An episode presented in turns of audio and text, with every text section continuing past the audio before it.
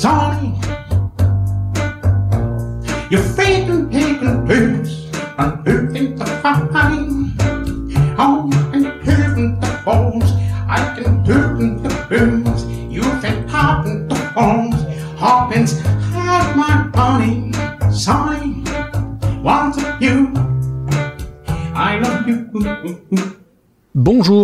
Bienvenue dans le 25e épisode de Super Cover Battle, le podcast qui classe les reprises à la manière de Super Ciné Battle. Ça y est, enfin, après de très longues semaines, que dis-je de très longs mois d'attente et d'expectative, c'est enfin arrivé. L'un de nous deux a eu le Covid, c'est toi Damien en l'occurrence. c'est vrai. Alors non, plus sérieusement, après de très longues semaines, que dis-je de très longs mois d'attente et d'expectative, c'est enfin arrivé. On est tous les deux passés sur France Inter Ouais. dans l'excellente chronique euh, Popo podcast de la non moins excellente Charline Roux. Bon, plus sérieusement, j'arrête. Après de très longues semaines, donc, que dis-je, de très longs mois d'attente et d'expectative, on s'est enfin rencontrés pour de vrai dans le cadre d'un live. On en a un petit peu parlé sur les réseaux sociaux, organisé par la médiathèque de Rumilly, qu'on remercie encore chaleureusement. Ouais. Et euh, c'est un épisode qui a fait quelques remous. Et enfin, après de très longues semaines, que dis-je, de très longs mois d'attente et d'expectative, je sais enfin ce qu'a pu ressentir Damien lorsqu'il avait déclamé son amour pour Je pleure tout le temps Ah et qu'il ouais. était absolument tout seul à le faire, puisque moi aussi, je suis le seul quasiment à avoir aimé la reprise de Glory Box par John Martin, reprise que je continue de trouver extraordinaire. Et euh, bah, c'est ça qui a amené le plus de, de vives réactions sur les différents réseaux sociaux, et pourtant, eh ben, il y avait bien d'autres raisons d'être scandalisé. Alors oui, c'est de nouveau un épisode normal, donc euh, mon intro fait 36 minutes, hein, euh, pas, pas d'inquiétude. Pas de souci. Euh, vous avez été, vous auditeurs et auditrices, plus choqués par le fait que j'aime Glory Box par John Martin que par le fait de me faire insulter d'homophobe en public. Euh, personne n'est revenu là-dessus. Et donc, euh, j'en ai conclu une chose, c'est que vous avez été honteusement manipulé, conditionné et instrumentalisé par Damien, qui n'en est de toute façon pas à sa première malversation, hein, ça on le sait. Mais un jour, chers auditeurs et auditrices, vous retrouverez la raison et le bon goût, mais pas aujourd'hui, puisqu'aujourd'hui, on va encore vous mettre plein de verres d'oreille en tête, Ouais. en compagnie donc de mon acolyte, le François Barouin du podcast, sa voix suave et sa mèche virevoltante. Salut Damien, comment ça va? Salut Maxime. Bah écoute, ça va très bien et je suis très content que tu reviennes euh, sur, ce, sur cet incident. Parce Non, que non, ouais, mais- effectivement, je crois qu'on n'a même pas eu un seul mot sur euh, cette euh, insulte Aucun. de fin. Alors que déjà, des messages sur eu- John Martin, la vache. Il n'y a pas eu un seul mot là-dessus, et surtout, ça a choqué personne que je puisse éventuellement l'être. Bah. c'est ça, a Rien du tout, non, non, juste, euh, juste mes goûts musicaux. Extraordinaire. Franchement, c'est magique. Et ça, montre quand même à quel point euh, John Martin, c'était pas possible. hein. Qu'est-ce qui s'est passé? Clairement, ça s'appelle de l'abus de faiblesse.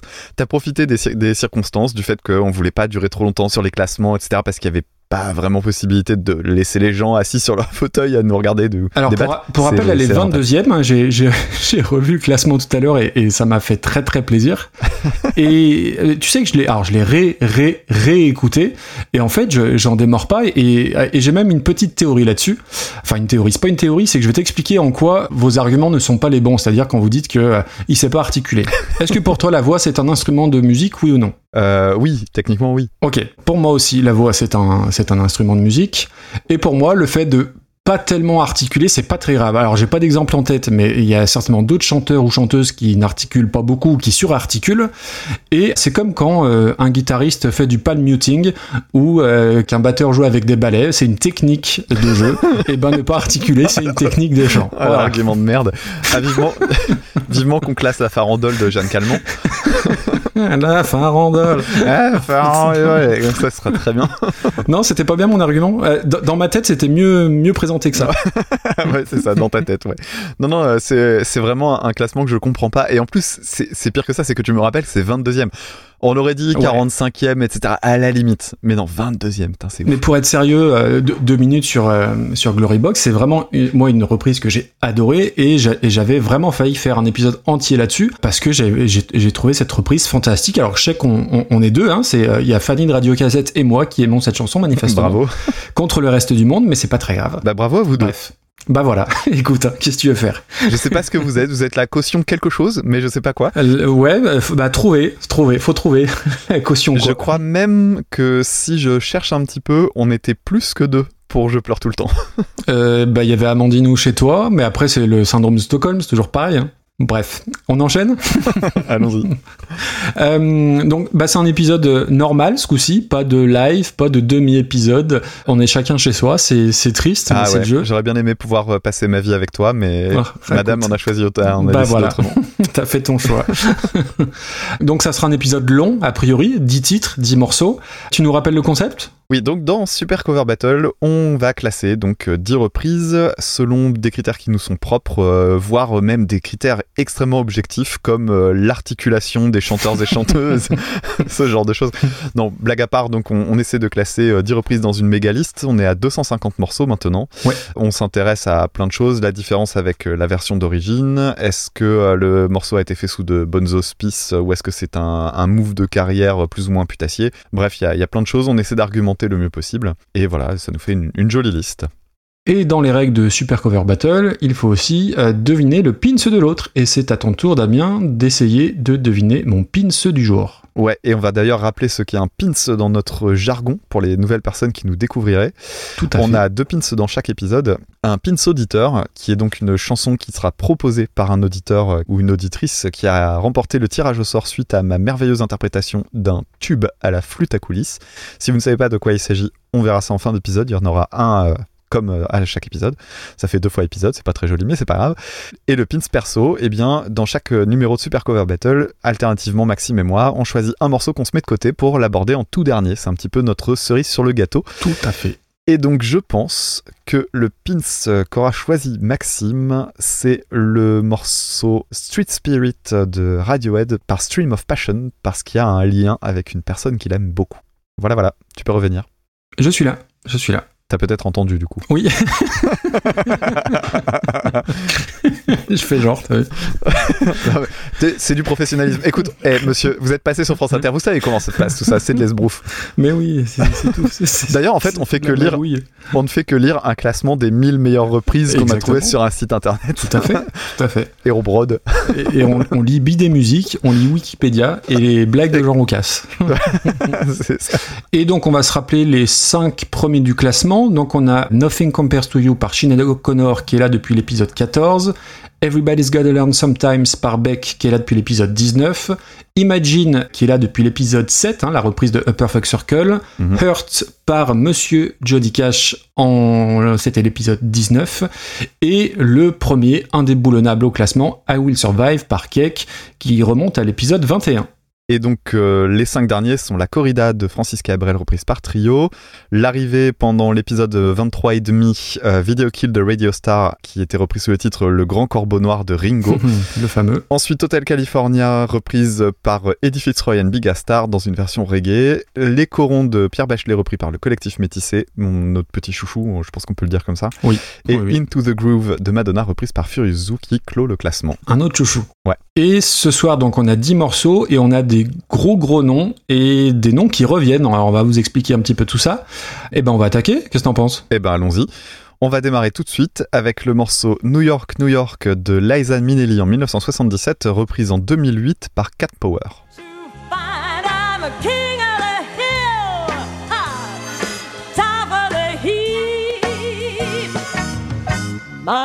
to find I'm melting away. I'll make a brand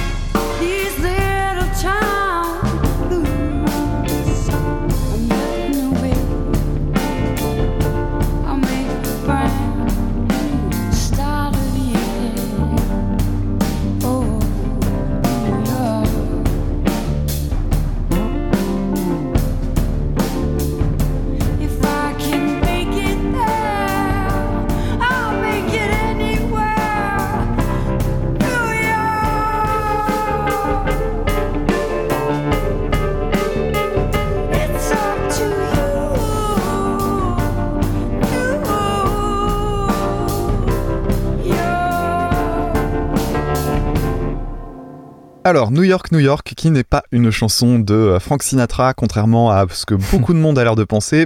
En fait, cette chanson, elle est chantée par Liza Minnelli euh, en 1977 dans un film qui s'appelle New York, New York, et qui est un film de Scorsese et qui est un de ses films euh, très, très, très oubliés, en fait. Et c'était un, un gros bid au moment de sa sortie. Je l'ai pas vu en l'occurrence. Alors moi j'aime beaucoup Scorsese, mais c'est vrai que ce film-là je l'ai jamais vu, il m'a jamais intéressé et je me demande même si j'ai pas percuté seulement en faisant mes recherches que c'était un Scorsese. Euh, Je connaissais le film, mais euh, j'avais pas percuté. Je Et- crois que je savais pas non plus, honnêtement. Ouais, et, et donc euh, pour euh, ce qui est de la reprise, la chanson a été reprise en 79 par Sinatra et c'est cette version-là qui l'a catapulté comme un immense classique. Alors cela dit, Liza Minnelli, c'est loin d'être une inconnue. hein. Euh, À ce moment-là, elle avait fait une carrière de chanteuse-actrice. D'ailleurs, elle est actrice dans le Mm. film. hein. Elle avait notamment joué dans Cabaret, qui était donc une comédie musicale dans laquelle il y a des chansons géniales. Je pense notamment à Mine Hair, qui d'ailleurs, je crois, faisait partie de Moulin Rouge aussi. Euh, On y revient. Ouais. Échec du film, reprise par Sinatra en 79, puis en 1990, une très très bonne reprise. Je sais pas si tu l'as noté. Euh, J'en ai noté beaucoup des reprises de New York, New York, mais vas-y. Reprise en 1990 par The Brain, autrement dit euh, le Gremlins intelligent dans Gremlins 2. Ah non, non, Non, je l'avais pas noté celle-là. Tu l'as pas Faut que je le, faut que je le revoie. Mais je crois que c'est la première euh, relation que j'ai eue avec cette chanson en fait. Moi. D'accord. Je crois que j'ai connu ça avant d'entendre la version par Sinatra. Alors, c'est une chanson qui est sur euh, l'American Dream.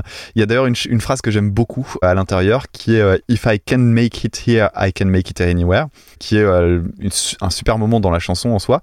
Et la, la version de Liza Minnelli, en fait, moi j'étais très content de la découvrir parce que bah, elle chante super bien. C'est un peu moins grandiloquent que la version euh, toute cuivrée de Sinatra qui est beaucoup plus empoulée en fait. Mais ça reste un- une chouette découverte de mon côté. Et j'ai regardé un petit peu ce qu'avait fait euh, Liza Minnelli. En 1986, euh, il y a une vidéo, on la voit chanter ça dans un grand stade. C'était pour les 100 ans de la Statue de la Liberté, si je dis pas de bêtises. Et elle chante cette chanson-là, elle est toute seule sur scène, il n'y a même pas de musicien ni rien, je pense qu'elle chante sur bande. Elle est incroyable de, de technique, de charisme, etc. Elle emmène un, un stade entier, c'est assez fou. Euh, vraiment, je vous invite à la voir, cette euh, version-là, c'est assez intéressant. Ah. Et puis on en arrive à Cat Power. Alors Cat Power, euh, je ne la connaissais que de nom et je vais savoir pourquoi. Je pensais que c'était une artiste des années 70. Je, je, je ne sais pas pourquoi. Oula, euh, Flower Power, Cat Power, voilà. Ouais, peut-être, tu vois, Cat Stevens plus Flower Ah Power oui. égale Cat Power. Enfin bref. Je- donc je Eh suis ben, pas du tout. toujours passé à côté, c'est pas du tout ça. Alors j'ai écouté quelques titres. Ça a l'air joli. Alors euh, notamment euh, j'ai une chanson que j'ai entendue qui s'appelle The Greatest, qui est une de ses plus Ah connues. bah oui, bah évidemment. Voilà, Bah qui oui. était très très bien. Elle a fait aussi pas mal de reprises. Il y a deux albums qui sont consacrés à des Ouais. reprises, un, un EP également. Euh, dessus, j'ai vu qu'elle avait repris What the World Needs Now. Donc Bird Bacharach dans mon cœur.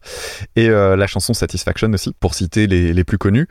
La chanson en elle-même, euh, sa reprise de New York, New York, j'ai remarqué qu'elle apparaissait dans plein de séries. En fait, quand tu vas sur YouTube et que tu regardes les commentaires et tout ça, c'est que des gens qui disent ça, euh, qui est là à cause d'eux. Et il y avait Ray Donovan, Suits, Person of Interest et Blue Bloods. Aucune que j'ai vue. mais- Ouais, aucune que j'ai vue non plus, mais n'empêche, ça fait, euh, ça fait un paquet de séries quoi déjà.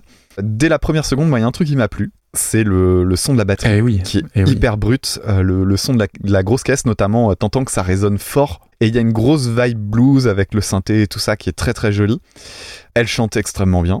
Il y a, y a deux gros changements en fait. D'abord, le fait que ça passe d'une tonalité majeure à une tonalité mineure, c'est assez audacieux.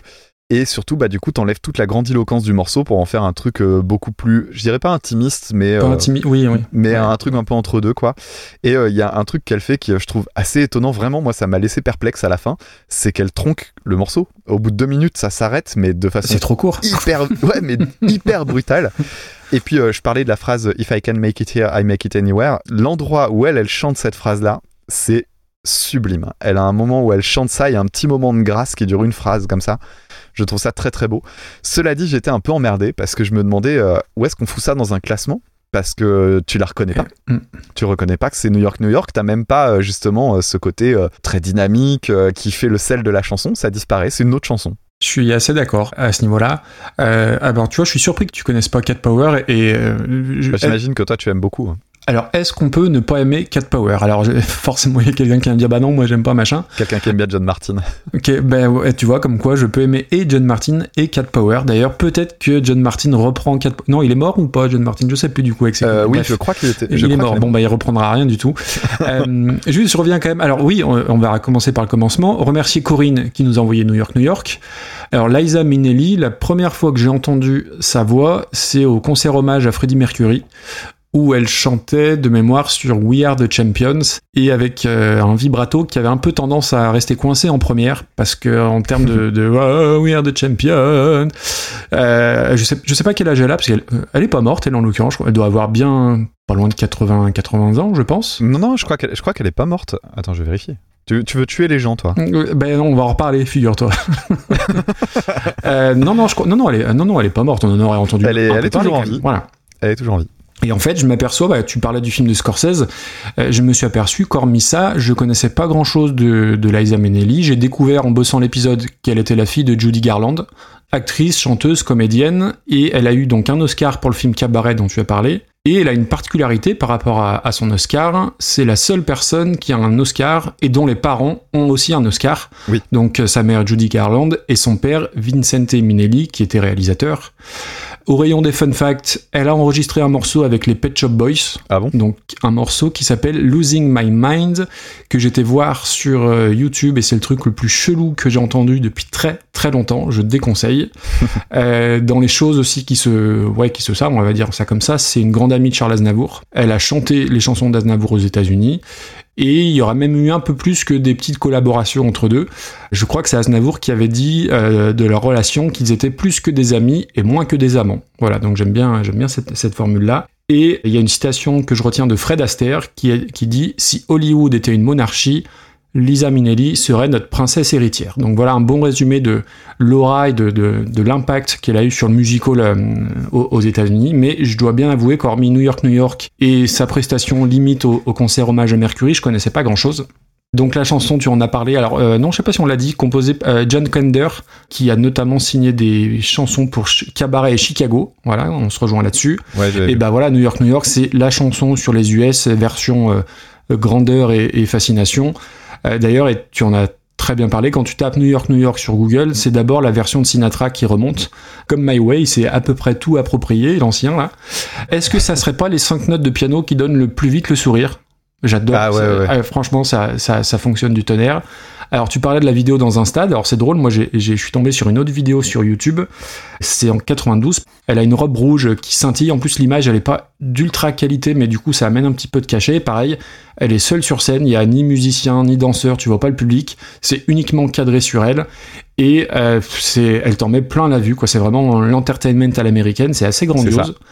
Et euh, voilà, moi j'adore la chanson. Je trouve que bah voilà, c'est un standard euh, qui est intemporel. J'adore le son de la de la batterie de la caisse claire qui bave un peu là sur la version originale. C'est vraiment très sympa. Et puis il y a une fin en apothéose, c'est champagne, feu d'artifice. En trois minutes, t'es sur le toit de l'Empire State Building, euh, comme dirait mon fils. Et euh, c'est un antidépresseur assez dingue. Je me suis écouté ça deux trois fois de suite. Putain, j'avais une j'avais une patate. Vraiment, ça fait partie des, des chansons que j'écoute jamais parce que parce que voilà et qui qui fonctionnent vraiment. Et du coup, en, en grattant un peu, euh, j'ai vu qu'elle avait été reprise donc par Sinatra, par Shirley Bassey, par Beyoncé, par Lady Gaga et par une française. Alors pas Dalida, pas Sheila, mais par Mireille Mathieu. Et je, je suis, on n'a pas eu de Mireille Mathieu encore dans dans Euh, dans l'émission, hein? Je crois pas. hein? Non, je crois pas, non. Alors, en tout cas, on n'en a jamais classé, mais euh, je- même dans la liste, ça me dit rien. Et je suis tombé sur une vidéo YouTube, euh, donc sur la- une télé allemande en 82, où elle chante l'adaptation en français. Alors, Ça elle- s'appelle Dunkerque, Dunkerque. Serait moins joli. Et alors, euh, elle a une, alors elle a pas une robe rouge comme Liza Minnelli, elle a une espèce de, de robe euh, violette qui scintille aussi, mais je sais pas pourquoi ça rend pas tout à fait pareil. Bref. Euh, et donc, on en vient à Cat Power. Donc, j'avais prévu de commencer, donc j'avais dit je ne tolérerais aucun jeu de mots sur Cat Power parce que j'aime énormément cet artiste-là, que j'ai connu grâce à un, un- un film qui s'appelle Le cœur des hommes 2 avec le, avec le vieux tonton euh, réac Oh, Gérard. Darmon, dont on parle beaucoup en ce moment, bordel. Ouais, c'est vrai. La vieillesse est un naufrage, hein, définitivement. Et Oui. euh, donc dans, dans le cœur des hommes 2, il y avait The Greatest, donc c'est 2006, qui est une des plus belles chansons, je trouve. Enfin, vraiment, j'adore cette chanson-là. Alors, je connais pas toute Cat Power parce qu'il y a beaucoup, beaucoup d'albums. Les albums Ouais. sont longs, il y a vraiment beaucoup de matière. Mais tout ce que je connais, euh, ben, j'aime beaucoup. C'est très beau, c'est très mélancolique, pardon. Écoutez l'album, euh, alors soit l'album Sun ou l'album The Greatest, qui est pas un best-of, hein. et il y en a aussi un autre, euh, What Would the Community Think? Ça aussi, c'est dur à dire. Par contre, faut éloigner les objets tranchants parce que ça, ça respire pas franchement la joie de vivre. Je, je sais pas comment décrire ça. Est-ce que c'est du rock, folk, indépendant? Euh, Ouais, c'est un petit peu tout ça. C'est très soigné. C'est faussement accessible. Je trouve que c'est plus compliqué que ce que ça paraît. Et en gros, soit on connaît pas, soit on adore. Moi, c'est un petit peu la, la- la vision que j'ai de ça. Elle a chanté avec beaucoup de gens. Elle a chanté avec Dave Grohl, avec Eddie Vedder et toute une tripotée de, de, de, de gens aussi. En plus, c'est une personne qui est très engagée, très intelligente. Ses interviews sont toujours super intéressants. Et voilà. Donc, je, Cat Power, j'aime énormément. Par contre, je connaissais pas sa chanson. En fait, je sais pas, je sais pas si je connaissais la, sa reprise ou pas, parce que comme tu l'as dit, tu reconnais pas New York, New York. Si t'as pas les yeux rivés sur le texte, Ouais. tu, tu sais pas que c'est une reprise. Mais et comme toi, dès les premières mesures, j'ai été complètement embarqué par le son, cette espèce de son très chaleureux, le groove dans la batterie ou les petites notes d'orgue. Là, c'est juste tout à fait ma cam. Elle chante de façon aussi nonchalante que Liza Minnelli est expressive, donc ça, le contraste, j'adore aussi. Mm. Euh, les lignes de guitare, l'orgue façon Wurlitzer, c'est magnifique. Par contre, c'est trop court. Et alors, je sais pas, hum, moi, moi ça m'a fait penser à Make It With You des Queens of the Stone Age qui chantaient avec euh, PJ Harvey, je crois, à la base. C'est une très bonne Ça m'a donné un petit peu, euh, très bonne chanson aussi. Ça m'a rappelé cette ambiance un peu euh, piano, verre de vin, un peu classe. Et euh, voilà, j'ai- vraiment adoré, adoré cette chanson. La seule vraie question qu'il faut qu'on se pose, c'est, je trouve que c'est une extraordinaire chanson, mais c'est peut-être pas forcément une bonne reprise, dans le sens où euh, le, le petit bémol que je lui mettrais, c'est que tu reconnais pas la version originale. Bah ouais, je suis au même endroit. Donc, euh, écoute, je, je, je sais pas, et, et on vous la mettra sur les réseaux sociaux, mais je suis tombé aussi sur une vidéo en live Ouais, chez sur un plateau télé Jules, ouais, chez Jules Holland en 2008, où elle a un maillot de l'équipe de France, Ouais. et je sais pas pourquoi, c'était pas noté dans les dans les commentaires YouTube. Donc, si vous avez la réponse, ça, je, je- je peux- j'ai envie de savoir pourquoi Cat Power avait un maillot de l'équipe de France. Voilà. Bon alors qu'est-ce qu'on en fait de ça? Pff, écoute, euh, Parce que euh, ça serait assez injuste finalement qu'elle se retrouve en dessous de, de mauvais morceaux et en même temps ce serait pas très très fair play de la mettre très haut parce que euh, bah oui effectivement c'est presque à pas considérer comme une reprise. Donc moi je suis très embêté par ça, j'avais mis euh, j'avais mis milieu mais en sachant que bah on l'aime bien quand même. Bah oui, on l'aime bien, mais euh, on, on juge des reprises. Donc là, on juge pas des chansons. Ouais, tu ouais. vois ce que je veux dire? Euh, Moi, je serais partisan de la mettre. Putain, ouais, mais si on la met en plein milieu, il y a, il y a un paquet de trucs bien pourris qui vont, qui vont être au-dessus. Euh, Faut la mettre au moins dans les 100 premiers. ok, ok, ok. Ah bah regarde, Such a Shame par Anne Pierlet. Ça me semble être un bon compromis. Qu'est-ce que t'en penses? On est à 90e place. Euh, 90e, écoute, ouais, allez, on, on va la mettre là, très bien. Elle remplace euh, Anne Pierlet ou elle passe en dessous? Euh, je dirais qu'elle passe en dessous. Parce que euh, Anne Pierlet, c'est pour le coup, il y avait une vraie proposition de reprise et pas une. elle a pas revisité complètement. Là où Cat Powers, il y, a- a plus grand chose hormis le texte. Tiens, ce qu'on peut faire aussi, euh, on l'avait fait la dernière fois, ce serait de euh, rappeler quelques morceaux un peu au pif pour, euh, de, pour cibler un petit Oui. peu là où on est. Donc euh, autour de tout ça, on a quoi? Bah, on, alors, on a deux chansons de Ghost. Si vous avez écouté les épisodes récents, vous savez à peu près où on est. Il y avait Simple Man de Deftones qui, qui était donc une reprise de Lynyrd Skynyrd qui est en 85e position. Il y avait Brian Ferry qui avait repris Jealous Guy de John Lennon en 84e. Pas très très loin non plus, on a Le Sud de Nino Ferrer qui avait été reprise par Lola Marche en 80e place. Voilà, pour donner une petite idée de là où on se situe. On est déjà sur des trucs plutôt qualitatifs quand même. hein. Ouais, c'est ça. Ça me semble, ça me semble Sur bien. 250, ouais, on est, on est dans le haut du panier, on va dire ça comme ça. On enchaîne? Allez, Alors c'est parti, la chanson suivante, ce sera une chanson qui date à l'origine de 1972, qui est chantée par Al Green et qui s'appelle Let's Stay Together, reprise en 1983 par Tina Turner.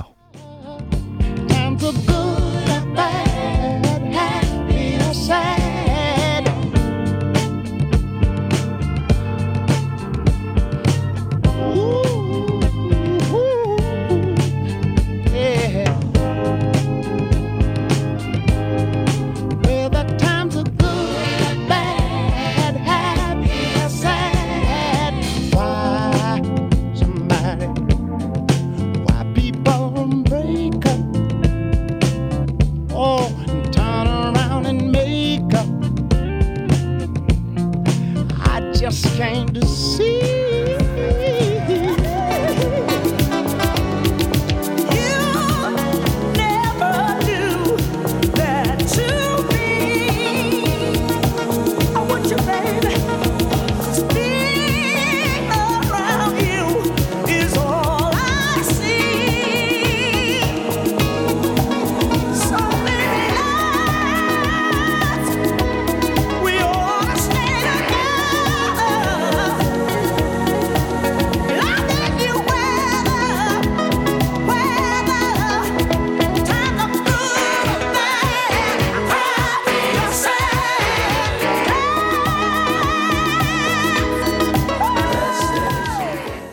Va remercier Emmanuel, donc, qui nous a envoyé cette proposition, Let's Stay Together par Al Green en 72. Al Green, artiste qui appartient à la famille des artistes avec une couleur dans leur nom, de Bobby Brown à Jack Black, Jack White, Axel Red, en passant par Eric Blanc ou Michel Noir, qui était un artiste à sa façon aussi.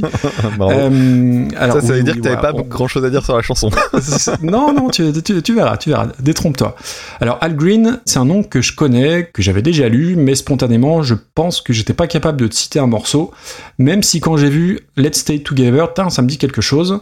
Juste pour faire euh, brièvement un peu le portrait de Al Green, artiste donc américain, devenu pasteur évangéliste suite à une histoire un peu, un peu bizarre, je vais vous raconter ça. Grosse carrière dans les années 70 et sa carrière elle décolle grâce à une reprise des Beatles, en l'occurrence I Wanna Hold Your Hand. Et ensuite il va enchaîner les tubes euh, dans, les, dans les années 70, bah, toujours dans cette mouvance très très soul hein, finalement. Et en 1974, il y a un drame, il est brûlé, briève- euh, il est brûlé grièvement et non pas brièvement par sa petite amie de l'époque qui lui verse, euh, alors je, je crois que c'était de l'huile bouillante sur lui, et pendant qu'il hurle de douleur, sa copine elle se réfugie dans la chambre et elle se suicide. Voilà, voilà. Alors, su- suite à ça, en fait, euh, il y a une enquête qui est dirigée, et les résultats de l'enquête euh, le drame, est, ça, reste quand même assez, flou. La jeune femme, elle serait malade psychologiquement, et en fait, elle aurait agi de la sorte euh, après avoir euh, essuyé le refus de, ce- de se marier avec elle. Donc tout ça est un petit peu, un petit peu troublant. Et lui, Al Green, il va prendre ça comme une révélation et il va se plonger dans la religion, devenir pasteur évangélique. Alors j'ai noté de l'église pentecôtiste de Memphis et va s'orienter petit à petit vers le gospel. Et après, il va être vraiment euh, embrigadé là-dedans. Grosse traversée du désert dans les années 80. Il revient un peu en 94, mais euh, surtout aux États-Unis ou nous, en, Europe, hormis Let's Stay Together, faut être clair, il a, il a pas laissé forcément beaucoup, beaucoup d'autres souvenirs. Et la chanson, évidemment, quand je l'ai lancée, bah oui, euh, je connais euh, parce, parce que c'est un tube, euh, parce qu'on l'a aussi entendu dans Pulp Fiction. Et on est dans la soul suave et sexy à la Marvin Gaye, et c'est tout ce que j'aime. C'est en plus en vieillissant, je suis de plus en plus sensible à, à ce genre de son-là. Les nappes de clavier, alors elles sont très loin dans le mix, mais c'est super chouette. Les lignes de guitare, les chœurs, tout est à tomber par terre. Ce que j'aime beaucoup, c'est les petits cuivres qui font un genre de klaxon à gauche là. Je trouve que vraiment, vraiment ça en jette. Même le, le fil de batterie qui est hyper répétitif, bah, bah c'est pas gênant. Je trouve que c'est vraiment super classe. Et j'étais très, très content pardon, d'écouter cette chanson à ce moment-là. Et donc du coup on passe à la reprise, Tina Turner. Pareil, c'est une artiste énorme et dont on parle pour la première fois, je crois, aujourd'hui. Ouais. En fait, je crois que Tina Turner, on n'en a jamais tellement parlé dans le podcast. Peut-être parce qu'elle est morte. Et j'ai toujours un peu peur que la prochaine fois qu'on en parle, bah, c'est quand on va nous annoncer son décès, parce que je crois qu'elle a 80 piges, mais elle est belle et bien vivante. Donc, Elle est euh, encore. Merde. elle est encore, elle est encore vivante. Hein, Je, vais me débrouiller avec des bloopers pour ça. Euh, voilà, débrouille-toi avec ça. Euh, donc de son vrai nom, Anna Mae Bullock, ça aussi je l'ignorais. Et je sais pas si tu as vu le, le- le- son biopic avec euh. Angela Bassett. Euh, moi je l'avais vu à l'époque parce que c'est un film que ma mère adorait. Alors j'ai pas grand souvenir de ce film, si ce n'est la fameuse scène, alors je sais pas si elle est fameuse d'ailleurs, où elle est au tribunal euh, suite au divorce avec, euh, avec Turner, où elle dit je ne veux rien de lui, je veux juste son nom, euh, j'ai mis des années à m'en faire un. Et c'est donc elle a gardé le nom de Turner et c'est une scène qui m'avait marqué. Et euh, bah, après, pour moi, Tina Turner, c'est Mad Max, Simply the Best, GoldenEye et tout le charisme qu'elle dégageait sur scène. Et ce que j'ignorais et que j'ai appris pour l'occasion, c'est que dans les années 80, aux États-Unis, elle jouait dans des toutes petites salles, alors qu'en Europe, elle jouait dans des stades. Et pour le coup, les années 80, bah, c'est les années Tina Turner chez nous, quoi. C'est assez dingue. Mais voilà, aux États-Unis, euh, il y, avait quand même une ambivalence entre, euh, chez nous et, et là-bas. Et euh, bah, sa reprise, je ne la connaissais pas. J'étais très content d'écouter du Tina Turner. J'ai été moins content tout de suite après. C'est parce ce que j'allais dire. Et là, c'est le Oh là drame. là là. Et là, c'est le drame. Dès le départ, tu sais que t'es dans les années 80. Ah ouais. Les claviers, ils ont la couleur années 80 marquée en plein milieu. Les percus avec la réverb, là, c'est les années 80, c'est affreux. La ligne de basse très froide, c'est les années 80. Même les chœurs, euh, c'est les années 80. Les klaxons des cuivres, alors de- de- là c'est limite de vrais klaxons. En tout cas, mon père avait euh, le même sur sa R12 break. Ah, ça, voilà, la R12. Et ça, en plus, c'est avant le solo de clavier Bon Tant Pis qui dure 27 minutes. Et où là, c'est même plus du tout daté, c'est Turbo Kitsch. On n'était pas loin de voir Jean-Claude Van Damme faire des coups de pied retournés. Je sais pas si tu. Voilà. La fin avec la basse slapée, là, c'est l'enfer. Et et en plus, elle fait deux minutes Ouais. de plus que la VO. Et c'était franchement pas Ah, nécessaire. c'est clair. Et du coup, bah, je suis bien content de pas avoir réécouté Tina Turner depuis mes 12 ans parce que ça a été une vraie, vraie mauvaise surprise. Je m'attendais à un truc euh, classieux, euh, euh, vraiment punchy, et c'est tout ce que les années 80 ont fait de pire, littéralement. Eh bah ouais, je suis. Bah, je- on est- On va se rejoindre, ouais. bon, euh, pour Let's Stay Together, je vais aller très vite. hein. J'avais moi aussi noté cette fameuse anecdote. Mais le premier truc que j'ai écrit, c'est Pulp Fiction en majuscule. Parce qu'on a évoqué euh, depuis le début du podcast euh, beaucoup de BO cultes, euh, notamment on avait beaucoup insisté euh, au tout début, c'était sur celle de Les Pulp. affranchis Alors les affranchis, euh, celle de Forrest Gump aussi qui était revenue beaucoup. Oui, Et je pense que Pulp Fiction c'est la troisième qui manquait clairement. parce qu'on risque d'y revenir assez régulièrement.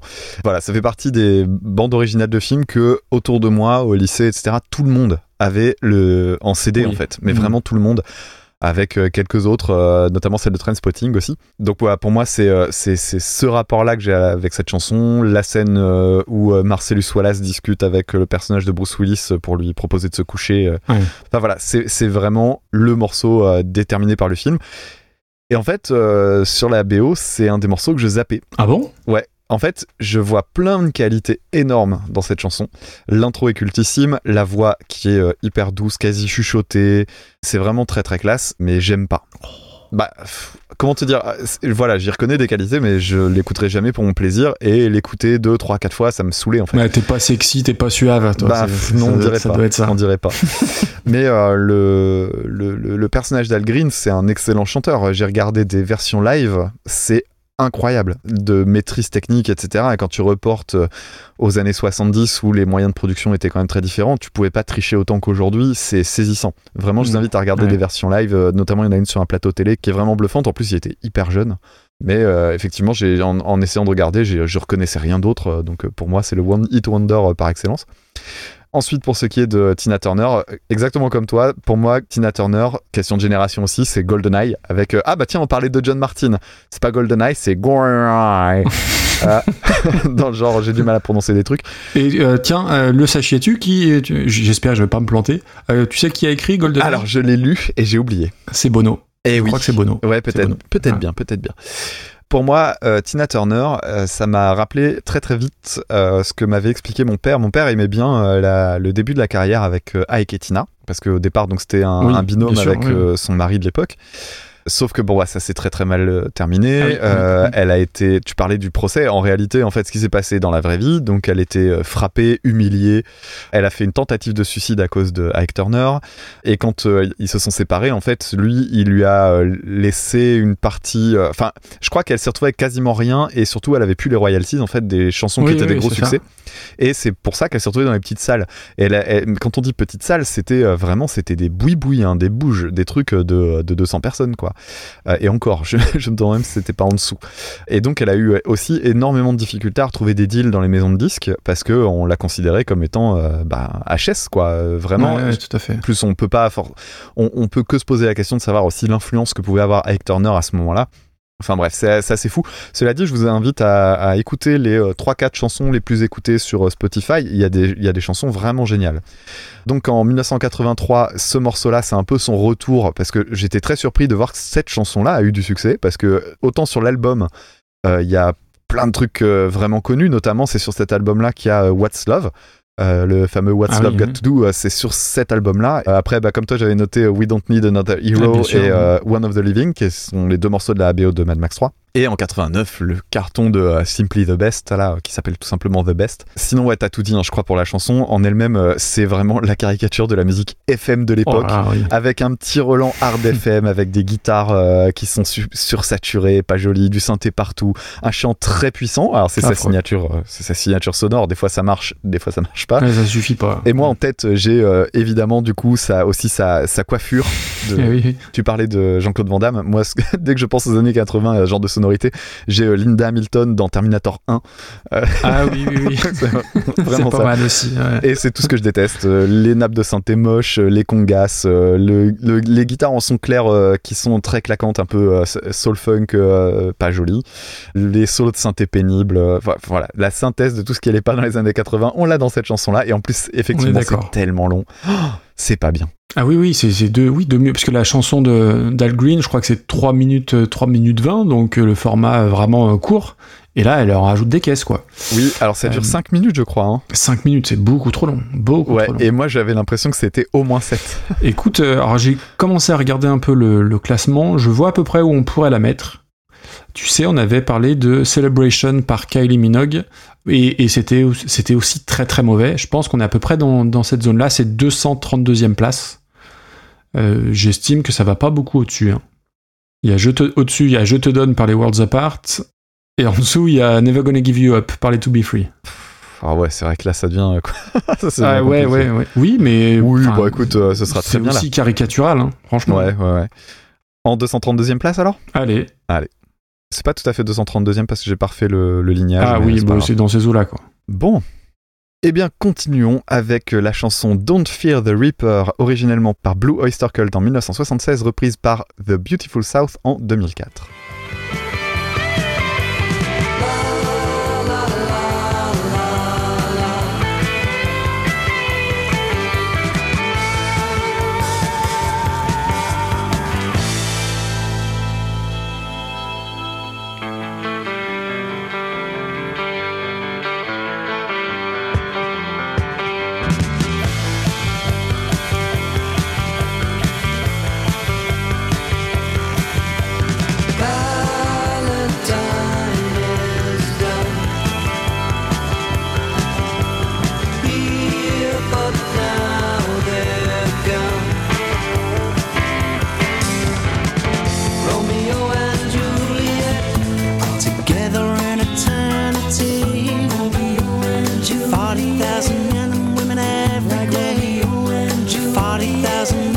Women every day.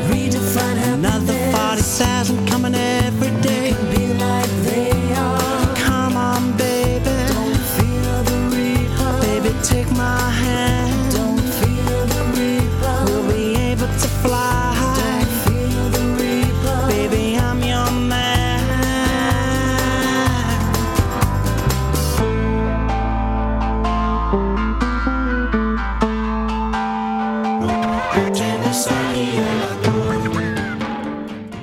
Alors, Don't Fear the Reaper, Blue Oyster Cult, groupe que je connaissais que de nom. Je m'étais jamais euh, penché sur eux. Je savais juste que ça fait partie de ces noms euh, absolument imprononçables des, des groupes de rock, hard rock des années 80. Et je ne connaissais d'eux que cette chanson-là. J'en ai écouté quelques autres. euh, rien ne me disait rien. Cela dit, celle-ci, en fait, ça me suffit parce que euh, Eh oui. c'est une des chansons que je classe parmi les très très rares chansons parfaites euh, dans lesquelles je mets Free Bird, Hotel California. Alors, je sais que tu auras des réticences peut-être, mais moi, j'adore cette chanson. Euh, J'aime beaucoup le break aussi. Euh, on va y revenir. Pour euh, contextualiser un petit peu, quand même, je pense que avant d'aborder cette chanson, il faut euh, avoir une petite pensée émue pour euh, le membre Gene Frankel, qui est mort en 2000, en 2000 c'est ça? Je, je sais plus. C'est ça, 1950-2000. Je crois que c'est ça les dates. Je te laisse. Bref, on va en parler. Vas-y, vas-y. Il y a un truc qui m'a fait marrer quand même. Alors, le groupe Blue Oyster Cult a eu des changements de line-up. Il y a les membres fondateurs qui se sont barrés, Ah oui, revenus, oui, etc. ça. Et euh, il y, a, il y a une blague qui tournait, c'est que le groupe, à un moment donné, il y avait plus que deux membres originels et du coup, les gens l'avaient renommé euh, Two Oyster Cult. C'est très bon, ça. Ouais, je trouve ça Très, très marrant. bon. Pour revenir sur la chanson uniquement, c'est une chanson que j'adore vraiment. Le riff, le riff de départ, il est génial avec cette corde à vide là qui revient tout le temps. Alors il y a la fameuse cloche à vache qui évoque euh, le, le sketch du SNL. euh, Je vais te laisser la primeur pour ça vraiment. Ah ouais, je veux bien parler. Ouais, ok, Bon, cool. Super. Euh, mais euh, More Cowbell pour ceux et celles qui connaîtraient. I've got a fever. le t-shirt qui remonte, etc., etc. Je te laisse faire le, le- le topo là-dessus. Euh, Il y a un truc qui m'a fait marrer dans la chanson, c'est que je suis allé sur le site Genius. Alors, je sais pas si tu connais ce site. Non. C'est un, site formidable, je te le recommande. C'est un peu comme Song Facts. euh, C'est un peu un truc euh, cheaté quand tu fais du, du, du podcast musical de temps en temps. Euh, Mais c'est bien, ça donne des points d'accroche de temps en temps. Et là, en fait, c'est un, site sur lequel on te met euh, des explications des paroles, les références, etc. Donc, quand tu es sur des chansons étrangères, des fois, c'est bien parce que quand tu as des références euh, intraculturelles, tu as vraiment euh, un, un point qui est fait, c'est quasiment du Wikipédia phrase par phrase. Et euh, dedans, il y a un truc qui me fait marrer, c'est qu'il y a quelqu'un qui s'est fait chier à faire un article entier sur une erreur dans les, chans- dans les paroles. Ah. Puisqu'à un moment donné, euh, le chanteur dit euh, qu'il y a euh, 40 000 morts par jour. Et en réalité, euh, c'est pas vrai. Euh, c'est 130 000 morts par jour euh, à l'époque de la chanson sur la, sur la Terre. Et le mec, il a expliqué pourquoi. Donc, il, a expliqué. Alors, il a fait une erreur, mais en fait, je crois avoir compris. En fait, il a divisé par 1000 tel truc et il a oublié de faire la division par 365. Ah, les gars, mecs Parce que ça donne 42 000 machin, et donc c'est proche des 40 000. C'est génial, je trouve ça trop fort qu'il y ait quelqu'un qui se fait chier à chercher ça. Donc oui, euh, tout ça pour dire que les paroles sont, cool aussi dans la chanson, euh, mais euh, voilà, moi c'est une chanson que j'aime beaucoup. Je pense que beaucoup de monde la connaîtra sans vraiment savoir d'où Oui. elle vient. Mhm. Pour les personnes qui sont euh, cinéphiles, elle a été utilisée notamment dans Halloween et dans Gone Girl. D'ailleurs, dans le même contexte, c'est des moments où ça passe dans les autoradios des bagnoles. Et d'ailleurs, je pense que dans Gone Girl, c'est une référence à Halloween. J'ai du mal à imaginer le contraire. Mhm. Structurellement, c'est une chanson assez particulière. Elle dure, euh, c'est plus de 5 minutes. Oui. Et euh, en fait, il y, a un- il y a un gros break au milieu où la chanson change complètement. Il y a, alors d'ailleurs, Ah, c'est bah coupé. oui. Il y a une version single où cette partie-là n'apparaît pas. Et on se retrouve dans, une, dans un passage avec un solo de guitare néoclassique euh, un peu typé euh, Richie Blackmore dans l'esprit. Et en fait, euh, ce qu'il y a de marrant, c'est qu'il y a euh, évidemment des, des anecdotes là-dessus. La chanson, il y a des gens qui disent ouais, la chanson a été enregistrée en une prise. C'est faux. Par contre, le solo, oui. Le guitariste lui-même l'a reconnu, expliqué. Et moi, ce que j'aime bien dans ce passage, c'est que ça amène un, un côté un peu opéra plus grandiloquent et tout ça. Euh, il y a, en plus derrière, il y a, parce que faut pas penser qu'au solo, faut penser à ce qu'il y a derrière. Le riff derrière, il est super dramatique. Il y a un côté très tendu que j'aime beaucoup. Et en fait, je crois que c'est la meilleure chanson de Ghost qui soit pas une chanson de Ghost. Euh, c'est vraiment le truc qui me revenait. Je me suis dit, mais Ghost a forcément fait une reprise de cette chanson, une reprise calquée et, remodernisée. Et en fait, c'est pas le cas. J'étais très très Ah, surpris. pourtant, il y en- a eu une tripotée des, des Ouais. reprises de, de ce morceau-là. Ouais, et euh, c'est marrant parce que quand tu regardes dans les commentaires, il y a plein de gens qui se font la même réflexion que moi. Il y a il n'y a pas de reprise de Ghost, quand est-ce que Tobias Forge va faire la, la reprise, etc. Eh ben non, euh, c'est pas le cas. Donc on pouvait pas faire un super Ghost Battle. Je suis très très déçu. Mais euh, le groupe en fait est pas une. un- D'ailleurs, c'est assez surprenant. euh, beaucoup de monde a pensé que Blue Oyster Cult était du coup une référence évidente pour le- la musique de Ghost et une grosse influence pour euh, Tobias Forge. Et en fait, c'est pas le cas. Bah non, c'est Bon Jovi, on, tout le monde le sait. Ouais, Peut-être un peu. Non, lui alors, lui il parle de Kiss essentiellement. Oui, c'est pareil. Mais, mais voilà, en fait, le truc, c'est que t'es dans le hard mélodique et il y a forcément des ponts avec euh, l'utilisation des chœurs et tout ça. Moi, j'aime beaucoup la voix très douce, en fait, qu'il y a dans Don't Fear the Reaper. Dis donc, Damien, je te coupe. Oui. On a parlé de Liza Minnelli, on n'a même pas parlé de son passage dans Arrested Development. Ah, mais oui, oh la vache! Oh, les boulets. Ah, les boulets! Bah, Bon, alors, parenthèse, il faut regarder les deux premières saisons d'Arrested Development, c'est formidable. Et euh, Lucille. Elle est extraordinaire. Lucille. Voilà. Ah, bah ouais. Mince. En espérant qu'on se retrouve pas avec euh, des plaintes sur le dos euh, de Bob Loblo. qu'on se retrouve pas sur le Bob Loblo blog. C'est extraordinaire. Si vous n'avez qu'une seule série à regarder, regardez celle-ci pour vous marrer. C'est très bien. C'est complètement déjanté.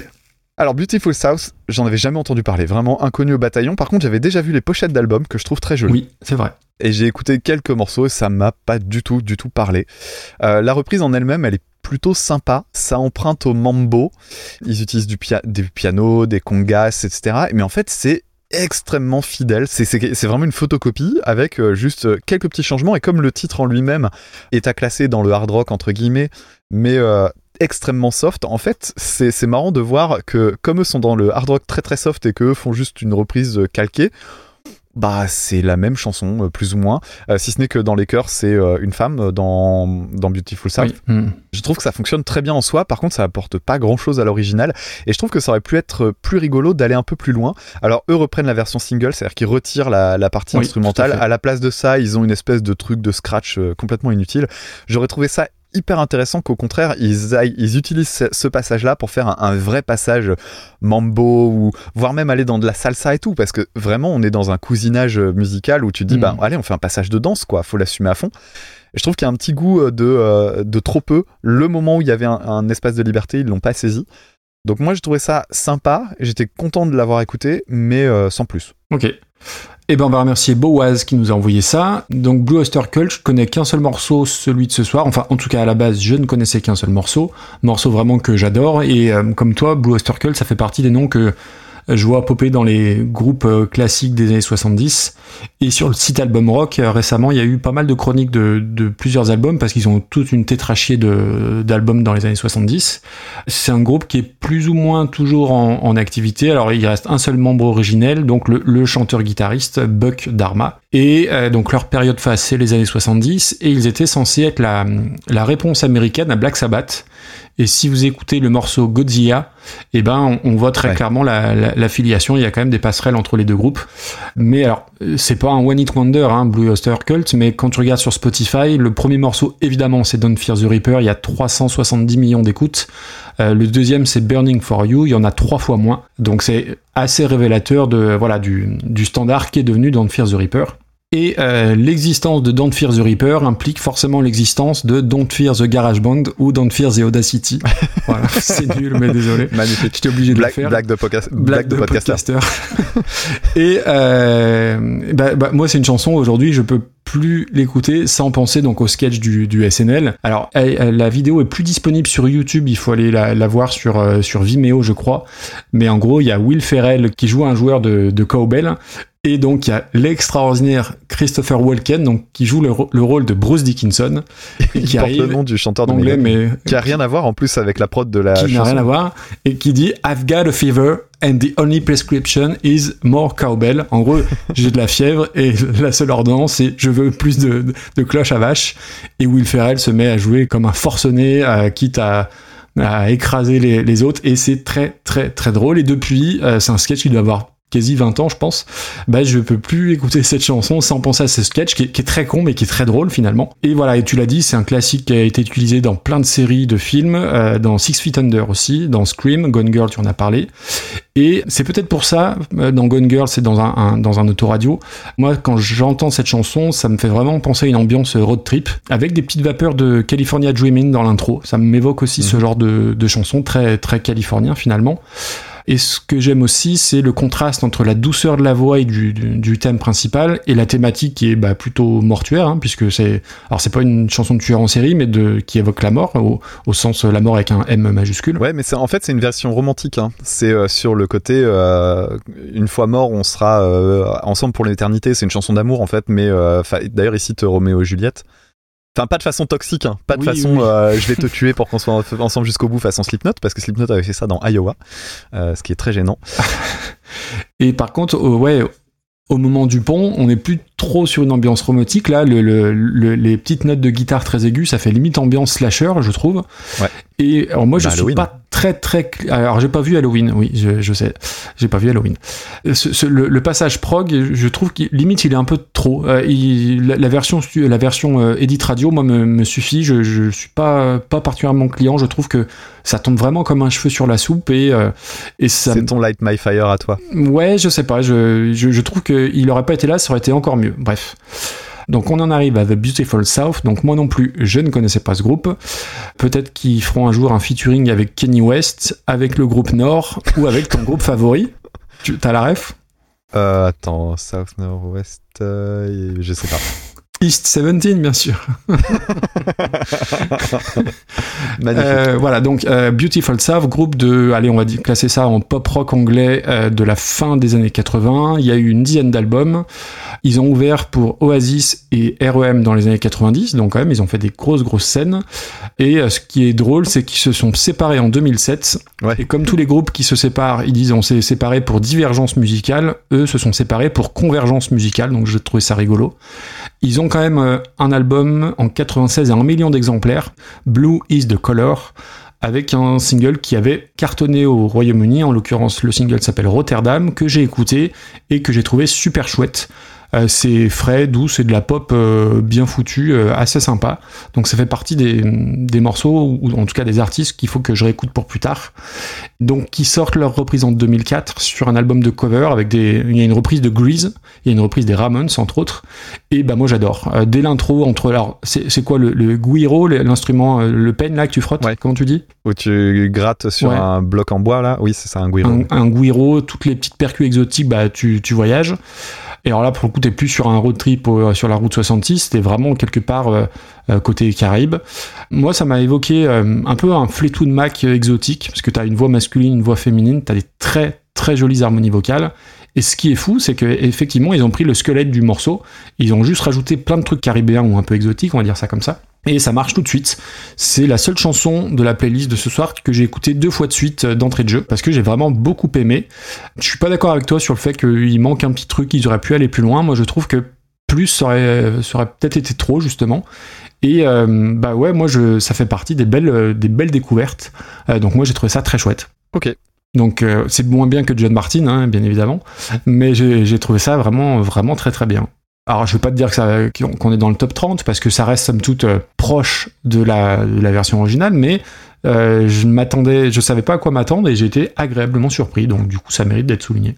Ouais. Alors moi, je te propose d'essayer de trouver justement une chanson qui serait euh, bah, finalement pas extrêmement aventureuse parce que je trouve pas ça très aventureux moi perso. Mais là je suis aux alentours de la so- 60e place. Ouais, je suis à peu près au même endroit. Euh, tu vois, il y a Stripped de Rammstein, je trouve ça, je trouve que Stripped est mieux. Ouais, non, regarde, euh, au-dessus de Bang Bang euh, par les Monophonics. Bah écoute, ça me semble être un classement juste. C'est, c'est, c'est plutôt, c'est plutôt pas mal. Qu'est-ce que t'en penses? Donc ça nous l'amène en 74e place. Autour, on avait Sexy Sadie, euh, reprise par Kush Modi. Euh, Born to be Alive de Julie Depardieu, dont on avait parlé euh, il y a déjà 15 épisodes. Il y a 1000 ans. Ouais. J'ai parlé de Stripped qui est quelques places au-dessus. Euh, Cosmic Dancer, euh, repris par Nick Cave. Et puis il y a Salut à toi qui est pas très loin en Ouais, dessous, c'est vrai. 75e. 75e, ouais. La Team 36 a bien changé. On continue avec une chanson qui date de 1956, euh, chantée par Doris Day et reprise en 2018 par Marcus Miller et Selassou, la chanson Que sera. Will we have rainbows day after day? Here's what my sweetheart said. Que sera, sera.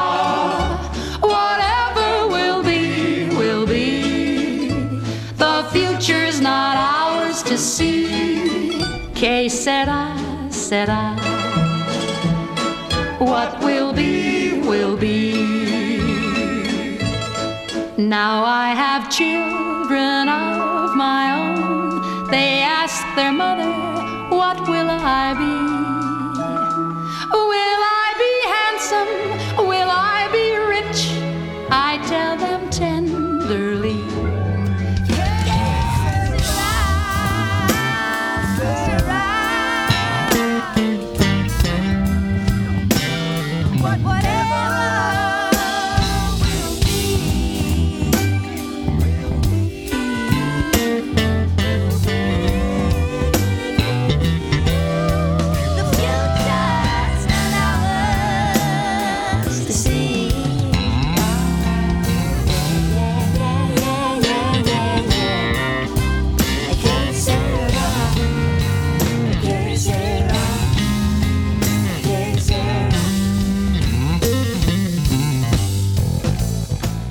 On va commencer par remercier Mère Green qui nous a envoyé donc Que sera sera.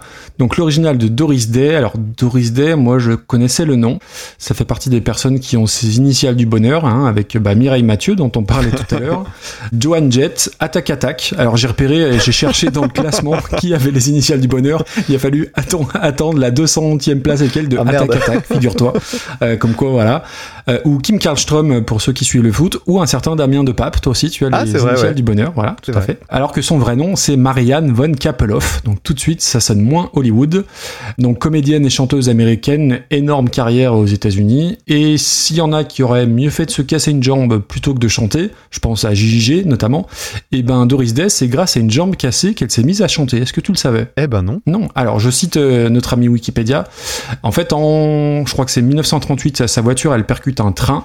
Sa jambe droite est fracturée. Elle se fait opérer. En rentrant chez elle, elle glisse et se fracture une fois de plus la jambe. Et donc, elle va passer une année complète à, à se remettre de tout ça. Et pour tuer le temps, eh ben, elle se met à chanter. C'est comme ça qu'elle va se mettre à la chanson. C'est quand même pas mal. Énorme carrière ensuite au musical euh, américain, des duos avec Sinatra, Bing Crosby et beaucoup de cinéma où elle va tourner avec Cary Grant et euh, donc des- dans des films d'Alfred Hitchcock.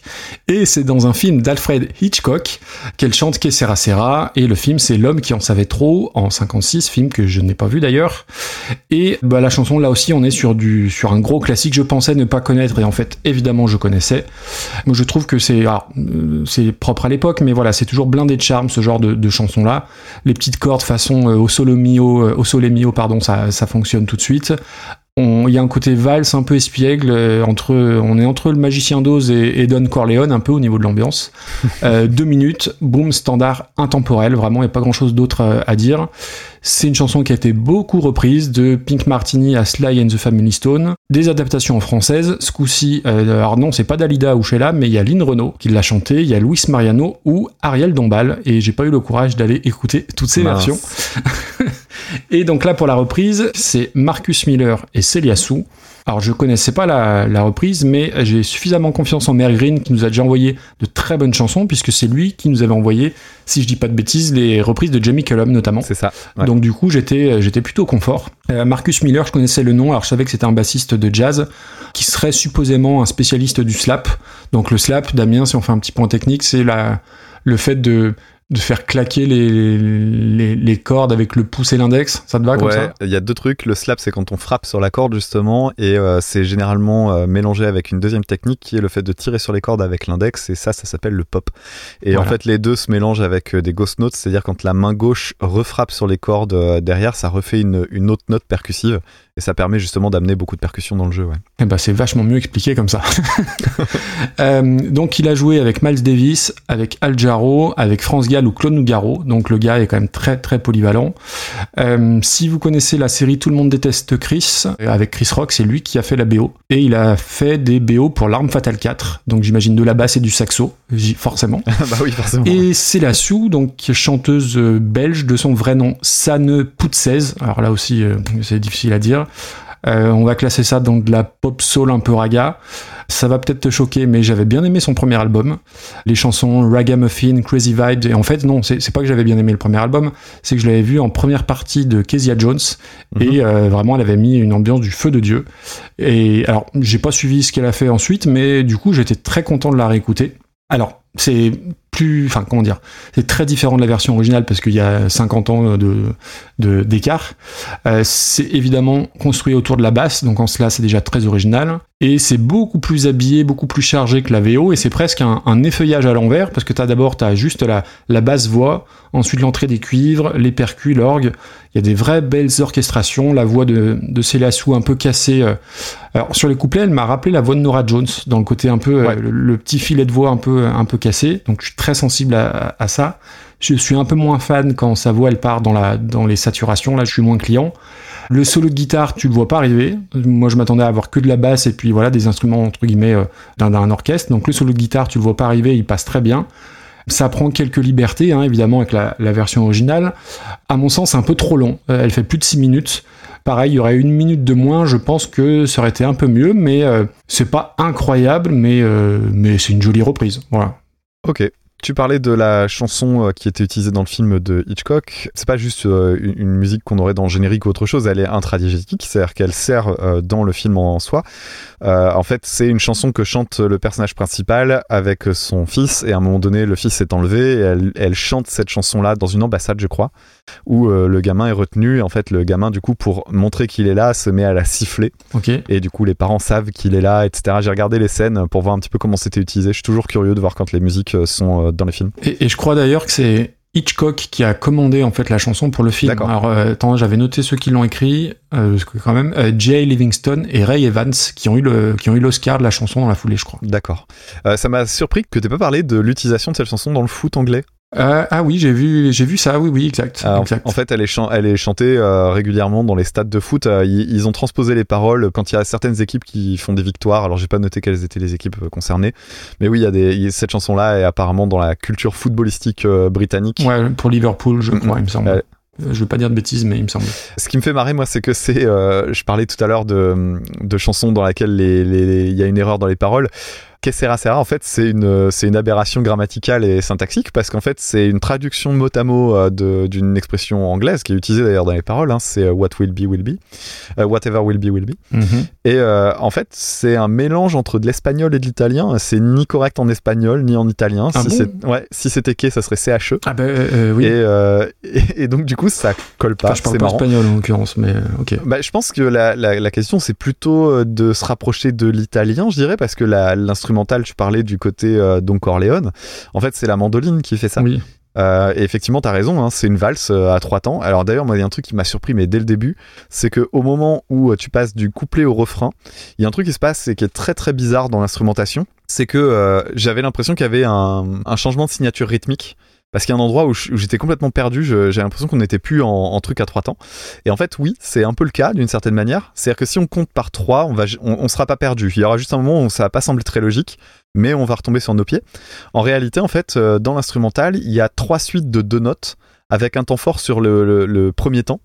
Et comme on est en, en- en ternaire depuis le début, en, en multiple de 3, on se retrouve avec un, un truc binaire en plein milieu dans, son, dans ses accents et c'est hyper chamboulant. Euh, vraiment, c'est un truc très bizarre. Tu essaieras d'y faire attention. Si tu as pas fait attention, bah, tant mieux pour toi. mais moi, je me disais, mais je galérerais à, je, je galérais à conceptualiser comment c'était foutu. Et effectivement, je te rejoins. euh, charme des musiques orchestrales des années 50, euh, c'est c'est indéniable. Alors pour la reprise, effectivement, euh, Marcus Miller, euh, grand bassiste, hein, euh, qui a joué, tu parlais de Miles Davis, ils ont fait en fait une partie de leur carrière en commun. Il a fait partie aussi de l'orchestre du SNL dont on parlait tout à Ah, l'heure. ok, génial. Ah bah les- tous ces trucs-là, les orchestres de télé, surtout aux États-Unis, Ah oui, généralement c'est des tueurs. c'est des tueurs Mm. en fait.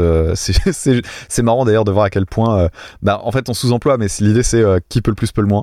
Dans la musique de Marcus Miller, il y a quelques morceaux que j'aime bien. Alors notamment, je pense à la chanson qui s'appelle euh, non pas pour euh, signifier un chien ou autre chose, mais pour Desmond Tutu, et qui est une euh, chanson qui a été reprise par un musicien français que j'aime beaucoup, qui s'appelle Étienne Pelosoff, qui en a fait une euh, reprise euh, métal barré. Voilà, si vous avez la curiosité d'aller écouter Étienne Pelosoff, c'est vraiment très cool. Une autre chanson que j'aime bien qui s'appelle Run for Cover, et il y en a une autre qui s'appelle 70s, mais globalement, Marcus Miller, c'est pas trop trop le genre de musique que j'aime écouter.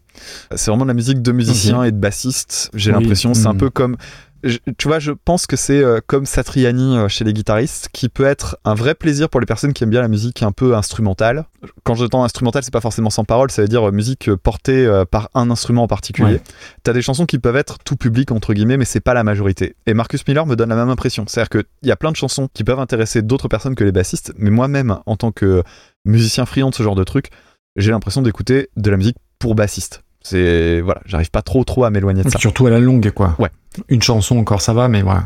La chanson en elle-même, euh, donc euh, tu l'as dit, elle dure euh, trois fois plus longtemps. Moi, je trouve que ça passe quand même assez bien, mais je t'avoue qu'après avoir écouté plusieurs fois la playlist, euh, une- je- Ouais. en fait, c'est celle que j'ai le mieux retenue. C'est un morceau qui est sans surprise euh, très technique euh, du côté de la basse. Hein. Euh, T'as parlé des notes slappées. Il y, a, il y a aussi énormément de nuances en fait dans le jeu, beaucoup de notes beaucoup plus douces, etc. Oui, c'est oui. très très riche. Euh, du côté du chant, c'est pareil. C'est une petite démonstration. Il y a un thème de basse que moi j'aime beaucoup dans le morceau, c'est au moment du solo. En fait, il y, a un, bah, il y a un thème de basse qui revient plusieurs fois, mais le moment où il est vraiment mis en exergue, c'est pendant le solo de guitare. Euh, donc c'est une chanson que j'ai appréciée, mais que j'ai pas adoré. Je trouve que quand même c'est une belle transposition stylistique, contrairement à ce qu'on avait eu tout à l'heure où on disait que c'était pas, que c'était trop proche. Là, c'est vraiment intéressant parce que c'est reconnaissable. Euh, mais euh, j'ai pas adoré non plus. Et ton avis sur euh, C'est la sou Euh, c'est la sou. Eh ben, c'est bien que tu me poses la question. J'ai découvert la chanson Crazy Vibes. Je l'ai trouvée cool. Je connaissais la chanson Alone, mais pour être tout à fait honnête, Ragamuffin, celle-là me saoule. Je sais pas pourquoi je l'aurais pas rayé. Voilà. Ah non, mais c'est- attends. Non, mais je, je viens de la comprendre. Ah merde. Pourtant, elle est très bonne. hein. Elle était surlignée. J'ai Ah failli oui, la laisser passer. Excellente. Putain, je suis pas sûr que sans mon sans le rire, je suis pas sûr que tout le monde. non non, très bien, très bien. Ouais, Il est bon, il est bon. Putain, mais t'es comme le bon vin, tu te bonifies. Plus plus ça, plus t'es bon, dis donc. Ouais. Oh, ouais. Merci. Euh, bon, mais ça. Alors, euh, Euh, je sais pas. Je, je suis tenté de dire que c'est une, que c'est une vraiment bonne reprise. C'est juste pas mon registre, quoi. Oui, et moi c'est celle qui. Alors, je vais pas dire qu'elle m'a. Ça a été relou de la réécouter parce que parce que quand. Bah, elle est longue, hein. Mais elle, elle est longue et du coup, euh, ouais. Euh, bon, alors, tu me diras, c'est pas la seule de ce soir, mais quand même. Est-ce que euh, un top 50 c'est envisageable? Non.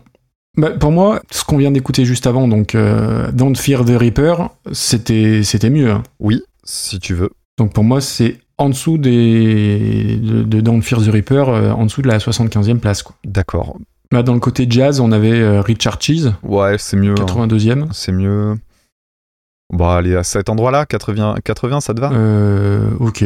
Ah, t'as peut-être Lola Marche qui te. Non, non, non, non, euh, non, non, c'est bon là. T'embête pas. T'embête pas. On s'en fout Ouais. du classement. Enfin, on s'en fout du classement. Nous, on s'en fout, mais il y a des gens qui s'en foutent pas. Bah ça dépend, quand c'est John Martin, personne s'en fout. Euh, oui, c'est ça. Non, mais après, euh, on peut faire un, un petit aparté euh, sur l'extraordinaire mail qu'on a reçu où on a quelqu'un, euh, c'est Jean-Sébastien qu'on salue et qu'on remercie. c'est hallucinant ce mail. qui nous a fait des stats sur le. Alors, je je saurais pas retranscrire euh, parce que le, le mail il, il était il était costaud. il y avait des, des tableaux Excel dans tous les sens sur le nombre de semaines, le nombre d'épisodes que restait un numéro 1 en tête et euh, l'écart type entre deux nouveaux numéros 1. Enfin bref, toute une étude qui nous a démontré plein plein de choses et, et surtout que le, le Ouais. fait que le, le classement avait une importance pour certains. Même si nous, elle est toute relative, c'est une histoire sérieuse. Pour autant, c'est pas forcément la majorité, parce que j'ai l'impression que ce qu'on reçoit plus souvent, c'est quand même des gens qui disent que le classement on s'en fout pas mal, mais effectivement, il, existe quand même, c'est quand même l'origine du truc. On est bien d'accord. Et le plus important, c'est la 22e place, de toute façon. Vivement que ça chute tout ça. Bah, de hein. toute façon, ça va chuter, hein, fatalement. Bon, allez, fais-nous fais -nous danser là, un peu là. Ah bah, c'est rigolo que tu dises ça. On va continuer avec une chanson qui date de 1979, euh, Ah. qui s'appelle And the Beat Goes On des Whispers, reprise en 2003 par Watcha.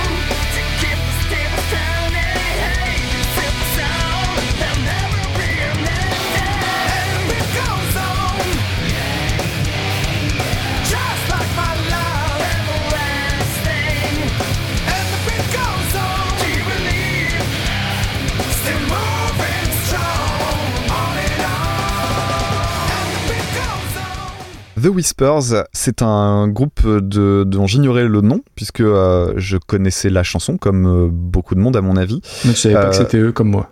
Non, non, non. euh, Tu pensais que c'était qui? Will Smith Évidemment. Oui, oui, aussi, oui.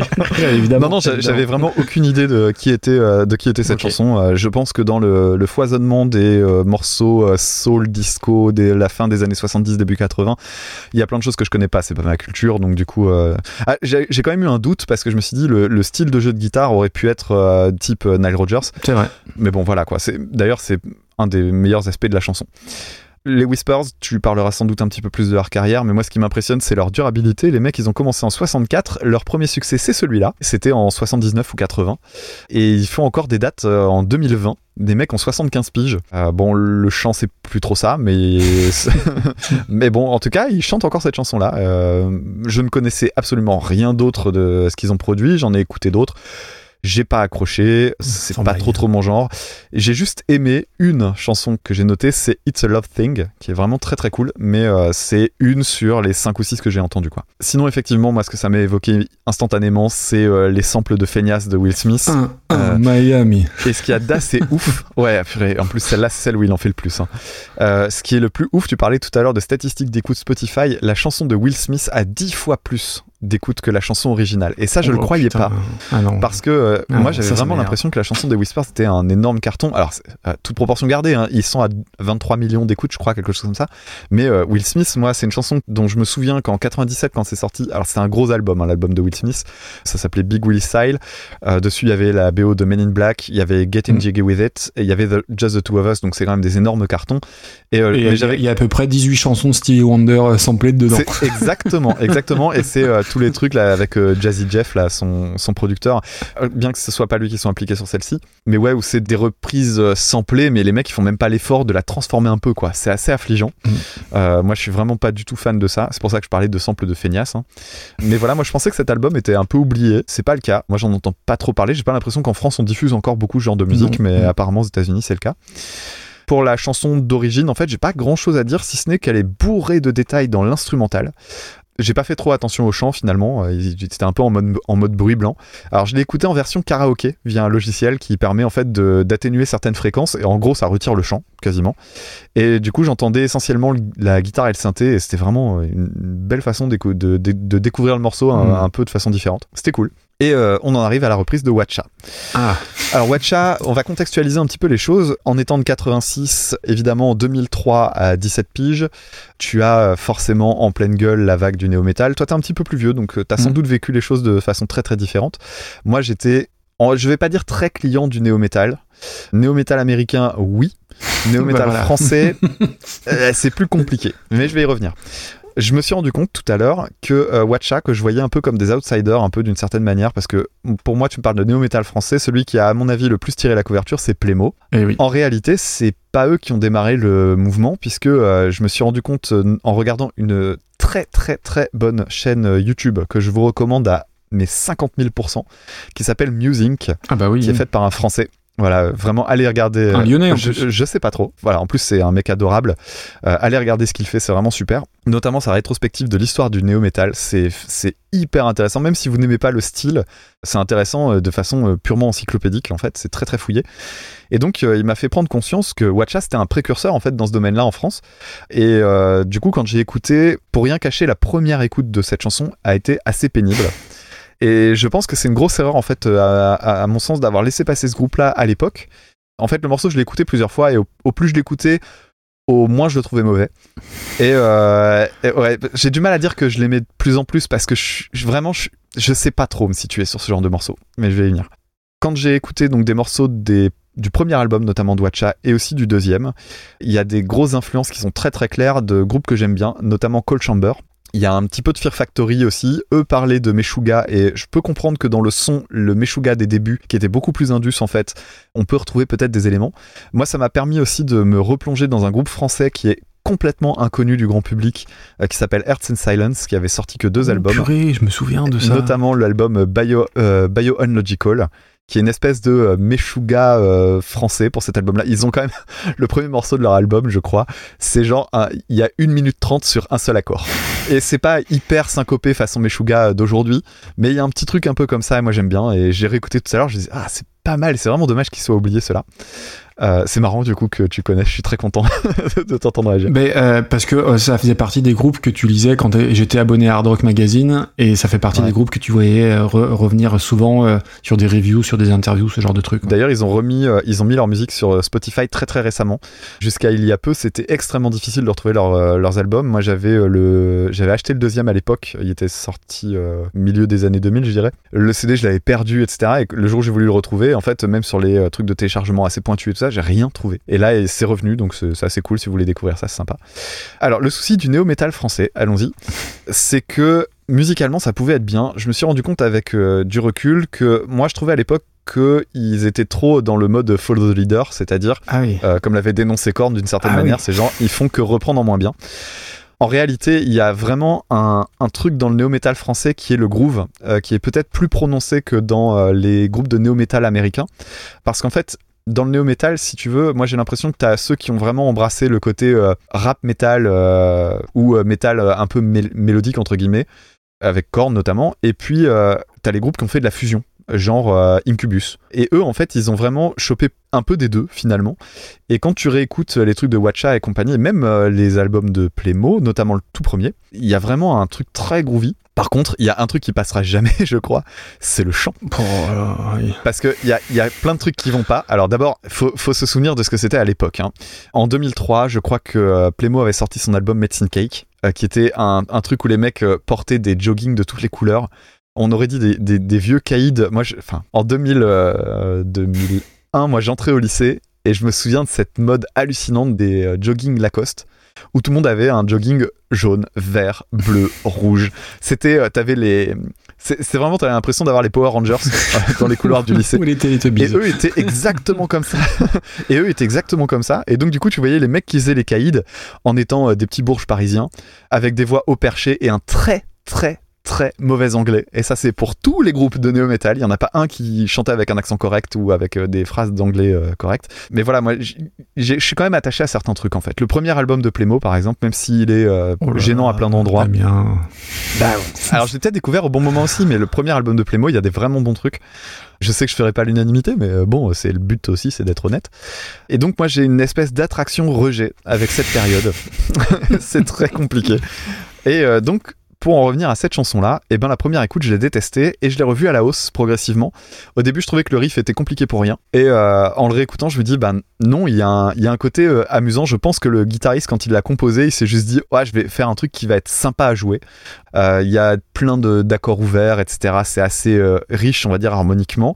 Il y a notamment des endroits où je trouve que ça s'ouvre pas mal dans le chant et, et je trouve que le jeu de batterie est pas révolutionnaire, mais il est bon. Là où ça pêche, c'est au niveau du break, qui est vraiment pas bon et qui est hyper cliché. C'est le moment gênant du morceau. C'est un, en fait, c'est un titre moyen d'Incubus, ce morceau-là, je trouve. Par contre, là, on va revenir sur un truc qu'on a déjà dit, mais euh, bah, c'est pas une reprise. Ils se font chier à mettre un début de sample au début. Après, ils gardent les paroles parce qu'à mon avis, ils ont eu la flemme d'en écrire d'autres. Je, je comprends vraiment pas le projet. On reconnaît rien. Et, et Bah, je pense que dans le public, tout le monde se foutait complètement de la chanson d'origine. Alors, ouais, dis donc, euh, t'as dit beaucoup de choses. Euh, Bah, parce qu'il fallait parler du néo-metal français, on n'aura pas souvent l'occasion de le faire, je crois. Complètement. Déjà, on va remercier Nico euh, de la Pifothèque, qu'on salue, de Ouais. nous avoir envoyé ça. Qui lui aime beaucoup euh, tout ce courant-là. Ouais, je crois. Alors, les, les Whispers, donc oui, groupe de disco funk américain qui est formé autour de deux frères jumeaux, donc Walter Scott et Scotty Scott. Et est-ce qu'il y a un nom plus disco funk que Scotty Scott? Eh ben moi je pense pas. C'est hallucinant. Et je suis bien incapable de te citer une autre chanson euh, d'eux parce que j'étais persuadé que c'était Imagination qui chantait cette chanson pour ne rien te cacher. Ah, D'ailleurs, Imagination, c'est un titre de leurs albums. C'est peut-être pour ça que euh, je, me, je me plantais. Euh, grosse carrière dans les années 80. Ils ont sorti plus de 30 albums, même si c'est de Beat Goes On qu'on retient. Euh, 21 millions de- de- d'écoutes sur Spotify contre même pas 9 millions pour leur deuxième chanson.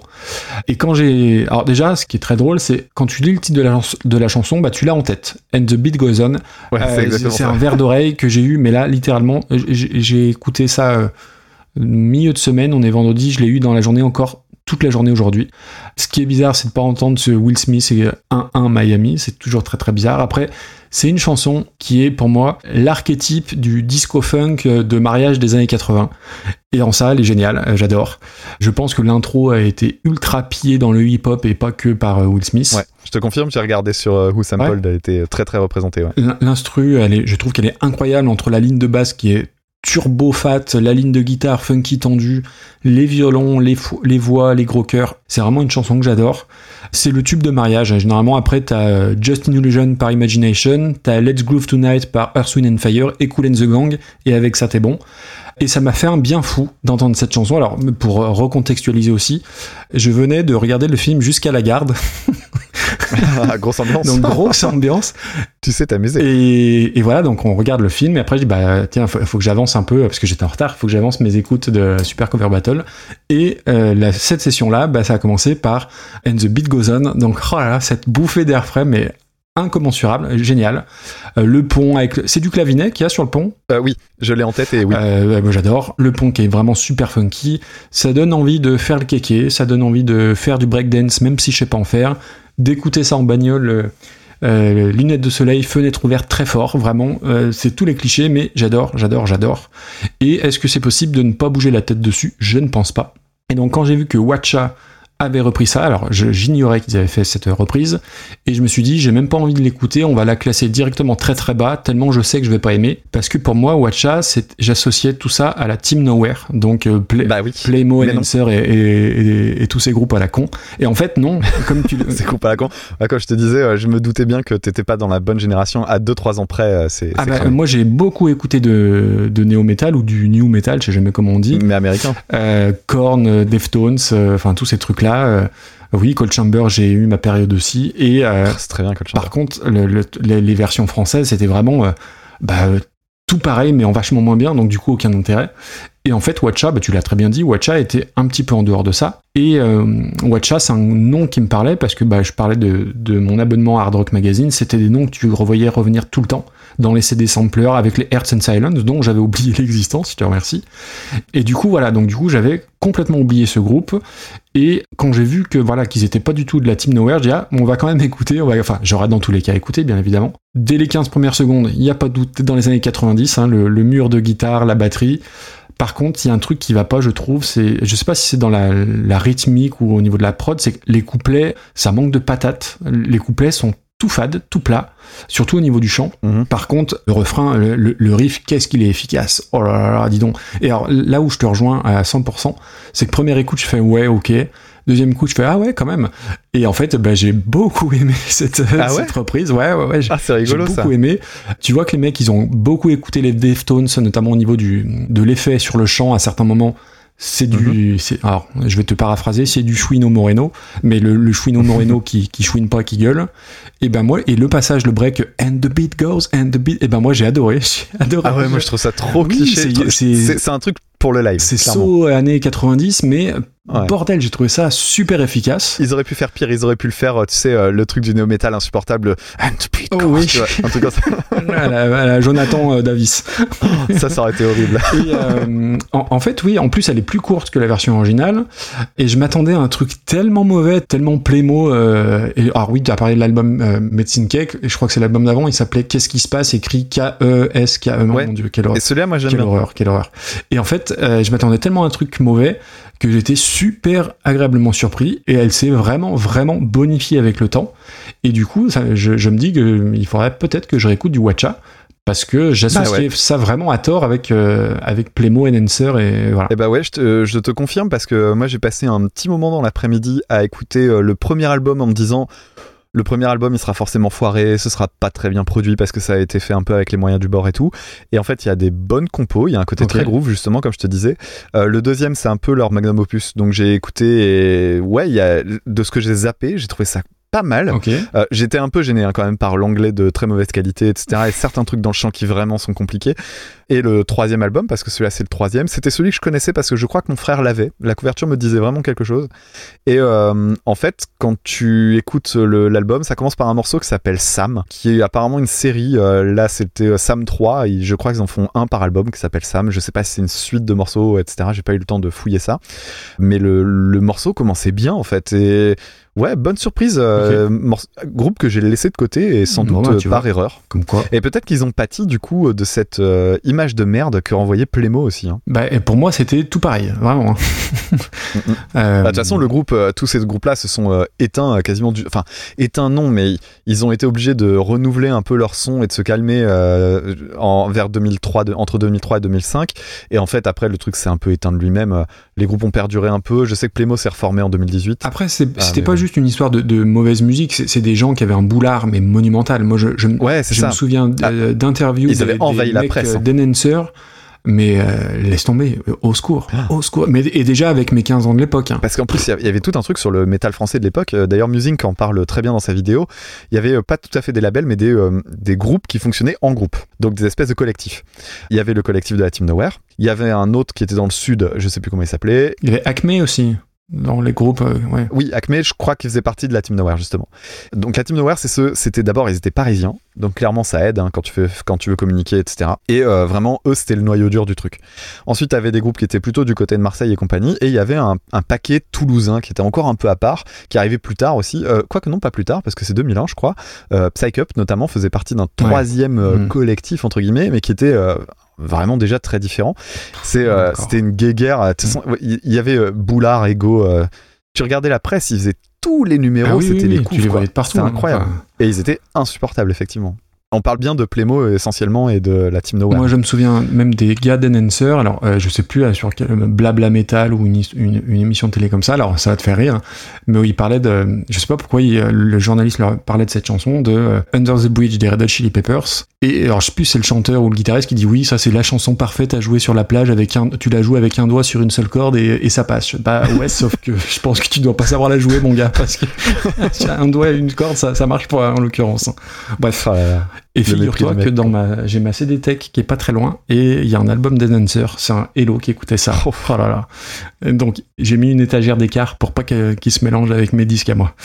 Mais j'ai jamais écouté Nancer. Quelle horreur. Pour la Ah peine, non. moi, j'ai en, en truc français, euh, j'ai écouté le, le premier album de Playmo, euh, le Medicine Cake, je l'avais acheté à l'époque parce qu'il y avait tout truc visuel, etc., Oui, hyper oui, important.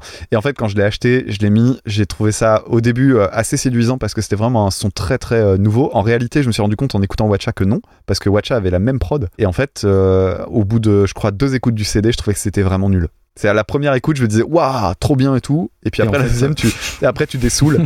Et tu fais, ah mais non, non, c'est pas bien. Mais Watcha c'est vachement mieux. Ouais, et Watcha, ça va être à réévaluer. Moi, clairement, je vais réécouter ça. Alors moi l'aspect euh, très différent de la version originale ne m'a pas choqué. Moi j'ai alors peut-être que le titre est tellement fort, le titre euh, littéral de la, de la chanson que du coup j'ai pas trouvé qu'il y avait un énorme écart. Enfin pas comme tout à l'heure avec New York New York par exemple. Euh, donc pour moi c'est une reprise. hein. Ah ouais Oui. O- Ok, bon, moi je suis pas tout à fait du même avis. Euh, du coup, moi je te l'aurais proposé dans le même giron que euh, celle qu'on avait classée tout New à l'heure. New York. donc voilà. quatre- ouais. Toi, tu voudras sans doute la, la classer au-dessus. On va prendre un truc un peu entre les deux, quoi. Oh dis donc euh, moi je mets Watcha au-dessus de Cat Power. Il y a rien qui va. Mais c'est de surprise en surprise ce Bah, podcast. écoute. On a bien euh, compris que tu avais fait un AVC euh, avant l'enregistrement du dernier épisode. Ouais. ouais, alors après, euh, oui, ça va pas forcément beaucoup, beaucoup plus haut. Limite, j'ai envie de mettre ça au-dessus de euh, la chanson de Mea Green de Kessera Sera. Ah putain, je m'emballe un peu après quand je vois ce qu'il y a au-dessus. Ouais, c'est ça.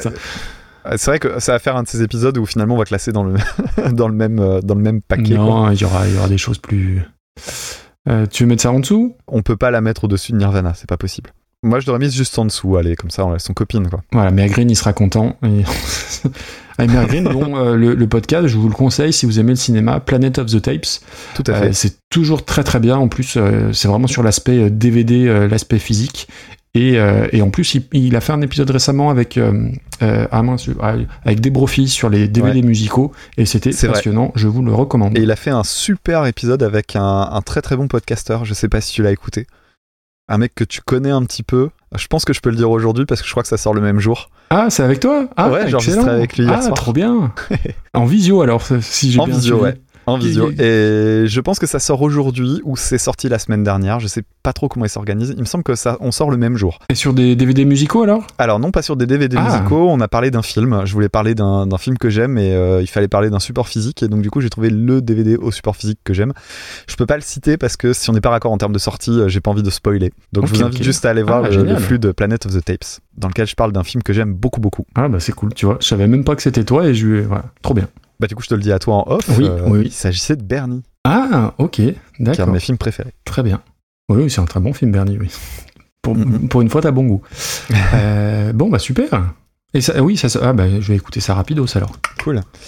Alors, on va continuer avec un morceau de 2003 euh, d'un groupe un petit peu connu qui s'appelle Radiohead, dont on va parler deux fois aujourd'hui.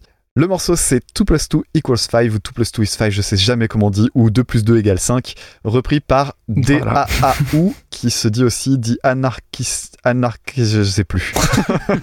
Faut que je reprenne mes notes. Euh, an- anarchistische, Die Anar archi- an- Abenteuer Erhaltung. Abend- Abenteral- ouais, bon, January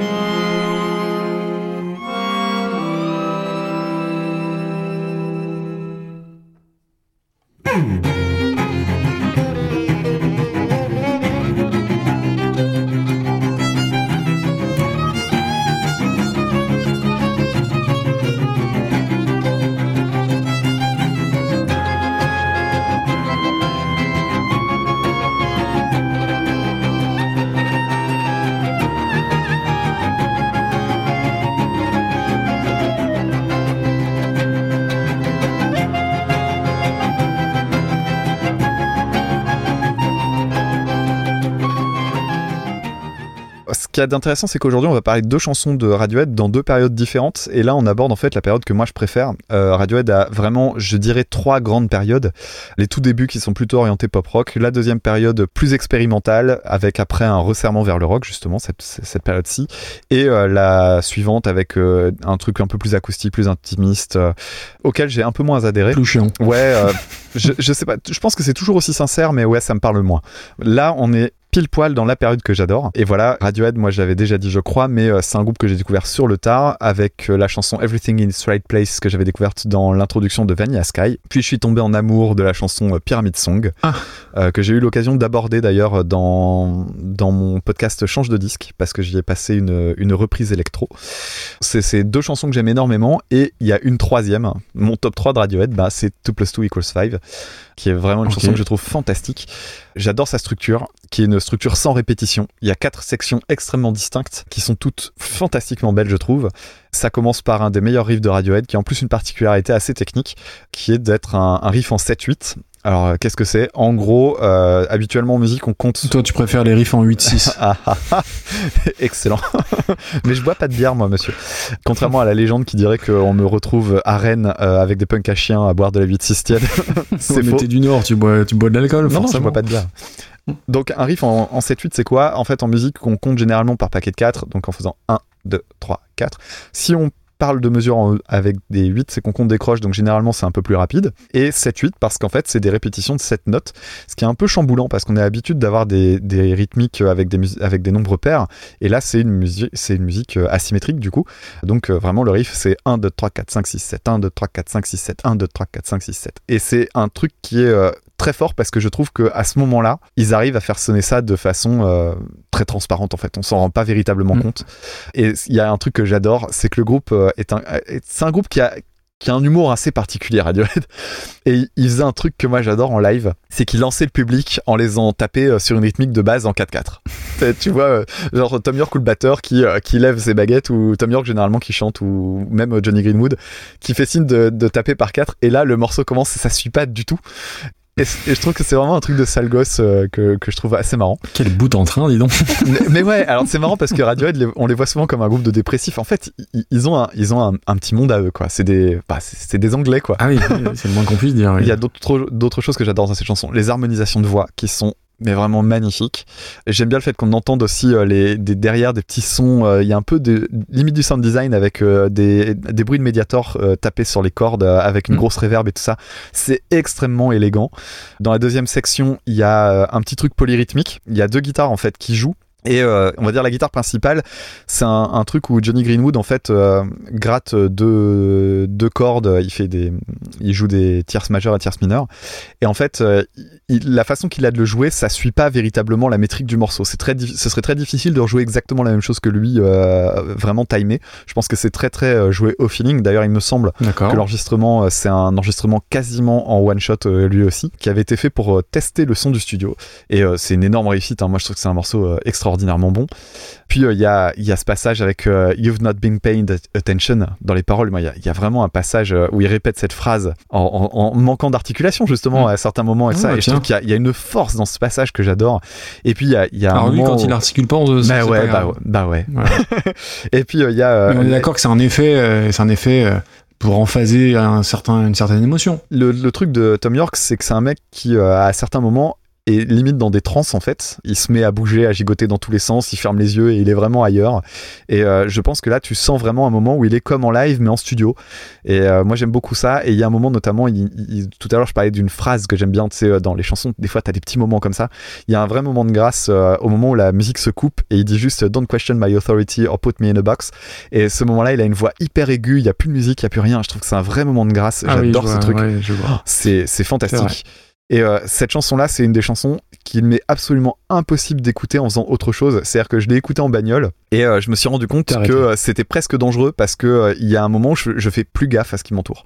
Cette chanson-là, elle m'embarque loin, loin, loin. Et pourtant, je l'ai écoutée des centaines de fois. Mais je, je, je crois vraiment que ça fait partie de mes chansons préférées au monde et parmi mes chansons Ouais, préférées de wow, donc. c'est c'est un, vraiment, j'adore cette chanson. Alors la reprise, donc j'ai le titre, j'ai le nom du groupe maintenant Ça devant les yeux, Die Anarchistische Abend Unterhaltung, qui est un groupe flamand dont je n'avais absolument jamais entendu parler. Tu m'étonnes. bon voilà, c'est un, groupe assez particulier, euh, c'est très épuré, c'est très jongli-jonglo dans l'esprit. Accordéon, clarinette, batterie, contrebasse, violon, un, truc très acoustique. Et en fait, je, trouve que la reprise est très intéressante, notamment parce que euh, de la façon qu'ils ont de réharmoniser le morceau, donc avec cet accordéon en, ligne principale, ça permet de faire ressortir les dissonances de la ligne de chant que tu ressens pas forcément d'ailleurs quand tu écoutes la version de Radiohead, parce que, euh, bah, alors moi, c'est une question de goût aussi. On aime, on n'aime pas la voix de Tom York, mais moi je trouve que les, les dissonances, on les, on les perçoit sans vraiment les ressentir. C'est-à-dire qu'une une dissonance c'est fait pour être désagréable entre guillemets. Et je trouve que la l'harmonisation euh, de, c'est quoi déjà? D-A-A-U, on va dire DAU, oui. DAU, permet de faire ressortir ça. Et, euh, et j'aime bien en fait cet aspect-là. Ça, ça l'emmène déjà un peu ailleurs. Euh, je trouve la première partie vraiment très jolie. La deuxième partie, je la trouve magnifique dans leur reprise, très tendue et tout ça. Et la troisième partie, on arrive dans un truc encore au-dessus. Ça m'a rappelé très fort un, groupe que j'aime beaucoup qui s'appelle euh, Masada, qui est en fait un projet de John Zorn, qui est un, musicien de jazz euh, expérimental, un peu très très barré. Et il a son projet principal qui s'appelle Masada, qui a plein de formes différentes, électriques, orchestre klezmer, et il y a aussi une version Masada Trio, qui est donc justement un, un truc fait façon musique de chambre avec trois instruments à cordes. Et en fait, ce passage-là où il y a un solo et tout ça, un solo de clarinette dans la version de Daou, le Paying Attention, qui est joué à l'accordéon, je trouve ça très très très réussi, vraiment vraiment très classe. La quatrième partie, c'est un peu différent. C'est beaucoup plus libre et je pense qu'en fait c'est parce que c'est très difficile d'adapter parce que le reste est assez fidèle en fait hein, vraiment. La quatrième partie est beaucoup plus difficile à, reprendre quasiment trait pour trait. Donc c'est moins reconnaissable. C'est peut-être le petit bémol du titre mais c'est vraiment pour pinailler. Moi ça a été un gros gros gros coup de cœur euh, cette, euh, cette reprise. J'ai trouvé ça très très beau. Ok. Eh ben, tu pourras remercier Kartoff qui nous a envoyé ça. Merci Cartoff. Je reviens vite fait sur euh, Radiohead. Euh, alors, je recontextualise une fois de plus. Euh, je sais plus quel film on avait regardé, mais en gros, c'était après et euh, je monte pour faire mes écoutes de Super Cover Battle. Et là, je vois, j'en suis à 2, moi je dis 2 plus 2 égale 5, hein, évidemment. Est-ce que j'ai vraiment envie d'écouter 2, 2 plus 2 égale 5 un samedi soir à 23h32 bah, Pour le bien du podcast, je l'ai fait. Elle est très dynamique hein, pourtant celle-là, ça va. Non, mais c'est c'est une chanson que j'aime j'aime beaucoup. Alors finalement, on a assez peu parlé de Radiohead, qui est quand même un groupe majeur des allez, 25-30 dernières années. Ouais. Euh, c'est un groupe que j'aime infiniment, même si j'aime pas tout. Et tu parlais de leurs différentes périodes. Moi, j'ai beaucoup d'affect pour la première période. Ah, Et euh, bah, on va en reparler d'ailleurs. Alors, ce qui est très bizarre, c'est que mes chansons préférées du groupe, elles sont sur la période que j'aime le moins. Donc, tu as parlé de Pyramid Song, c'est une de mes chansons préférées de Radiohead, Ouais. avec euh, Jigsaw Falling into Place Mhm. et Reconner, Reconner que j'adore. Et d'ailleurs, Reconner, c'est une chanson qui a été inspirée et influencée par le jeu de guitare de John Frusciante, figure-toi.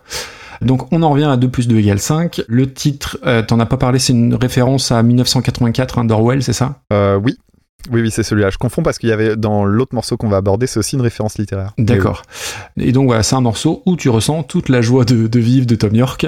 Blague à part, c'est pas le morceau plus le, enfin comment dire? Non, il y a des morceaux bien plus plombants chez Radiohead. C'est clair. Euh, mais moi, c'est vraiment un morceau que j'adore et pour un truc en particulier, c'est le pont et la cassure à 2 minutes 26 avec ce passage très Brit rock finalement, très années 90 au milieu d'une chanson qui est très ancrée dans la période électro 2003. J'aime ce qu'il y a avant, j'aime ce qu'il y a après, mais ce passage-là avec la guitare, je trouve que ça fonctionne vraiment bien. Ça, pour le coup, non pas que je sois pas rentré dans la chanson jusque-là, mais là, alors je vais pas dire que ça me met dans une transe, mais là, ça en termes d'émotion, il y a un truc qui monte. Et c'est le Radiohead que j'aime, c'est-à-dire euh, qui est torturé, inventif, mais qui est relativement cadré. Alors, évidemment, toutes les, les notions de mesure en 7, 8 et compagnie, j'a- j'avais, j'avais absolument pas fait attention. Et d'ailleurs, c'est, drôle parce que le groupe, il dit de cette chanson, je cite, hein, qu'elle est parfaitement calibrée dans l'esprit de ce que tout le monde attendait du groupe à cette époque. Ouais. Facile à appréhender, une mélodie de la guitare pas trop longue. Comme quoi, j'avais, j'avais vu juste, entre guillemets.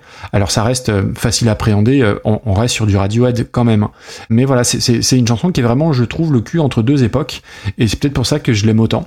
Et mes chansons préférées de Radiohead sont euh, issues de la période que j'aime le moins. C'est très bizarre, mais c'est comme ça. D'ailleurs, si vous voulez gratter Radiohead, il y a un excellent site qui s'appelle radiohead.fr Qui est une merveille. ouais. où il y a tout le détail, euh, de, de- il y a des, des explications des paroles, des chansons, etc. C'est super bien référencé, super bien documenté, franchement, allez-y. Et pour Die anarchistische Abendurer Taltung, évidemment, euh, bah, comme toi, je l'ai même pas, bah, évidemment que je l'ai pas bien dit. C'est Abend Euh. Très bien. La signification tu le- tu Ah non, j'en sais rien, je m'en fous Hein complètement. Petit chauffage d'appoint. non, pas du tout. Euh, ça, ça veut dire euh, animation de soirée anarchiste. Voilà. Ah, pas programme. mal. Ils ont 688 auditeurs sur Spotify, mais ils ont une page Wikipédia qui est plutôt bien faite, plutôt complète. Ouais.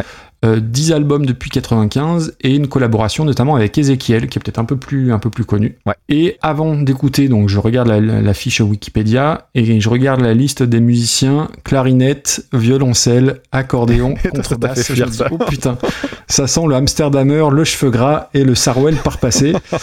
Et, et comme disait Josiane Balasco dans Les Bronzés, j'y vais, mais j'ai peur. Voilà.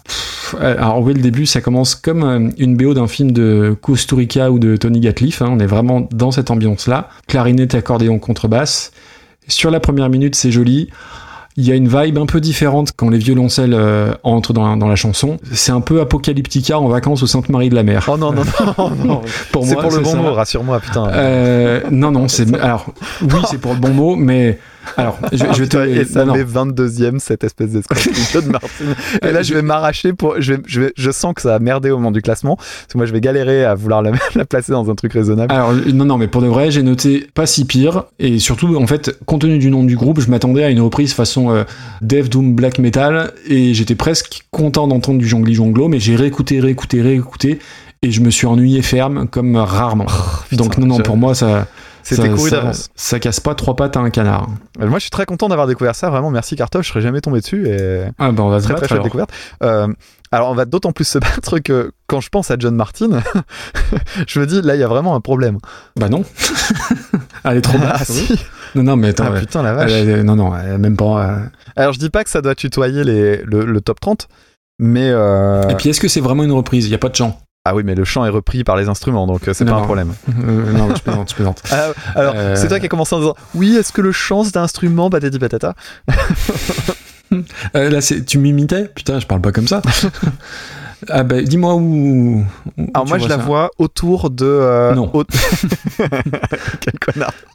Euh, moi, je la vois aux alentours de la 52e Alors, place. attends, En a fait, je la vois, je la vois entrer dans le top 50. Non, bah non, non, non. Alors, Je refuse, je m'y oppose catégoriquement. J'en ai rien à foutre. La dernière fois, t'as fait, t'as fait un truc, c'est que t'as as profité d'une position qui était particulière, qui était celle du live, pour euh, faire cette espèce de prise d'otage dégueulasse.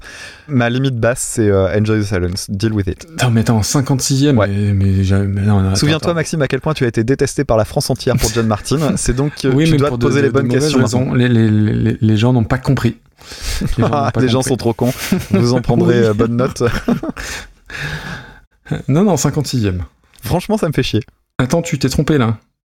Bah, tu l'as mise au-dessus. Moi, c'était en dessous de Enjoy the Elle est devenue 56e. Ah ouais, donc euh, au niveau de l'énoncé, tu me l'as fait à l'envers. Bravo, bon, bon esprit. Ok, ok, ok. Je vois, je vois la technique. Être délibérément flou dans la, dans la consigne pour pouvoir perdre. euh, Ok, ok, je vois.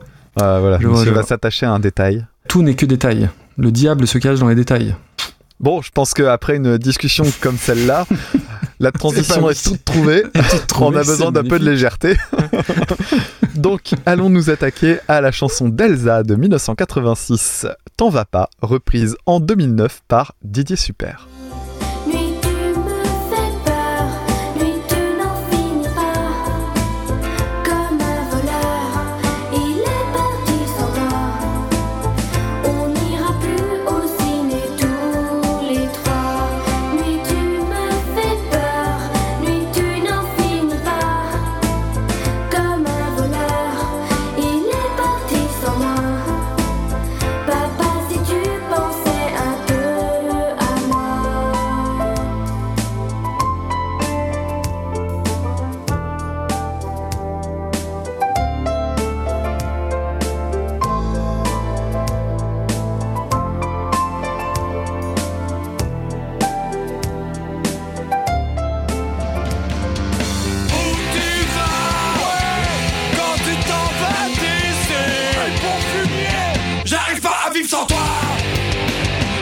La femme de ta vie vi, vi, vi, vi, vi, vi, vi. Papa fais pas de conneries. Quand on s'aime on s'en va pas. On ne part pas en pleine nuit. Mais tu m'as fait peur Mais tu n'en finis pas. Comme un voleur Il est parti sans moi. On n'ira plus jamais au cinéma. Et puis au McDonald's Et puis aux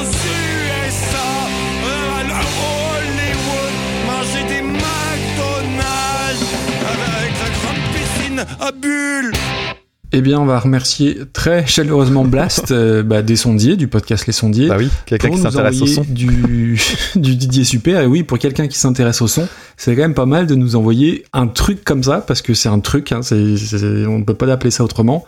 Donc, T'en va pas, c'était Elsa en 86. Et Elsa, il faut que je te fasse une confidence et une confidence à tout le monde. T'étais amoureux. Eh ben, quand j'étais gamin, j'étais amoureux d'elle.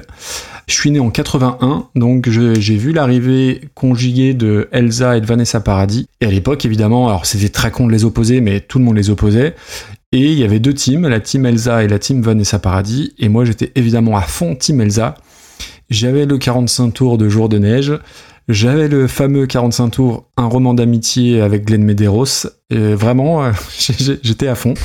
Euh, j'avais 12 ans, hein, donc non, même pas euh, 11 ans. Non, attends, 86, euh, non, j'avais 5 ans. Ah oui, j'étais vraiment gamin, bref. Et euh, du coup, j'avais pas réécouté ça depuis euh, genre cette période-là. Et j'avais même oublié que euh, Elsa était la nièce de Marlène Jobert et donc la cousine d'Eva Green. Donc, tu savais, toi? Non, par contre, j'ai une Non. question à te poser. Est-ce que tu as une chaîne YouTube qui s'appelle Le Grenier de Yann? Rien que le nom, Parce que déjà, c'est tu très drôle que tu dises ce que, que t'aies commencé comme ça, parce que tout à l'heure je parcourais les avis YouTube et je t'en, je t'en cite un. Suis-je le seul qui, quand il avait 13 ans en 1987, l'année de cette chanson, était plus attiré par Elsa que par Vanessa Paradis? Elle me semblait plus mature, plus posée, plus calme, et c'est ce que j'aimais dans cette fille. J'ai toujours aimé les filles du genre intello comme Elsa. Alors, j'irai pas jusque-là au niveau de l'argumentation. Mais j'étais, j'étais Team Elsa, euh, et je sais pas trop pourquoi, parce que c'était quand même pas terrible hein, au niveau musicalement. Et ce que j'ignorais aussi, euh, parce que du coup tu m'as coupé, euh, c'est qu'elle était comédienne. Pour, le- pour le coup, vraiment ça, je, j'ai vraiment appris pour l'épisode. Elle était comédienne avant d'être chanteuse. Elle a joué dans le Garde à vue de Claude Miller en 81. Alors je l'ai vu, mais je me souviens pas de, de son rôle Ah, dedans. Très bon film en tout cas. Oui, oui, bien sûr. Et elle va s'essayer donc la à la chanson en 86. Donc, elle était là avant Vanessa Paradis avec le fameux morceau T'en va pas, qui était dans un film, je crois. Je sais plus, Ouais, je sais plus lequel. Bref. Et elle sort ça, elle a 13 ans, 1 500 000 exemplaires vendus, numéro 1 en France, Ah ouais. plus jeune artiste à être euh, numéro 1 au top 50. J'imagine qu'elle va être battue plus tard par Jordi, je crois. elle va carte... Non, mais, ben non, mais il n'y a pas de. Fantastique. Oui. La, la France, monsieur. Non, je trouve que c'est génial dans un podcast de passer de, de trucs comme, euh, comme Radiohead à ça. J'adore. Elsa, c'est vachement mieux que Jordi quand même. Non, puis après, il y aura Dizzy Super. Excellent. Et donc Elsa, elle va cartonner à la fin des années 80. Début des années 90, on va la perdre un petit peu de vue. Bon, elle essaye toujours un peu d'exister via des films, des téléfilms et puis quelques albums. On va en entendre un peu plus parler euh, en 98 parce que forcément c'est Madame Lisa Razou. Donc euh, quand t'es femme de footballeur en 80 post-98, ça, ça change la donne. Et puis surtout, on va la voir une fois par an aux Enfoirés. Et euh, j'ai pas réussi à retrouver la vidéo. J'ai le souvenir d'une scène où en fait, tu sais, à la fin, où tout le monde chante euh, en même temps sur la dernière chanson, et elle pousse littéralement tout le monde pour être devant, vraiment au premier rang. Mais, euh, et je me souviens qu'à l'époque, ça avait été au zapping, mais j'ai pas réussi à retrouver. Et là, bah, je, n'étais plus amoureux d'elle depuis Belle Lurette, je me dis, purée, t'es là quand même. Enfin, c'est là où. Dans un truc caritatif, ouais, c'est nul. bah, euh, toute la, la- le côté faux cul du truc, c'est que elle était à jouer des coudes vraiment pour être devant, pour être au premier rang, parce que bah, parce qu'on l'avait oublié, Bichette. Ouais, mais alors justement, est-ce que ça te rappelle pas juste Nicolas Sarkozy? Ah oui, oui, bah bien sûr. Parce que Nicolas Sarkozy, dans la marche pour. euh, C'était euh, encore Charlie Hebdo, où le mec oui, il a ça, bousculé tous les chefs d'État pour venir au premier rang, euh, parce alors qu'il était plus président, quoi. Donc, euh, donc voilà, il y a cette scène moi qui m'a qui m'a marqué. Et euh, je vais pas dire trop de mal d'Elsa parce que son fils, le sachiez-tu, il est champion de France de kickboxing. donc voilà. donc la chanson, oui, bah, avec toutes ces conneries, j'ai pas parlé de la chanson. Et oui, elle est dans, dans le film La femme de ma vie de Régis Varnier. Je crois que c'est lui qui a écrit le texte et qui a dû faire le clip. Et sais-tu quelle chanson elle a battu quand elle est passée au numéro 1 devant au top 50 Aucune idée. The Final Countdown Oh quand même. hein. Et donc elle reste 8 semaines numéro 1, et tu sais par qui elle va être battue. et là ça, là ça pique. hein. Non, je sais pas. Par On se retrouvera de Francis Lalanne. Voilà, voilà, voilà. Donc c'était pas mieux avant, définitivement. Euh, J'en viens à la, à la chanson. Au niveau du texte, c'est quand même turbo plombant. Alors il y, a- il y a des phrases. Je suis sûr qu'un jour tu reviendras. Tu es parti comme un voleur. Donc c'est la gamine hein, qui parle. Mhm. Et faire chanter ça à une gamine, c'est à peu près, je trouve, de la même violence que de faire jouer l'exorciste à Linda Blair. Ouais. Tellement c'est d'une vrai. glauquitude, mais c'est affreux. Alors l'instru, tu vas peut-être en parler, mais il y a rien qui va. hein, le- L'espèce de, de synthé euh, qui klaxonne tout le long, c'est insupportable. le pont instrumental, au secours. Et malgré ça, je peux pas m'empêcher de pas trouver ça complètement nul, bizarrement.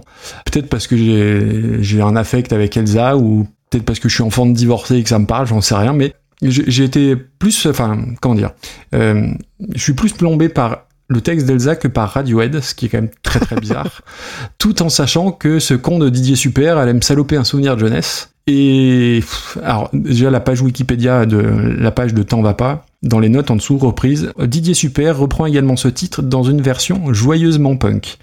Ah, c'est pas comme ça que j'aurais décrit l'affaire. Mais avant, on va quand même parler de Didier Super. Je pense que tu en parleras beaucoup plus et beaucoup mieux que moi. La seule chose que je connaissais jusque-là, c'était la chanson. Alors, je sais pas quelle chanson c'est, mais où il y a un solo d'aspirateur. Voilà. Une merveille. Et quand j'écoute ça, euh, je, je sais pas si c'est fantastique ou complètement débile. Euh, les alors deux. après, c'est- un type qui est complètement, complètement à part. hein. Enfin, c'était un des premiers à, à prôner le téléchargement illégal. Il a un humour, alors à- parfois grinçant, parfois très gras.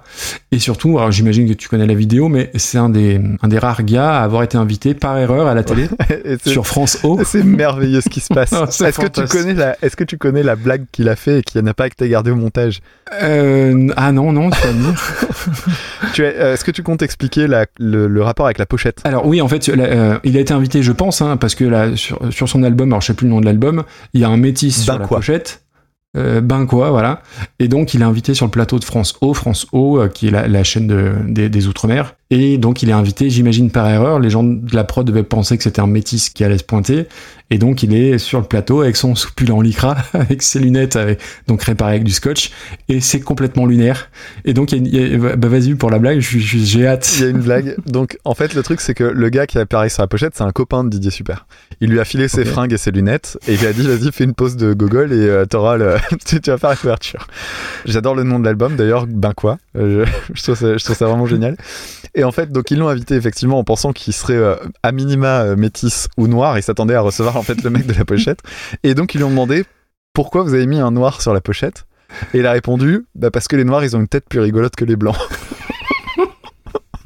T'imagines t'imagines le Ouais, malaise, le malaise du mec. Euh, Oui, parce que alors pour les personnes qui connaissent pas Didier Super, euh, je vais je vais beaucoup détailler, mais il y a aucun doute sur les intentions du type derrière. Oui, non, c'est vraiment ouais, c'est vraiment de mauvais esprit et ça n'a pas été gardé au montage. Mais, mais après, moi, je me pose dans, dans ces genres de, de trucs-là, je me pose toujours la même question qui achète ces disques et qui écoute ça de façon en écoute euh, active, concentrée? Je dis pas avec des potes tout ça, mais tiens, aujourd'hui, qu'est-ce que je vais m'écouter? Bah tiens, je vais m'écouter l'album de Didier Super.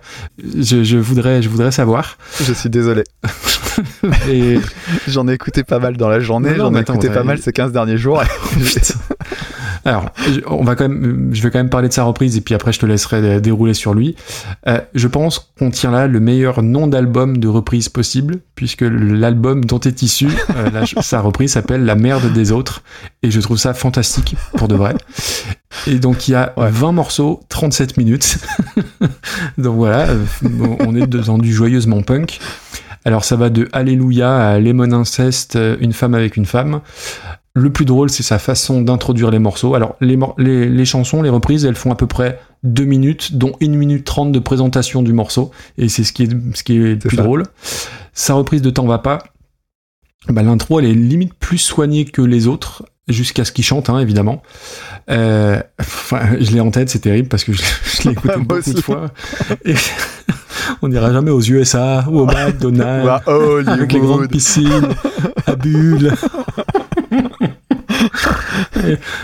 et, ah. Et- et elle dure 1 minute 56 et encore euh, de- dans les 1 minute 56 il y a le passage où il annonce le morceau d'après C'est ça, avec, avec une très bonne blague aussi. avec une très bonne blague et juste quand j'écoute ça je fais putain mais Damien comment il va faire pour l'enchaînement des morceaux là? Ah oui, bah oui, c'est une vraie question. Mais c'est pas le seul, mais celui-là, c'est peut-être le pire. je sais pas si c'est absolument génial ou si c'est complètement débile c'est probablement les deux tu l'as dit mais ouais, ouais j'ai pas, y a pas grand chose d'autre à dire Ah, très bien. Alors, c'est marrant, euh, c'est bien que tu aies parlé de euh, Elsa, parce que, euh, comme quoi, quelques années peuvent faire la différence, mais moi, j'ai absolument aucun, euh, Aucun affect pour Elsa, parce que aucun souvenir, pour moi, ça n'a juste pas existé dans la musique. Parce que je pense que c'est, euh, ça fait partie de ces trucs qui sont euh, un effet de mode, hein, tout simplement.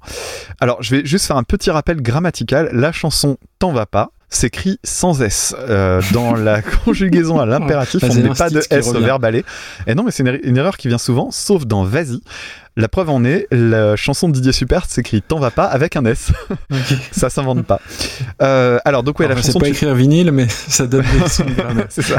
Alors toute la toute la chanson en fait effectivement euh, a été faite pour un film qui s'appelle La femme de ma vie comme tu l'as dit avec euh, Jane Birkin, Jean-Louis Trintignant. J'ai regardé une bonne partie du début un peu en accéléré, je trouvais ça vraiment pas mal et puis à la fin de la moitié on va dire et bah il y a une scène de virage, c'est le moment où est jouée cette chanson Ok. parce que donc la fille du couple est jouée par Elsa et elle, elle est au piano et elle commence à jouer cette chanson là. Il y a Jane Birkin qui est à côté d'elle et qui la regarde et Jane Birkin joue comme une patate. Et c'est le moment où d'un seul coup là ça Ouais, tombe vraiment, on est presque dans une scène digne de Nanarland alors qu'au début c'est un vrai drame quoi. Et dans le film il y a Florent Pagny. Voilà, t'en fais ce que tu veux. Donc la scène est complètement catapultée, c'est vraiment, nul. Par contre, l'intérêt de ce passage-là, c'est que c'est juste une version où elle joue au piano. D'ailleurs, c'est Elsa qui joue elle-même, et c'est vraiment une prise en direct. Je pense pas que le chant, par contre, soit direct, mais le, le piano l'est. Et je trouve que ça fait ressortir en fait le fait que la mélodie soit loin d'être nulle. Je trouve que la chanson est vraiment cheesy à mort, mais je trouve le refrain vraiment joli. Et euh, je l'ai classé dans ma catégorie euh, plaisir coupable parce que au sens strict, c'est-à-dire que je euh, je, je, me disais je peux pas aimer ce truc-là parce que c'est vraiment c'est kitsch, c'est pas bon. C'est catégorisé sur Bidé Musique, etc. Parce que bah évidemment ça fait oui, marrer pas mal de monde. Mais euh, non, moi j'arrive pas à trouver ça nul, donc je suis un peu Ah. comme toi, alors que j'avais pas Cool. ce rapport euh, affectif au départ. Donc c'est qu'il se passe quelque chose. Alors je suis à regarder par qui c'était composé. C'est composé par un certain Romano Musumara, que je connaissais pas. Mais pourtant, il est connu parce que, enfin, il est connu. Disons qu'il a, il a quand même collaboré à beaucoup de choses. Il a travaillé avec Jeanne, avec Jeanne Masse, avec Steph de avec Sylvie Vartan. Alors parfois, il a fait des trucs bien. Euh, il a par exemple, euh, il, il a visiblement travaillé sur euh, On écrit sur les murs pour Demis Roussos, dont on a déjà parlé. Et il a aussi travaillé sur l'album Seul de Garou, avec la chanson Seul. Ouf. Alors que moi je trouve vraiment pas être une. C'est clairement pas une chanson pour moi du tout, mais je trouve pas que ce soit une mauvaise chanson. Ah non. ah. Parfois, il- Mais, mais attends, attends. ah bah, ah. Ouais, vas-y, vas-y, si tu veux. non, mais je je suis, j'ai pas d'autres mots, j'ai juste D'accord. c'est tout ce que ça m'inspire. Euh, et, et parfois, il a fait des trucs vraiment géniaux, puisqu'il est derrière la chanson Rave Party de la comédie musicale Cendrillon. Ah, je ne connais pas. Alors, si, vous connaissez, si tu connais pas ça, c'est un truc, les amateurs de Nanarland et compagnie connaissent ça. Mais peut-on m'expliquer ce qu'est une répartie Il y a la pleine lune, la musique, la danse. On est en transe et on dit qu'on y prend de l'ecstasy. De l'ecstasy, ça je te l'interdis.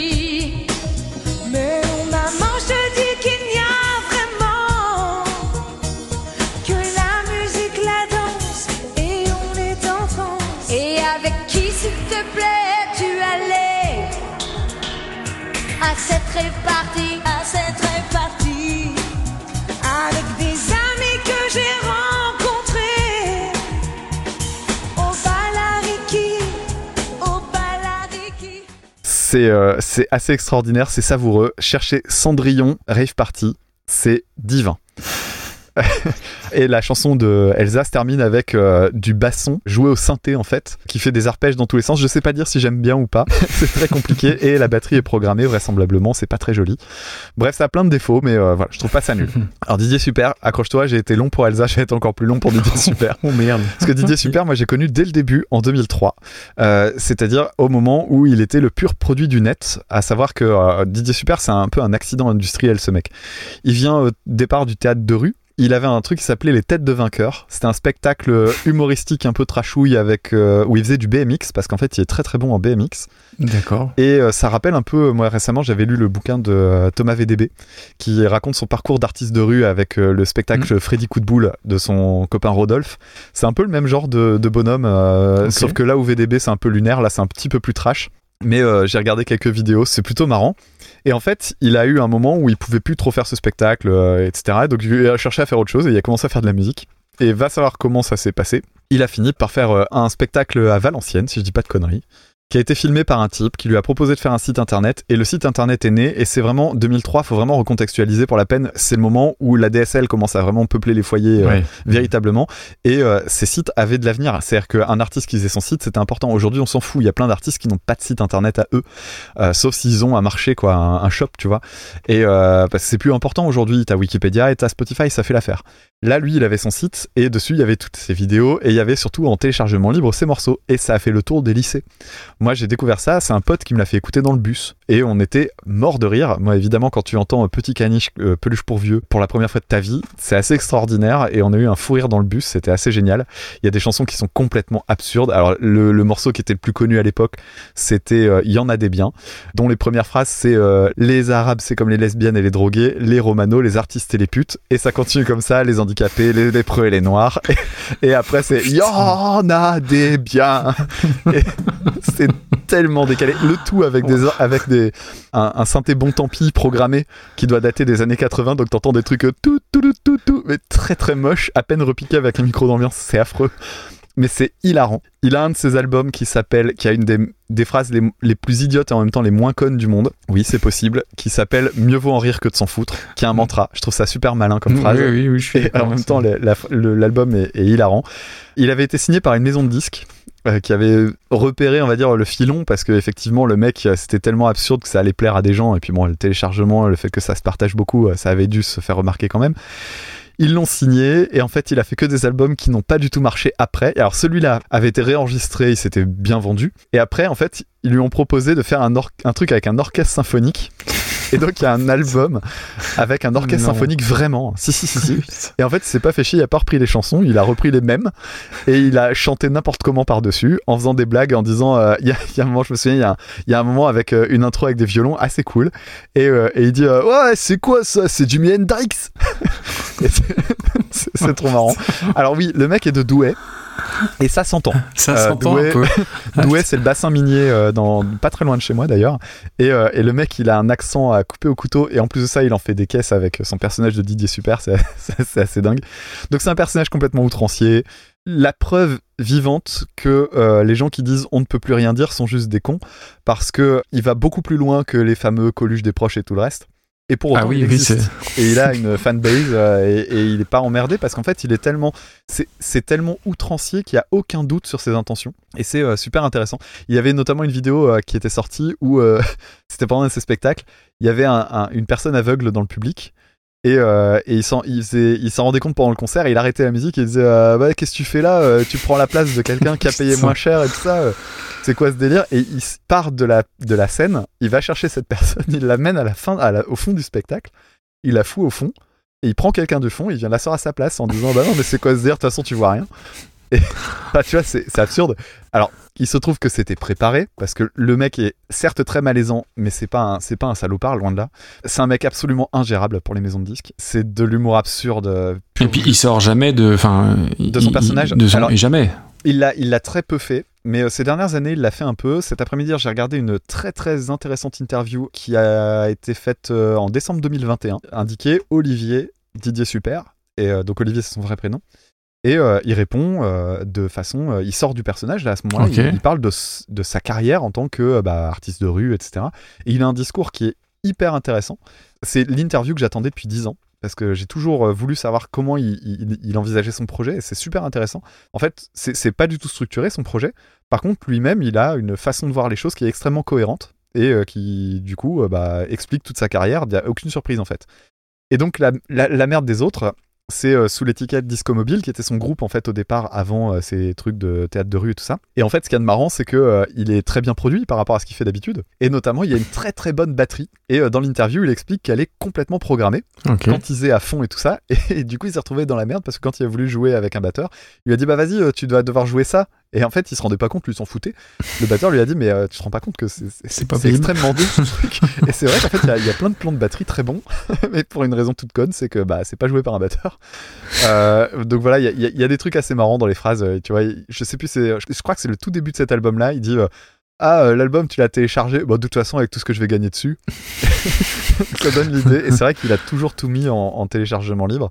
Alors, c'est un bon album. Vraiment, moi, je l'ai écouté. euh, je- quand je l'ai entendu, je me suis dit, allez, je vais replonger dans Didier Super, je vais réécouter ça. Je suis toujours un peu sceptique parce que je me dis, est-ce qu'il va réussir à se renouveler? Non, il se renouvelle pas, mais il arrive toujours à me faire marrer.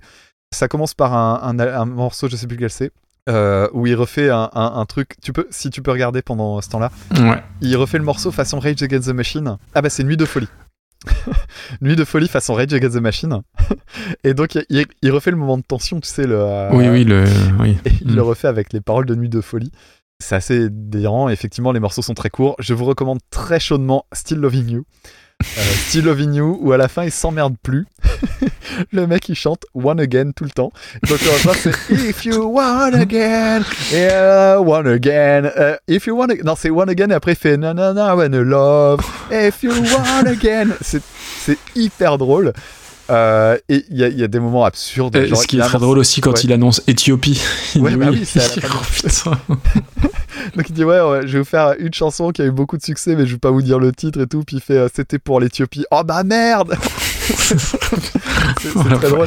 Et à la fin d'un morceau, il fait euh, il- le morceau s'arrête et il fait euh, bonjour. C'est Marc Lavoine. c'est. Enfin, vraiment très marrant. Si- vraiment, si vous voulez découvrir l'humour de Didier Super, d'abord, je vous recommanderais le tout premier, moi, qui est vraiment très marrant. Et euh, celui-là, c'est un- c'est une bonne porte d'entrée, mais faut être, franchement, faut être réchauffé. C'est euh, c'est Ouais, particulier. pour- oui, c'est c'est rude. Il y, en a, hein. Oh, il y en a des biens, il faut absolument découvrir cette pépite d'internet du début des années 2000, c'est un truc complètement absurde. Bref. Alors du coup, est-ce que j'ai bien aimé ça? Bah c'est méconnaissable, Mm, évidemment, mais c'est drôle. Euh, T'as parlé du on n'ira plus à Hollywood manger des McDonald's. McDonald's. Mais il y a aussi le, il y a aussi le moment où il fait euh, t'en vas pas, machin, il fait réponds fumier.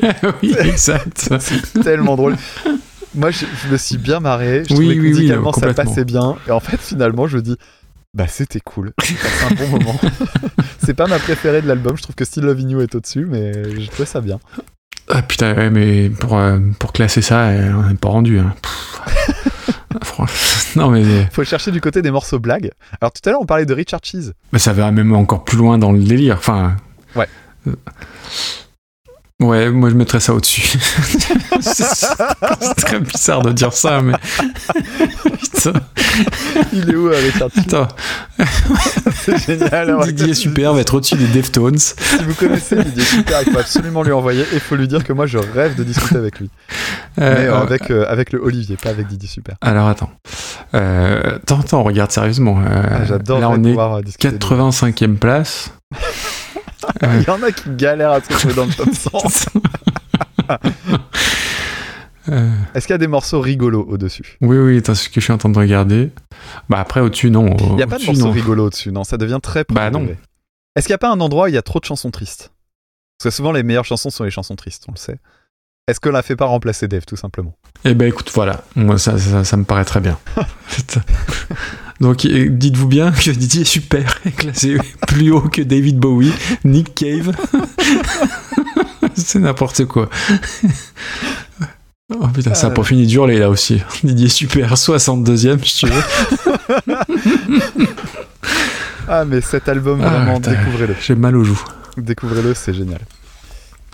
Ah, Attends, il y a une anecdote que j'ai oubliée. ah bah, Euh, Il y a une vidéo sur, euh, il y a une vidéo où tu le vois en coulisses en train de jouer un morceau avec euh, les ogres de Barbac. ah, formidable. Les ogres de Barbac qui sont en, en, tu sais, en- en coulisses en train de faire une petite répétition vite fait, c'est complètement prévu bien sûr. Et Didier Super arrive et, et interrompt la- le truc en leur disant en gros c'est de la merde votre musique de gauchiste. Et donc il dit Ah, on, va jouer une, on va jouer une autre chanson et, et il commence sa chanson je crois. Attends, la phrase exacte c'est un truc du genre Les juifs c'est pas une religion c'est un statut.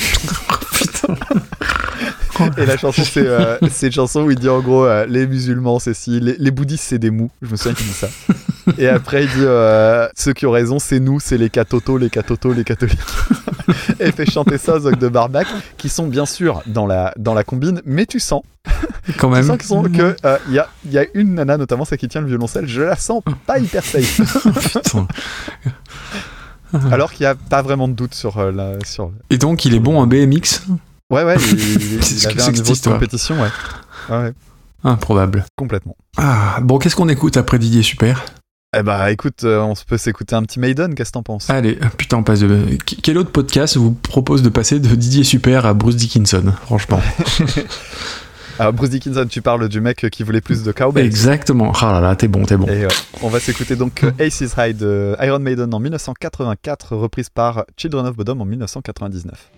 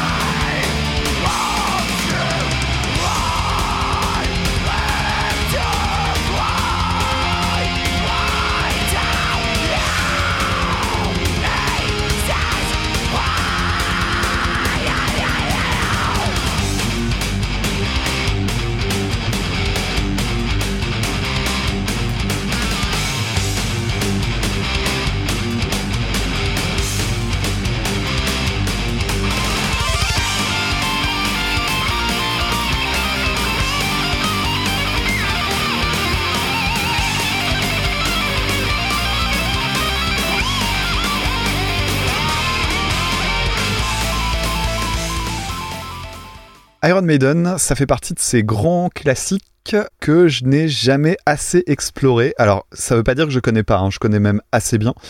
Euh, cela dit, ça fait pas partie des groupes que j'ai digué en allant écouter tous les albums dans l'ordre et compagnie. Je pense que je me situe sur euh, en gros, tous les morceaux les plus connus, je les connais vraiment très bien.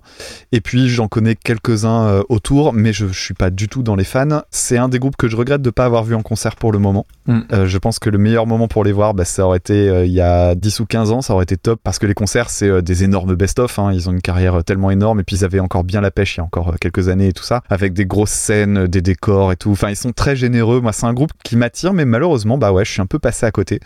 Surtout, mon gros regret, c'est en fait, c'est de pas avoir euh, leur discographie quand j'avais euh, la guitare dans les mains 4 heures par jour.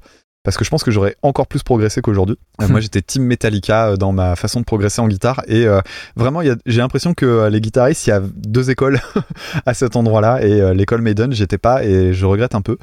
Pour ce qui est de ma découverte du groupe, en fait, au départ, comme moi, mon père a pas du tout la culture Maiden.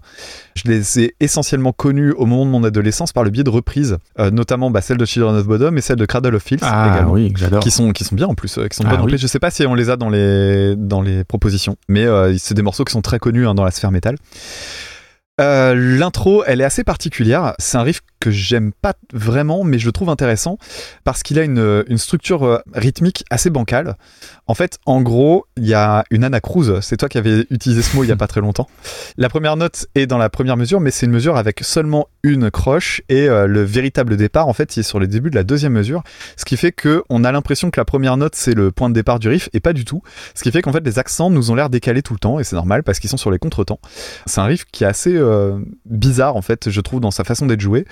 Euh, je suis pas du tout fan du riff principal des couplets, qui est un truc en accord de quinte qui est très punk dans l'esprit, là, le. Je, je, trouve pas ça séduisant en fait. Après arrive le, moment du solo qui, lui, par contre, est très cool avec une belle modulation au milieu. Le, morceau change de tonalité plusieurs fois et ça, c'est vraiment un truc plutôt classe. Il y a un riff que je trouve génial. Le, le moment où ça fait. Ça, c'est vraiment un truc que je trouve très Maiden. Et, euh, et- et ça j'aime bien, c'est ça que je vais chercher quoi.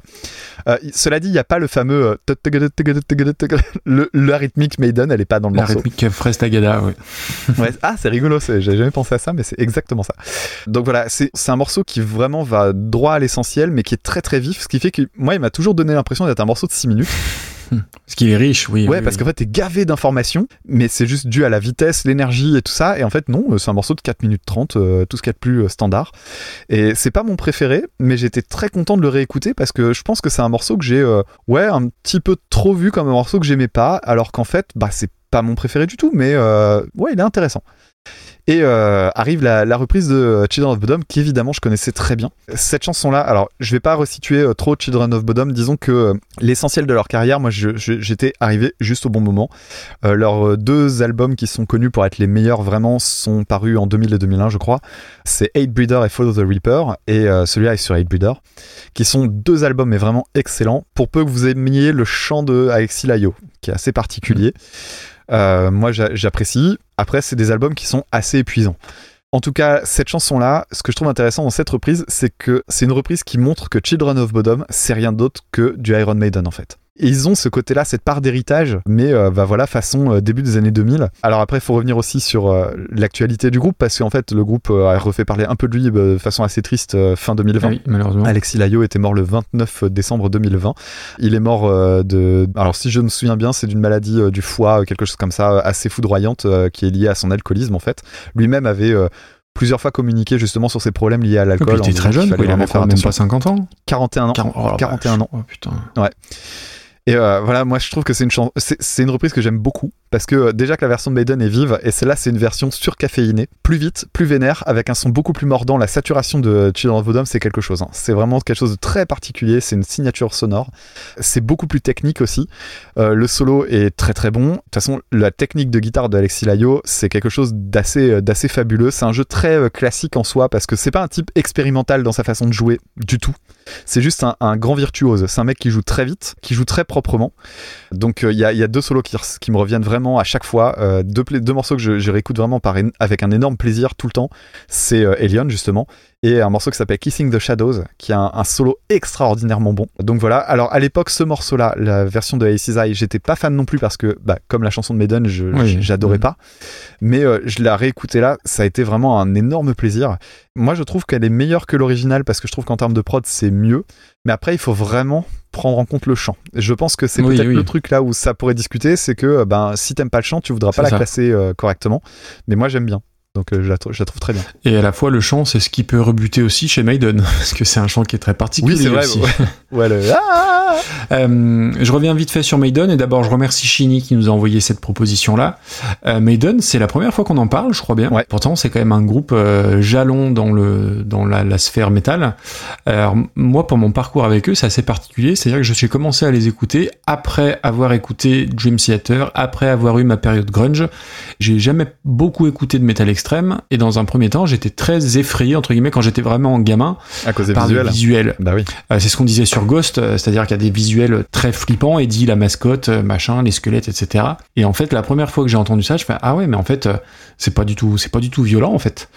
Et euh, alors, il y a des périodes différentes hein, aussi chez Maiden. On va dire qu'il y en a quatre, les tout débuts avec, euh, je crois qu'il y a un ou deux albums avec Paul Diano, donc peut-être plus punk, un chant plus rock. La période face, donc les années 80 avec Bruce Dickinson au chant. Ensuite, Bruce Dickinson part euh, fin des années 80, je crois. Il est remplacé par Blaise Bailey. Alors, c'est un peu la période creuse. Alors, les fans aiment quand même cette période-là. Moi, j'avoue que je, je suis resté un petit peu à côté. Et je crois que c'est 99, le retour de Bruce Dickinson. Bon, de- depuis, il y a eu beaucoup, beaucoup d'albums. Je crois qu'il y a peut-être une quinzaine de disques différents. Ils en ont sorti un récemment et apparemment qui a été plutôt apprécié. Alors, moi, j'ai pas aimé, mais alors après, je suis pas un spécialiste. Je l'ai pas écouté du tout. Et ils ont ce point commun avec Dream Theater de sortir un album et ensuite de sortir deux albums live. J'ai l'impression qu'il y a autant d'albums live que d'albums studio chez, chez Maiden. Après, c'est quand même un groupe avec des éléments très forts. Alors, on, on parlait de la basse très en avant parce que le, Ah oui. le leader, le, le, le boss de l'entreprise Maiden, c'est Steve Harris, le bassiste. Et ça, c'est toujours assez rare d'avoir un, un leader compositeur, parolier, bassiste. La mascotte est dit évidemment. Ils ont leur propre avion, piloté par Bruce Dickinson, qui a son fait. brevet de, de pilotage. Ils ont trois guitares maintenant aussi. Et euh, pour la petite histoire, leur batteur, Nico McBrain, jouait avant chez Trust. Ouais. On l'avait peut-être dit quand on avait parlé de Trust d'ailleurs. Il me semble. Moi, c'est une chanson que j'ai beaucoup écoutée, Ace's Eye. Alors, pour moi, c'est un peu. Alors, il y a des albums que j'aime beaucoup, euh, Seven Son ou Power Slave, justement. Après, pour moi, aujourd'hui, c'est un groupe que je vais écouter euh, via des best-of. Parce que vraiment, les, Ouais. euh, il y a, ils ont une tripotée de classiques qui est assez hallucinante. Ma chanson préférée, je pense, c'est Hello Be Thy Name, justement reprise par Cradle of Filth. Ouais, bah Pour ouais. moi, c'est leur Eh chef-d'œuvre absolu. C'est une chanson qui est extraordinaire. Mais voilà, j'écoute des best-of ou des best-of live et euh, je, je- ça fait partie des groupes où je n'écoute plus des albums entiers parce que parfois il y a un petit peu de déchets. Donc la, la Ace's Eye, elle est sur Power Slave avec une pochette absolument magnifique, comme souvent. hein, euh, c'est signé Derek Riggs, je crois qu'il a signé quasiment toutes les pochettes. C'est de loin la pochette la plus réussie de Maiden, je trouve. Et je crois que c'est une des chansons qui joue quasiment systématiquement en live, limite en tout début de show, euh, qu'ils introduisent généralement avec un discours de Churchill, parce que comme 75% des chansons de Maiden, le thème c'est un thème avec l'histoire. Ils parlent beaucoup d'histoire, alors euh, récente ou, euh, ou plus euh, médiévale. Là, en l'occurrence, c'est l'histoire d'un pilote d'avion de la Royal Air Force qui combat les forces de la, de la Luftwaffe. Et il y a tout Maiden dedans, je trouve. Les guitares harmonisées, la ligne de basse, je trouve qu'on l'entend, on sent bien que Steve Harris c'est le leader, quoi. Il n'y a pas de problème. La voix, on aime ou on déteste. Elle commence à me fatiguer à la longue, mais je peux, je peux comprendre qu'on aime. Mais voilà, c'est, pas dans mes préférés de Maiden, mais voilà, c'est une chanson qui est toujours efficace, qui fait le café, comme on dit. Et du coup, Children of Bonhomme, alors je connais parce qu'à l'époque j'étais abonné à Hard Rock Magazine et ils étaient tout le temps, tout le temps, tout le temps dans Hard Rock Magazine. Mais j'ai beaucoup moins d'incointance avec ce groupe-là parce que la, voix me dérange un petit peu. Et puis il y a des les, les, la guitare suraiguë à, à la longue, ça a tendance à me fatiguer un petit peu. Euh, mais je, avant le décès d'Alexis Léo, c'était un groupe qui, qui comptait dans la sphère métal. Alors après, l'ironie du truc, c'est que j'ai voulu aller voir sur Spotify et écouter les deux premières chansons. La première chanson qui sort, c'est Are You Dead Yet? Donc j'ai trouvé ça assez, assez ironique pour le coup. L'intro est plus lente, l'intro de leur reprise. Après, comme 90% des groupes, c'est pas le bassiste le leader, donc la basse, elle est un petit peu perdue dans le mix par rapport à Maiden. Ouais. Ça perd en groove par rapport à l'original. À la fois, c'est du trash def, donc le groove, euh, c'est pas trop leur euh, préoccupation initiale. Par contre, il y a un truc dont je voulais te parler, genre il y a une espèce de bourdonnement par moment. Euh, alors je sais pas si c'est le bruit du médiator, mais euh, on- on- à 1 minute 09, tu écouteras, il y a un espèce de son derrière, je sais pas ce que c'est. Et euh, il le refait plus Attends, tard. je vais l'écouter. Alors je sais pas si c'est une espèce d'harmonique, mais ça m'a du coup ça m'a accroché l'oreille. Alors je- c'est un- typiquement le genre de truc où j'aurais pas fait gaffe il y a un an, mais maintenant avec ton oreille aiguisée, bah ça a aiguisé la mienne, et du coup ça m'a surpris. Après, ce qu'on peut pas leur enlever, c'est que c'est un. Je pense que c'est un groupe qui est respectueux et euh, qui est toujours dans l'hommage et dans l'hommage au bon, dans le bon sens du terme. Alors, euh, elle est très fidèle finalement. Il y a, tu l'as dit. hein, alors c'est pas un copier-coller. Il y a, elle est peut-être un peu plus technique, il y a un peu plus def au niveau de la voix. Il y a quelques claviers en plus.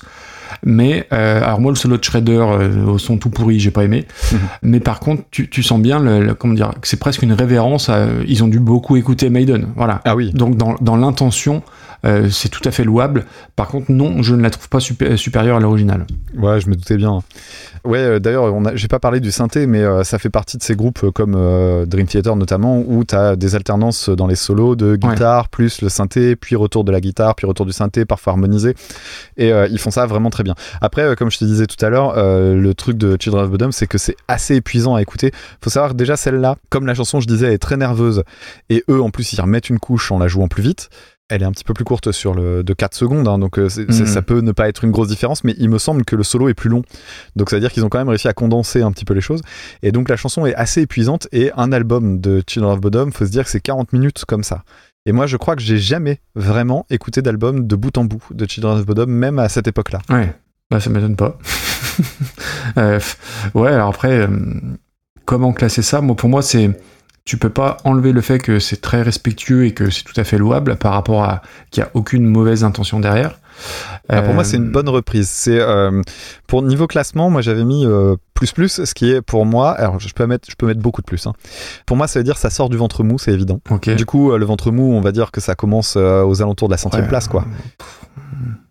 Euh, regarde Helter Skelter par Aerosmith, c'était très fidèle à. Ouais, c'est ce que j'étais en train de me dire. à- donc on est pas mal là, hein, 106e place Ouais. à peu près. Est-ce que ça t'embêterait que je la mette au-dessus de Helter Skelter Non, non, non.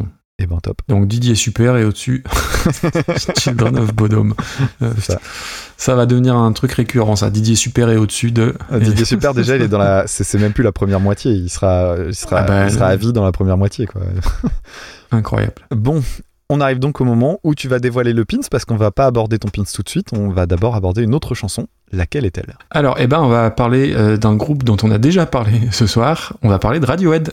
Ah, donc je m'étais trompé. Le Tu suspense a duré jusqu'au bout. Donc on Exactement. va reparler de Radiohead, mais cette fois-ci la période de 1995, début de leur carrière avec la chanson Street Spirits Fade Out, reprise en 2016 par Stream of Passion.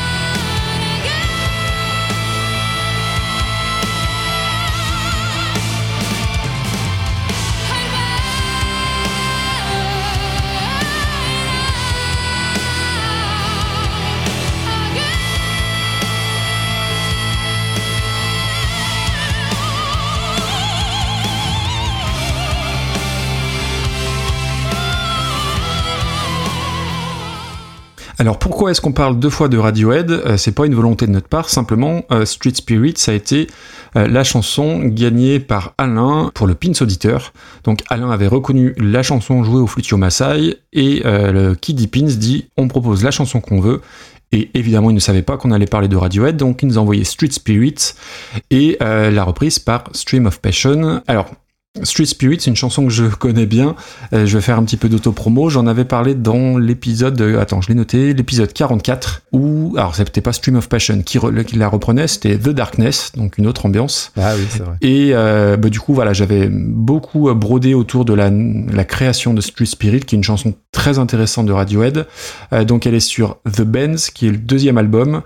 On parle tout le temps de Hockey Computer, on parle jamais de The Benz. Franchement, réécoutez, c'est un album qui est extraordinaire. Alors, la chanson était sortie en single avec une phase B très connue. Euh, La phase B, c'était Talk Show Host, euh, qui était dans l'excellente BO du très mauvais Roméo plus Juliette. Donc toujours Baz Luhrmann, on y revient. Et dans les fun facts, euh, pour Street Spirit, Tom York s'est inspiré de REM. Et euh, je sais pas comment l'expliquer, mais quand tu le sais, je trouve que ça s'entend. ouais. Dans le côté un peu doux amer à la, à la REM, je trouve que ça fait sens. Au niveau du texte, l'inspiration euh, vient d'un roman d'un auteur nigérian, alors j'ai oublié le nom, qui s'appelle, euh, le livre en français s'appelle La route de la faim. Et en gros, le pitch, c'est au Nigeria naît Adzaro, un enfant esprit, et c'est un enfant qui vient au monde et qui repart selon un cycle régulier qui lui permet de fuir la dureté de la vie. Voilà, voilà, donc bonne, am- bonne ambiance. Et euh, là aussi, il faut éloigner les, les objets tranchants. et ce qu'il y a de fou, je trouve, c'est ce que dit Tom York à propos de cette chanson. Donc là, je vais le citer. hein. Il dit Toutes nos chansons les plus tristes ont quelque part en elles au moins une lueur d'espoir. Street Spirit n'a pas d'espoir. C'est le tunnel sombre sans la lumière à la fin. Je peux pas croire que nous avons des fans qui peuvent gérer émotionnellement cette chanson. C'est pour ça que je suis convaincu qu'ils ne savent pas de quoi il s'agit. C'est pour ça que nous la jouons à la fin de nos concerts. Elle me vide, elle me secoue, et ça me fait horriblement mal à chaque fois que je la joue de regarder des milliers de personnes applaudir et sourire, inconscients de la tragédie de sa signification. Une fois que tu sais ça, tu, tu écoutes la chanson encore avec euh, un état d'esprit très très différent. Euh, ça fait partie des chansons que j'ai beau connaître par cœur, qui me bouleversent toujours autant quand je l'écoute. Voilà, euh, le petit arpège, les petites nappes de clavier, les chœurs, la, la ligne de guitare harmonisée. C'est un titre qui est assez linéaire finalement, mais qui est très beau. Euh, je sais pas quoi dire d'autre, c'est un de mes morceaux préférés de Radiohead. Alors je l'ai pas dit tout à l'heure Ouais. justement pour euh, pour garder un petit peu de suspense, mais euh, et en plus elle termine l'album The Ouais, c'est c'est- la fin, vraiment, euh, ça te laisse sur les genoux, quoi. Ça te laisse sur les genoux exactement. C'est incroyable tellement c'est beau et c'est une chanson dont je me lasserai jamais, je pense. Et donc Stream of Passion, je connais pas, mais été très curieux d'écouter parce que dans son mail, Alain nous dit ceci, je cite hein, encore une fois, c'est grâce à toi Maxime et au merveilleux algorithme d'Apple que j'ai découvert Marcella Bovio, donc la chanteuse de Stream of Passion, car en écoutant Anneke et The Gathering en boucle depuis que je les ai découverts et en écoutant tes podcasts, Apple m'a suggéré le groupe Stream of Passion et je suis tombé amoureux de la voix de leur chanteuse. Les deux chanteuses ont d'ailleurs fait plusieurs duos en live. Donc évidemment, quand j'ai vu ça, je fais attends, mais euh, il a Anneke, elle a chanté avec Marcella Bovio. Pourquoi je ne connais pas Marcella Bovio Tous les chemins mènent vers Anneke. Ouais. Euh, et en fait, en, en grattant, Stream of Passion, c'est un groupe euh, donc qui est batavo-mexicain ou mexico-néerlandais, je sais pas trop comment on dit. Euh, et en fait, Marcella Bovio, elle, a, elle était dans Iron, le projet d'Ariane Lucassen. Ariane Lucassen qui est bien connu de ceux qui écoutent du métal symphonique, de l'opéra métal, ce genre de trucs-là. Et du coup, alors, moi je suis pas très client d'Ariane Lucassen, même ce qu'il avait fait avec Anneke Z Gentle Storm, c'est un truc un peu, euh, un côté jongli jonglo médiéval un peu, et c'est pas du tout mon truc, mais du coup j'étais très curieux d'écouter ça. Je lance le morceau, donc on a mis la version live qui a été conseillée par Alain. Donc voilà, après il n'y a pas une grosse grosse différence avec la version studio. Clairement, il y a une vraie filiation avec Anneke au niveau de la, au, au niveau du, au niveau de la voix. Alors je vais pas dire que ça serait un sosie vocal parce que Anneke a ce petit truc en plus que je saurais absolument pas définir, mais elles ont un, un vibrato un peu, un peu similaire, et surtout à la fin du morceau quand elles parlent, alors même si Marcela Bovio est mexicaine, je crois, il y a vraiment une vraie, vraie ressemblance, ça sonne comme du Anneke van Giersbergen, ça ressemble à Anneke, mais c'est pas du Anneke, en tout cas, enfin, il me manquait ce, ce petit truc-là. La chanson démarre très bien, alors je suis moins fan du, du, son des guitares qui fait très gothique, presque Cradle of Filth, alors toute proportion gardée évidemment. Quand la chanteuse elle monte, c'est très réussi. Alors je sais pas si c'est overdubé ou si c'est si c'est naturel. Après, il y a, y a une grosse vibe, oui, évidemment, rock atmosphérique euh, des années 90, la Kuna Coil, tous ces trucs-là. Et aux deux tiers, il y a les envolées lyriques, et là, c'est plus possible. Euh, Ça m'a rappelé les sombres heures de Nightwish et, compagnie. Et là, ça m'a complètement sorti du morceau, et j'étais très déçu, j'avais vraiment envie d'aimer. Et là, il y a trop de flonflon, trop de... trop- Enfin, vraiment, ouais, le côté opéra qui part dans tous les sens, ça m'a vraiment sorti, et c'est dommage, parce que les, deux premiers tiers, je trouvais ça vraiment, vraiment chouette. Et euh, même sans ça, je trouve que c'est une reprise qui est, enfin, c'est une chanson qui est impossible à, égaler par rapport à l'original. Il n'y a pas le, le spleen de, de Tom York qui est juste inimitable.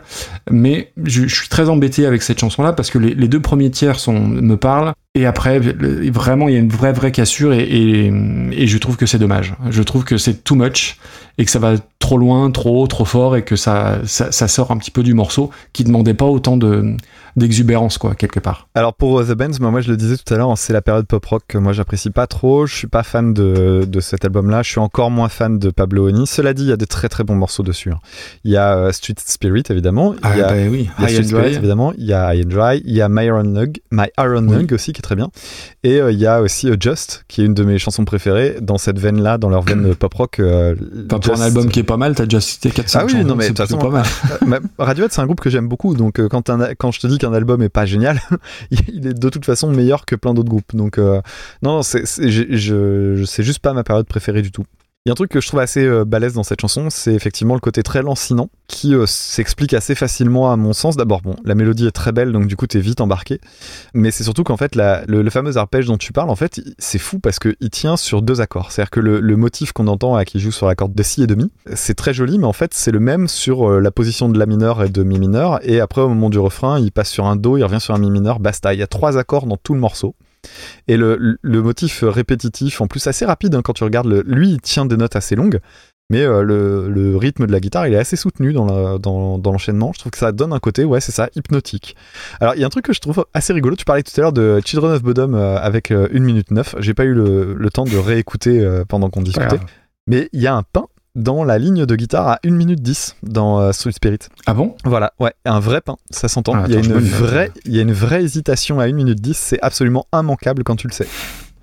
Et euh, je m'en fous en fait, hein, clairement, c'est juste que euh, je l'ai repéré, je le dis, parce que quand vous allez l'écouter, bah moi c'est con, mais c'est le genre de truc qui donne une petite saveur en plus au morceau.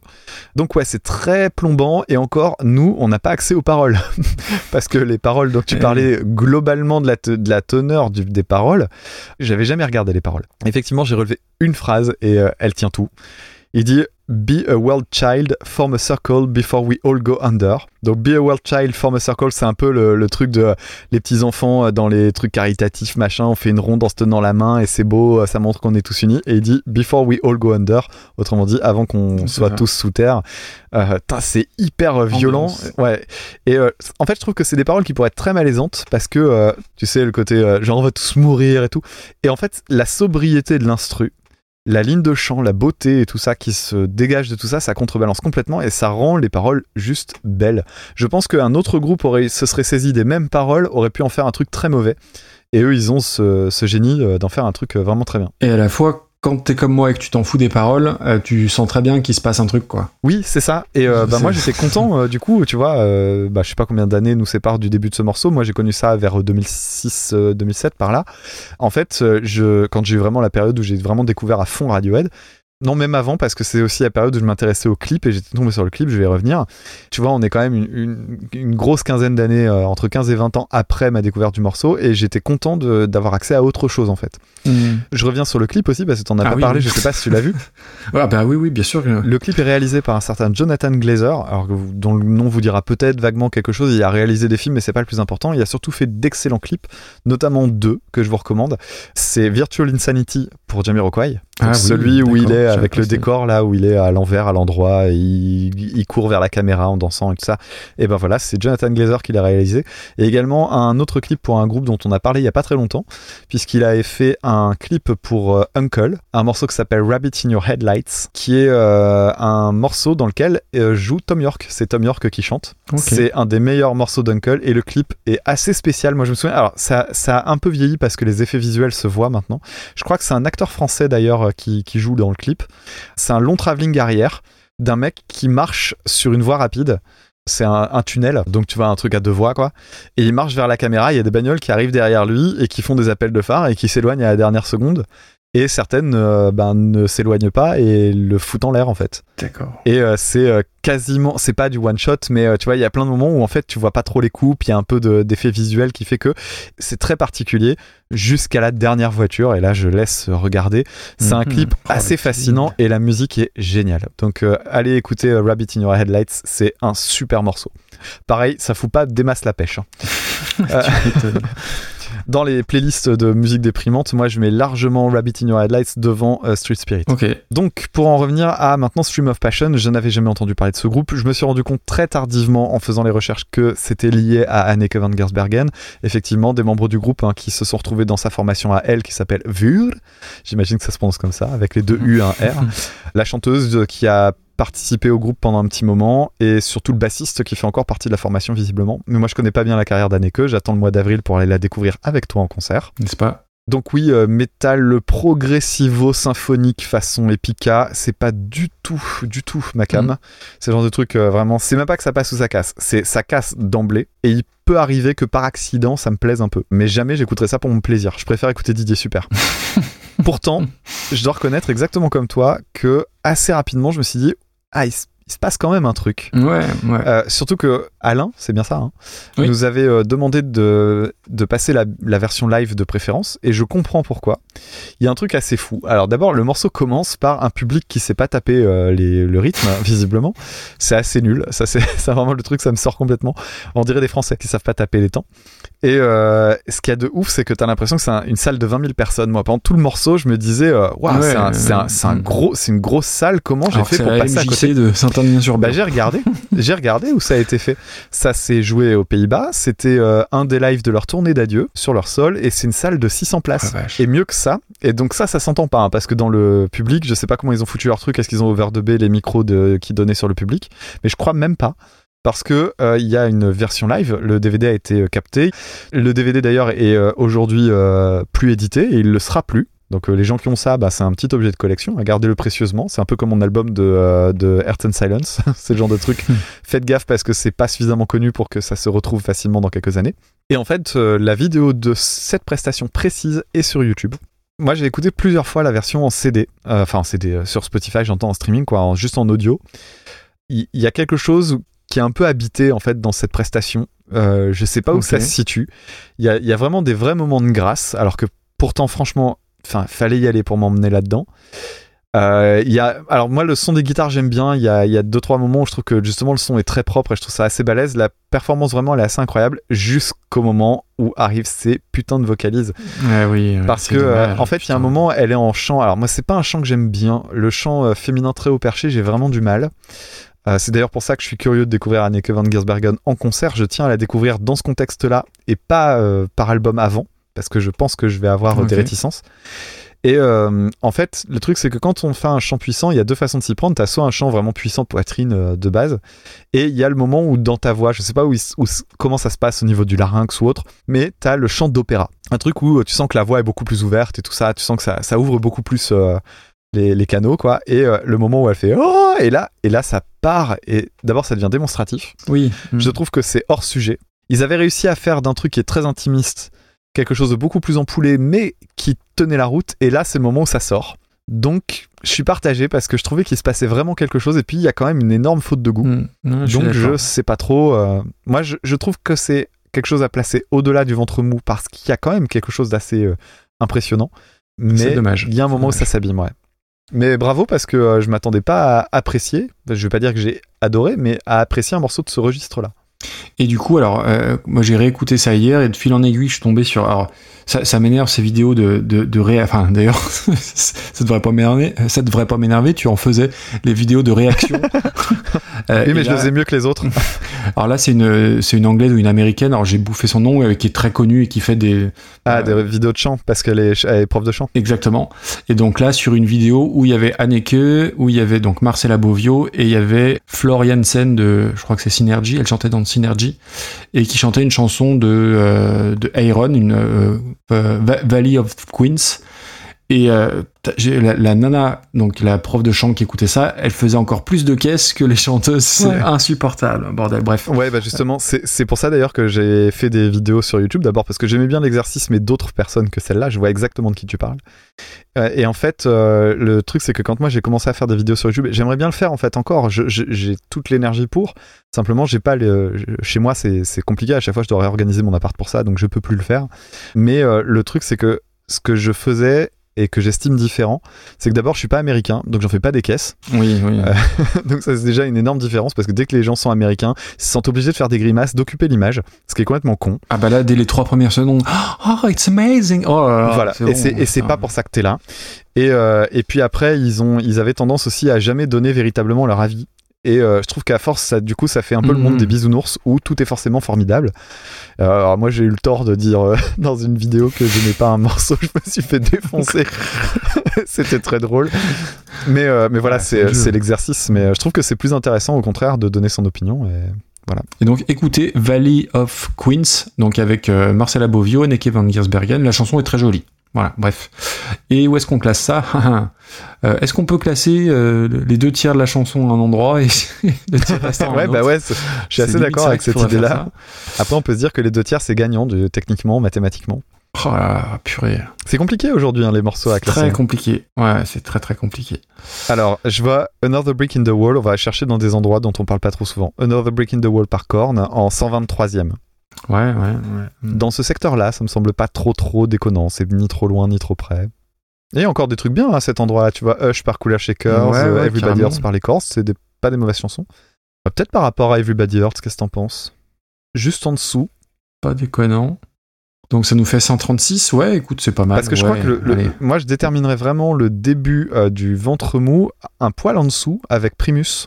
Je trouve Oui. qu'à partir de Primus, c'est vraiment les moments où je dis non, je la réécouterai pas. Ouais, sachant qu'on a euh, 260 morceaux et là on est à 135e, donc euh, ça reste correct entre guillemets. Bon bah voilà. Bah merci Alain. On va aborder maintenant un titre qui nous a été beaucoup demandé parce que c'est un grand classique de la reprise, hein, un morceau qui est revenu dans les premières listes euh, très très tôt et qu'on a vu Mm. revenir très souvent. À savoir une chanson de super cover Beatles parce que là clairement on est euh, après les super Ghost Battle, euh, là on est dans les Beatles Super Voilà, Radio. on, est- on a certains groupes qui reviennent beaucoup. Les Beatles en 1967 euh, qui chantaient With a Little Help from My Friends, reprise en 1969 par Joe Cocker.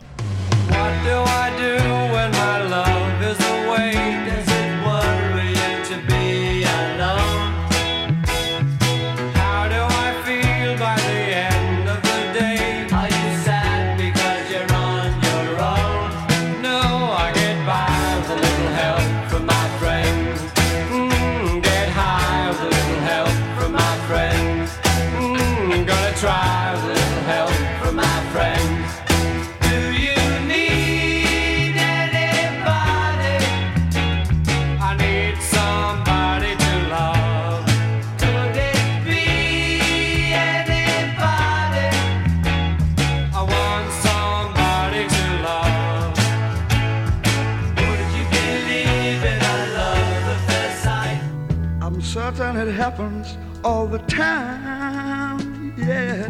What do you see when you turn out the light? I can't tell you, but it sure feels like madness. Don't you know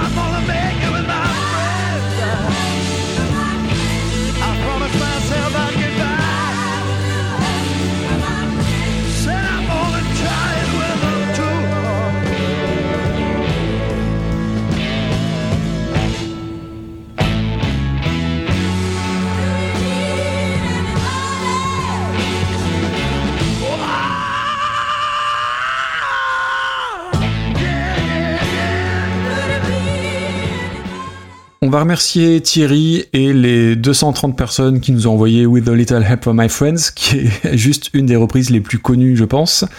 Bon, les Beatles, on en a déjà beaucoup parlé, je reviens pas dessus. Je disais la dernière fois qu'ils avaient fait deux chansons absolument nulles, Obladi Oblada et Yellow Submarine. T'avais oublié celle-là. J'en rajouterais presque une troisième, en l'occurrence celle-ci, qui est la traditionnelle chanson refourguée à Ringo euh, pour qu'il ait sa chanson à lui et qui est rarement la meilleure de l'album. Bah, une fois encore, c'est pas la meilleure de l'album. Donc elle est sur Sgt Pepper, qui est même pas dans mon top 3 des albums des Beatles, je pense. Au rayon des fun facts, le titre de travail de With a Little Help from My Friends euh, s'appelait euh, Badfinger Boogie, qui inspira l'autre groupe, donc Badfinger, dont on avait parlé. Euh, Bon, ça remonte, hein, ça remonte à l'épisode euh, 3, je crois, où on se connaissait pas très bien, on n'était même pas passé sur France Inter encore. Enfin bref, c'était le, le début de l'histoire. Bon, elle est pas aussi nulle que Yellow Submarine et Obladi Oblada, mais elle appartient au répertoire des chansons mineures très fades et un peu rigolotes des Beatles, euh, avec cette espèce de, dialogue entre Ringo et les trois autres. Mais voilà, c'est une chanson vraiment qui est anecdotique. Euh, malgré tout, il y a la mélodie, il y a le sens de la mélodie des Beatles, les chœurs, la, ligne de basse, etc., etc.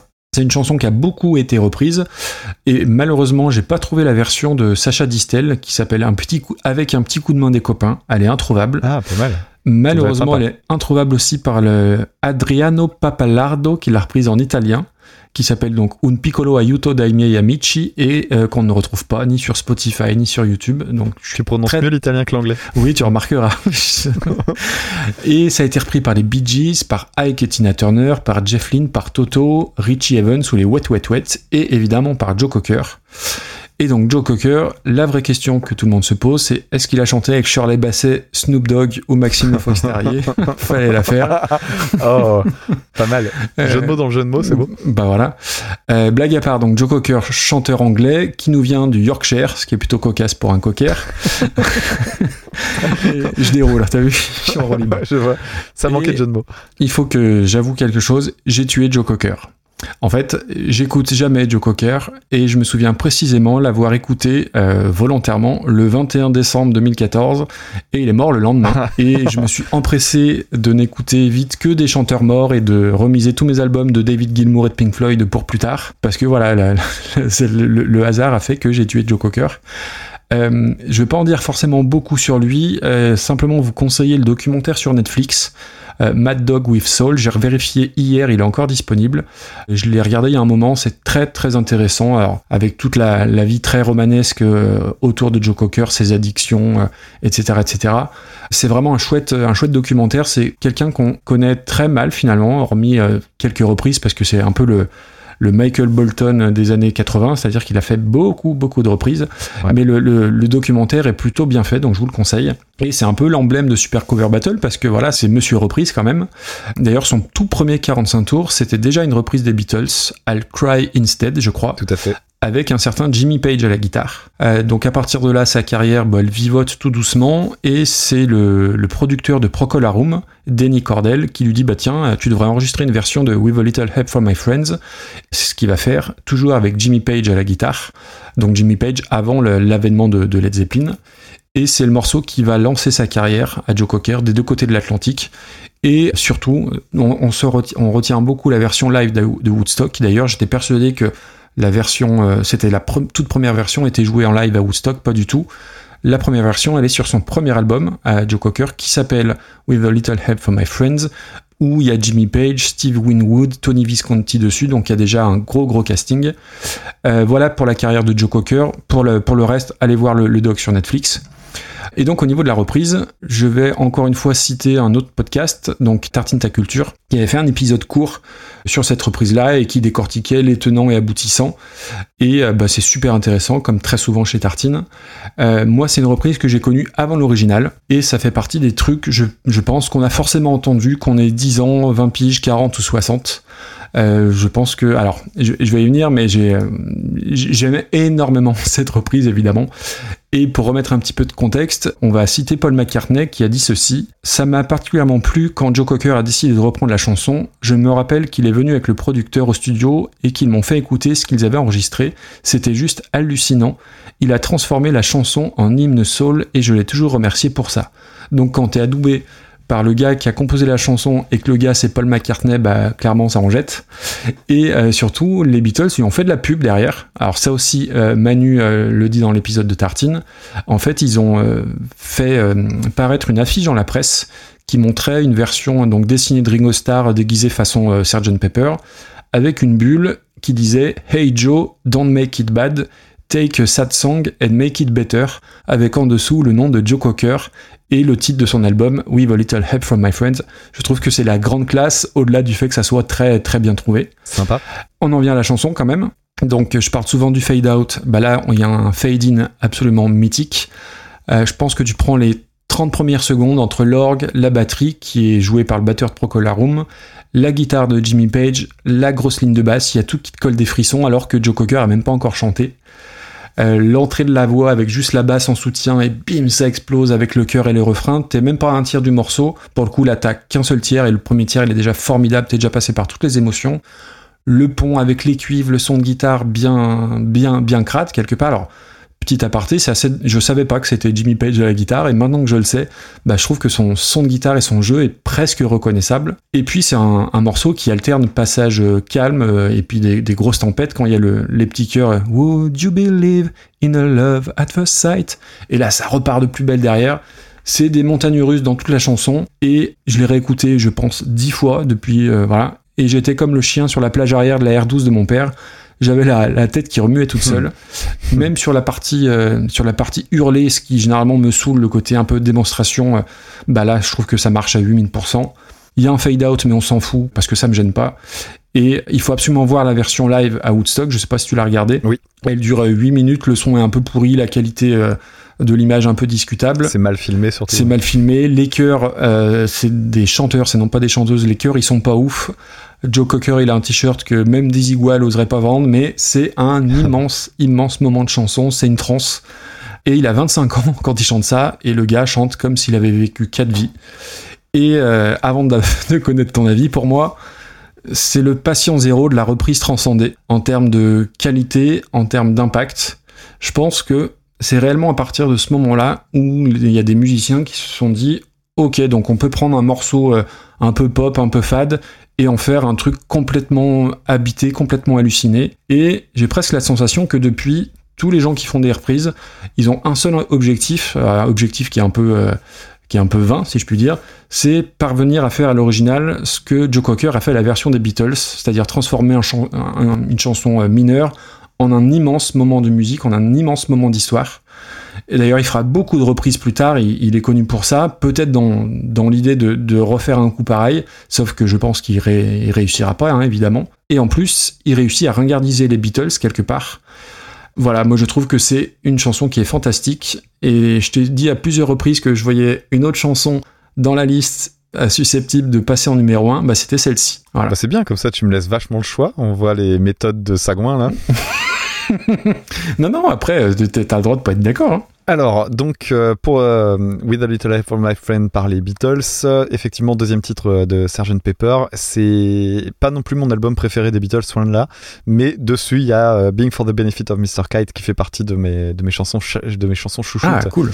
Tu parlais du fait que c'était chanté par Ringo, effectivement, et Ringo Starr, on précise, euh, qu'il a, qu'il a gardé euh, en finish pendant toute sa carrière euh, pour euh, ses, ses fins de concert. Et euh, je sais pas si t'as regardé des versions récentes de Ringo. Non.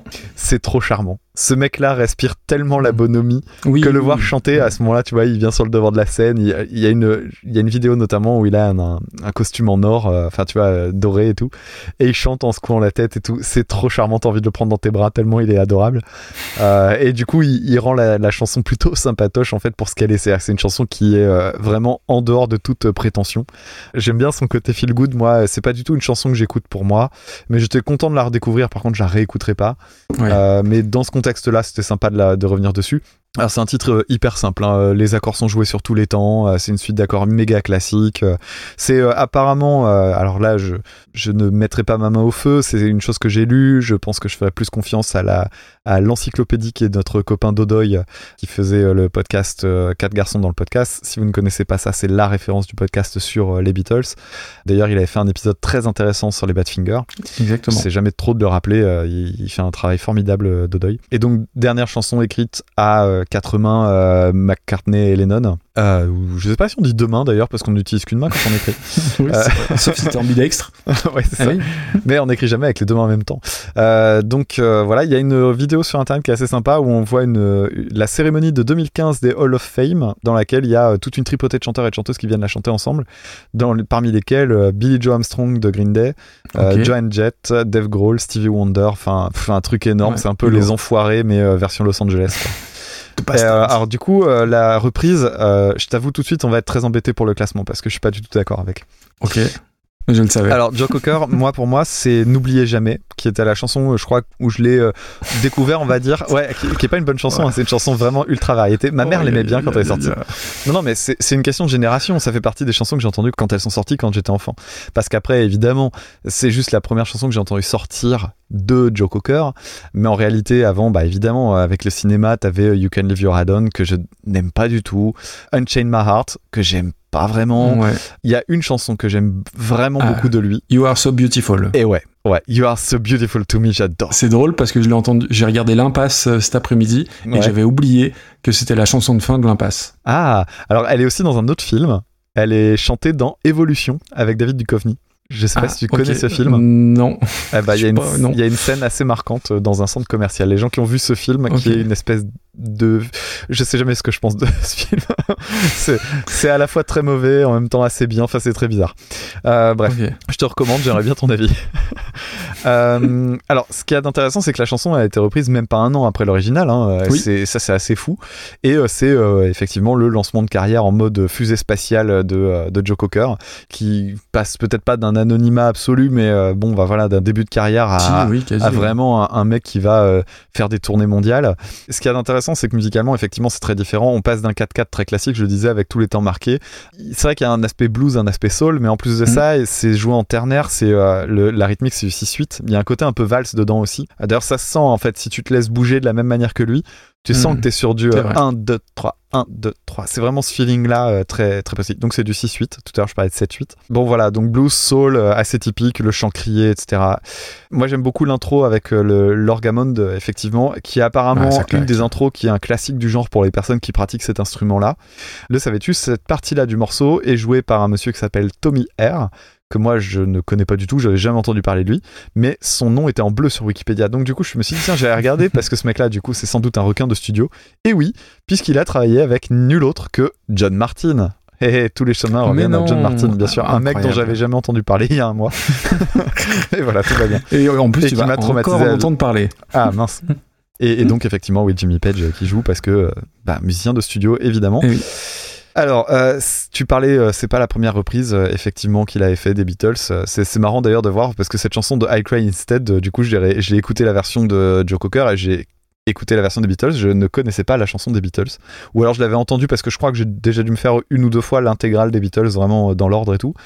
Mais euh, c'est une chanson complètement oubliable et sa reprise est tout aussi oubliable. Ne la proposez pas, ça sert à rien. En live, euh, j'ai regardé des versions, euh, notamment une version assez récente. Tu me rappelles l'année de sa mort? Euh, 2014. 2000, euh, 2014. et ben en 2013, il tournait encore, malgré sa santé déjà bien déclinante. Et il y a une version où on le voit jouer donc cette chanson-là en 2013. à- alors c'est en Allemagne, je sais plus c'est Cologne ou quelque chose comme ça. Et en fait, la chanson dure 10 minutes. À la fin, c'est quasi gospel parce qu'en fait, ils accélèrent. Il y a un moment où ils laissent un peu traîner la musique et puis d'un seul coup, ils reprennent, mais beaucoup plus vite. Et euh, j'aime bien, tu sais, c'est euh, comme dans les chants de gospel où tu sens que les trucs sont drivés par les applaudissements et ça finit par monter, monter, monter en intensité et par euh, prendre vachement de- de- de- d'énergie. Je trouvais que c'était assez sympa ce moment-là précisément. Et euh, moi, ce qui me sidère, c'est de voir que ce mec-là, il avait encore euh, ce coffre et cette euh, énergie-là euh, Ouais. un an avant sa mort à peine. Il y a un truc assez marrant avec Joe Cocker, c'est qu'il est connu pour sa gestuelle. Ah bah oui, oui, oui, oui, oui, carrément. Il a une gestuelle très particulière sur scène. Et ce qu'il y a de marrant, je sais pas si t'as lu ça, mais euh, lui-même avait regardé une version, un, un live où il était avec je sais plus qui, je me demande si c'était pas Clapton. Et où il avait dit, euh, mais en fait, euh, il aimait pas se regarder parce qu'il disait, euh, putain, mais qu'est-ce que je fais de mes bras? Et c'est vrai que, c'est vrai que quand tu regardes, tu, fou, hein. tu vois, tu dis, mais il est très maladroit en fait. Et c'est un mélange entre un mec qui sait pas quoi faire de ses bras et Ray Charles. C'est vraiment ça. Ouais, Avec la peu- tête qui regarde partout, euh, c'est ça c'est fou. Il a beaucoup de mimiques de chant. Euh, moi j'ai du mal à le regarder chanter parce que je trouve que ça s'en fait trop. Et voilà, moi je trouve que je suis pas archi fan parce que déjà je suis pas archi fan du style. Euh, Le blues soul c'est pas mon truc, c'est pas ma culture déjà de départ et j'ai tendance à trouver que tout se ressemble. Alors même pas la si non plus. même si je trouve que ce morceau-là, il a effectivement un côté un peu somme, qui fait que, bon voilà, tu veux un, un exemple de morceau qui fasse blues soul et qui soit effectivement une, une reprise originale, tu prends ce morceau-là, c'est vrai que c'est pratique. Cela dit, euh, moi je trouve ça euh, assez, je vais pas dire ennuyeux, parce que ce serait vraiment faire preuve de mauvaise foi, Ah oui, quand même. mais je trouve ça long, je trouve ça démonstratif Dans le chant, dans le chant, ouais. Et euh, je crois que j'aime rien de plus dans le, dans le morceau que les 40 premières secondes. En fait, j'aime bien jusqu'au premier, j'aime bien jusqu'au premier refrain. Et après, ça me, ça me pèse un peu. oh là là, t'es dur. Voilà. Ok. Alors, pour te, tout te dire, toi, tu parlais de euh, éventuellement un top 1. euh, si tu veux qu'on joue carte sur table, je vais te dire exactement ce que moi j'avais en tête en sachant très bien que c'était impossible. Tout comme toi, tu le disais assez vite, euh, le top 1, ça va être chaud. Mais tu vas hurler, je te préviens. Vas-y. Ça me fait le même effet repoussoir à certains endroits, beaucoup, alors très amoindri quand même, hein, attention, que Janis Joplin, Oui, non, mais je peux, oui, je peux, oui, je peux comprendre. qui est quand même comprendre. 117ème. Oui, oui, alors après, Janis Joplin, la, la chanson était, était pas extraordinaire. C'est ça. Euh, c'est- c'est c'est pas pareil, mais oui, dans la, le côté démonstratif, je peux, je, je peux entendre la comparaison. Après, euh, Et pour en revenir au classement en lui-même, il y a cette fameuse question quand on arrive dans le top 5, etc., de qu'est-ce qu'on fait des classiques et euh, des morceaux qui sortent un petit peu du cadre et qui sont euh, Upper Fat Circle et tout ça. C'est des chansons qu'on voit pas forcément popper tout le temps dans les, dans les meilleures euh, Euh. Encore que si, Cake, si. si, Cake, je dis une Cake, bêtise. même Johnny, euh, Johnny Cash, hein. Euh, Johnny Cash, oui, clairement. Johnny Ah oui. Cash, euh, Beck, euh, euh, Jeff Buckley, euh, il y tiens, a elle est des où euh, gros classiques. Ouais. Elle est O'Connor, cinquième. Donc il y a des gros, des gros, gros classiques. Cela dit, quand je regarde le top, je peux m'imaginer, même si, comme je, l'ai déjà dit plusieurs fois, euh, pour moi, ma reprise de cœur, c'est toujours Imagine. Et avec euh, Beck, euh, c'est Mhm. c'est vraiment mon, mon duo de, de chansons pour lesquelles j'ai pas l'impression d'avoir entendu une meilleure reprise dans ma vie, qui sont donc euh, troisième et quatrième dans le classement actuellement. Les autres chansons qui sont autour sont des chansons que je peux réécouter pour mon plaisir, vraiment. Et je peux aller assez loin, en fait, dans la liste, Ouais. pour que ce soit vraiment des chansons que je peux Je suis réécouter. d'accord, moi aussi. Je crois que je ne réécouterai jamais la chanson de Joe Cocker pour moi. Tu l'as écouté combien de fois là pour l'émission j'ai- je réécoute toujours tout euh, au moins 7 ou 8 fois. C'est déjà pas mal. Bah ouais, et en plus celle-ci, pour la peine, j'ai commencé à la préparer assez tôt. J'ai pris mes notes tard, mais j'ai commencé très tôt à l'écouter. I Will Survive, alors c'est une chanson qui est dans un style très différent, mais c'est une bonne chanson à la base. T'es d'accord? Oui. Hurt de Nine Inch Nails, c'est une bonne chanson à la base. Imagine, la chanson originale de John Lennon, c'est une bonne chanson. Là, ce que je trouve, ce qui fait la différence, entre guillemets, c'est que la chanson de, des- des Beatles, elle est au mieux moyenne. Ouais. Et il en fait quelque chose d'extraordinaire. Et c'est plus compliqué de faire un chef-d'œuvre euh, avec un truc fade que de faire une très bonne reprise avec déjà du matériau de base extraordinaire. Tu vois ce que je veux Ah dire oui, je te rejoins complètement euh, sur euh, l'argument, mais en soi, euh, moi je la vois même pas entrer dans le top 10. Ah ouais, tu vois pas ça dans le top 10 Non, moi je, Oh, je la vois euh, au seuil et, et, et c'est pas c'est pas parce que c'est mon classement à moi, parce que si ça tenait qu'à moi, effectivement, elle serait en centième, tu vois. Ah non, mais centième, c'est pas. Non, pas non, mais justement, Damien. justement, c'est pour ça que je te, c'est pour ça que je te dis, je fais, je fais preuve. On parlait en introduction de subjectivité, objectivité. Mhm. Ma part d'objectivité me fait dire, effectivement, c'est une très grande reprise. En plus de ça, elle est suffisamment ancienne. Euh, alors, il y a un effet pervers hein, dans les chansons qui sont anciennes, c'est que non seulement elles ont, euh, elles ont survécu à l'histoire, Oui, et donc oui. du coup tu peux dire ouais il y a du recul, Mhm. et en même temps il y a aussi ce poids écrasant de euh, ah non mais du coup on pourra jamais faire mieux, ça fait 40 ans que c'est la meilleure. Donc je vois, je vois son importance et tout ça. Pour autant, moi, je, je prends pas de plaisir à l'écouter. Et c'est pour ça que moi, je me dis, pour moi, je la laisse au, au pied du top 10. Donc 11ème. Ouais. Oh la vache, putain. Euh... Et puis vu comme je t'ai emmerdé avec euh, Dahu, euh, j'imagine bien que tu vas, tu, vas rien lâcher. Euh, Alors tu vois, c'est, je, pense que les gens, enfin attendent. Non, les gens n'attendent rien, mais vraiment depuis le départ, quand j'ai vu euh, qu'elle tombait, je fais ça, ça fait partie des seules chansons que je vois vraiment titiller le top parce que il y a un côté, euh, il y a l'impact, il y a la qualité et il y a encore une fois le fait de l'emmener très très très loin. Un peu comme ce qu'on avait fait avec Jeff Buckley, c'est-à-dire que Alléluia c'était une reprise qui était très attendue, donc elle a été, euh, elle a été première pendant pendant un certain temps. Pour moi, c'est un peu le, patient zéro de la, reprise réussie type Alléluia. Euh, sauf que la chanson, alors moi je l'aime pas hein, Alléluia par Leonard Cohen, mais c'était déjà une, supposément une bonne chanson. Alors que là, je trouve que c'est un tour de force de prendre un, titre mineur. Tu regardes toutes les chansons du top 10, c'est que des chansons qui sont extraordinaires déjà à l'original. À une exception près peut-être. All Along the Watchtower par Dylan. Ouais, mais ça parce qu'on n'aime pas Dylan, non non, non, mais euh, aussi parce que, euh, ouais, enfin, oui, oui, c'est vrai que c'est parce qu'on n'a pas Dylan. Euh, mais tu vois, en termes d'é- d'écart et en termes d'impact, c'est drôle que tu cites celle-ci parce que je, je trouve qu'elles elles sont très proches dans, dans la façon dont elles ont presque défini un style finalement. Alors après, elles sont de la même époque, ça aide aussi. Euh, ah ouais, putain, top 10, c'était dur, mais écoute, euh, on va pas chipoter, hein, pour rester là deux heures euh, sur un deuxième titre. Et ben écoute, mettons ça, mettons ça en onzième, ma foi.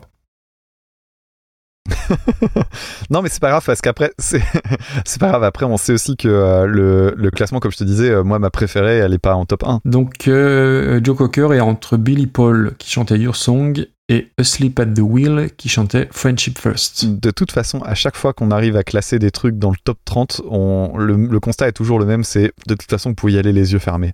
Alors après, par contre, alors je connais pas les, les 1450 autres euh, titres qui nous restent à étudier, mais de ceux que j'ai vus, j'en vois pas beaucoup. Enfin, j'en vois, j'en vois plus du coup qui peuvent titiller la première place. hein. Ah ben moi, c'est ce qui me fait plaisir, c'est la- c'est le fait de tomber sur des fois des trucs auxquels t'aurais jamais pensé. Exactement. quoi. J'ai toujours euh, la jurisprudence euh, Friendship First. la... Pour moi, Daou faisait partie des, des excellentes surprises. Alors peut-être pas au point d'arriver dans un top, hein, on est d'accord. Mais euh, voilà, moi je me dis un jour Non, on va non, tomber sur oui. juste un accident. Et puis des- moi j'ai- j'aimerais bien un jour. Get Well Soon aussi, regarde. Moi, j'aimerais bien tomber un jour sur euh, une chanson euh, dont, la... dont le morceau d'origine est vraiment un morceau que je connaissais pas. La reprise, je la connais pas non plus, par deux groupes que je connais pas, ni l'un ni l'autre. Ce serait très improbable parce que je pense que dans... pour arriver dans les très hauts de classement, il faut qu'il y ait une espèce de poids, hmm. soit par l'artiste, soit par la chanson de départ. Mais j'aimerais bien qu'un jour il y ait ce petit miracle de, euh, d'un truc qui soit euh, vraiment. euh, Bah, sur les 1400 et quelques, on, on peut y croire. hein. Ouais, peut-être bien. Ah bah tiens, tu vois, ton, ton curseur est sur la non-demande en mariage par Rodrigo Amarante. Ça aussi, ça avait été une sacrée belle surprise, dis donc. Ouais, et puis là, Je- pour la peine, il y avait en plus un écart, Mm. il y avait un écart euh, culturel dans le sens où on n'entend pas du portugais tous les jours, quoi. Tout à fait. Bon, bah voilà, on a classé nos 10 reprises. Tout à fait. Qu'est-ce qu'il nous reste à faire? Eh bah si, le pins, évidemment. Ouais. Attends, on va juste rappeler un truc, c'est que donc là, on vient de classer celle qui était le plus haut, donc euh, en 11e position euh, aujourd'hui, ce qui est quand même un, un classement, haut de classement par épisode, c'est pas souvent. Et le morceau le plus bas qu'on a classé aujourd'hui, c'était donc euh, Let's Stay Together en début d'épisode de Tina Turner, qui était en 241e position. Et Didier Super est 63ème. Ça, c'est Euh, assez génial. Ça, c'est fait. Euh, donc, il nous reste à faire le, le pins. T'as préparé quelque chose? Oui, oui. Donc le concept il est, il est assez simple. Damien va nous jouer alors soit avec le avec la flûte à coulisses, soit avec un stylophone ou une flûte à nez, mais je crois que c'est la, la flûte à coulisses. Ouais. Un morceau que vous allez devoir reconnaître.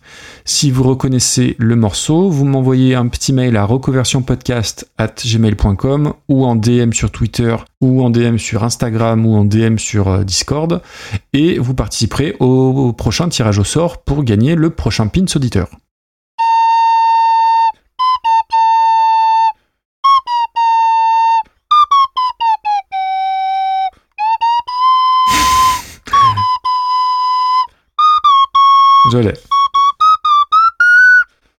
Vais m'arrêter là, parce que je pense que c'est assez parlant, ça risque de devenir douloureux.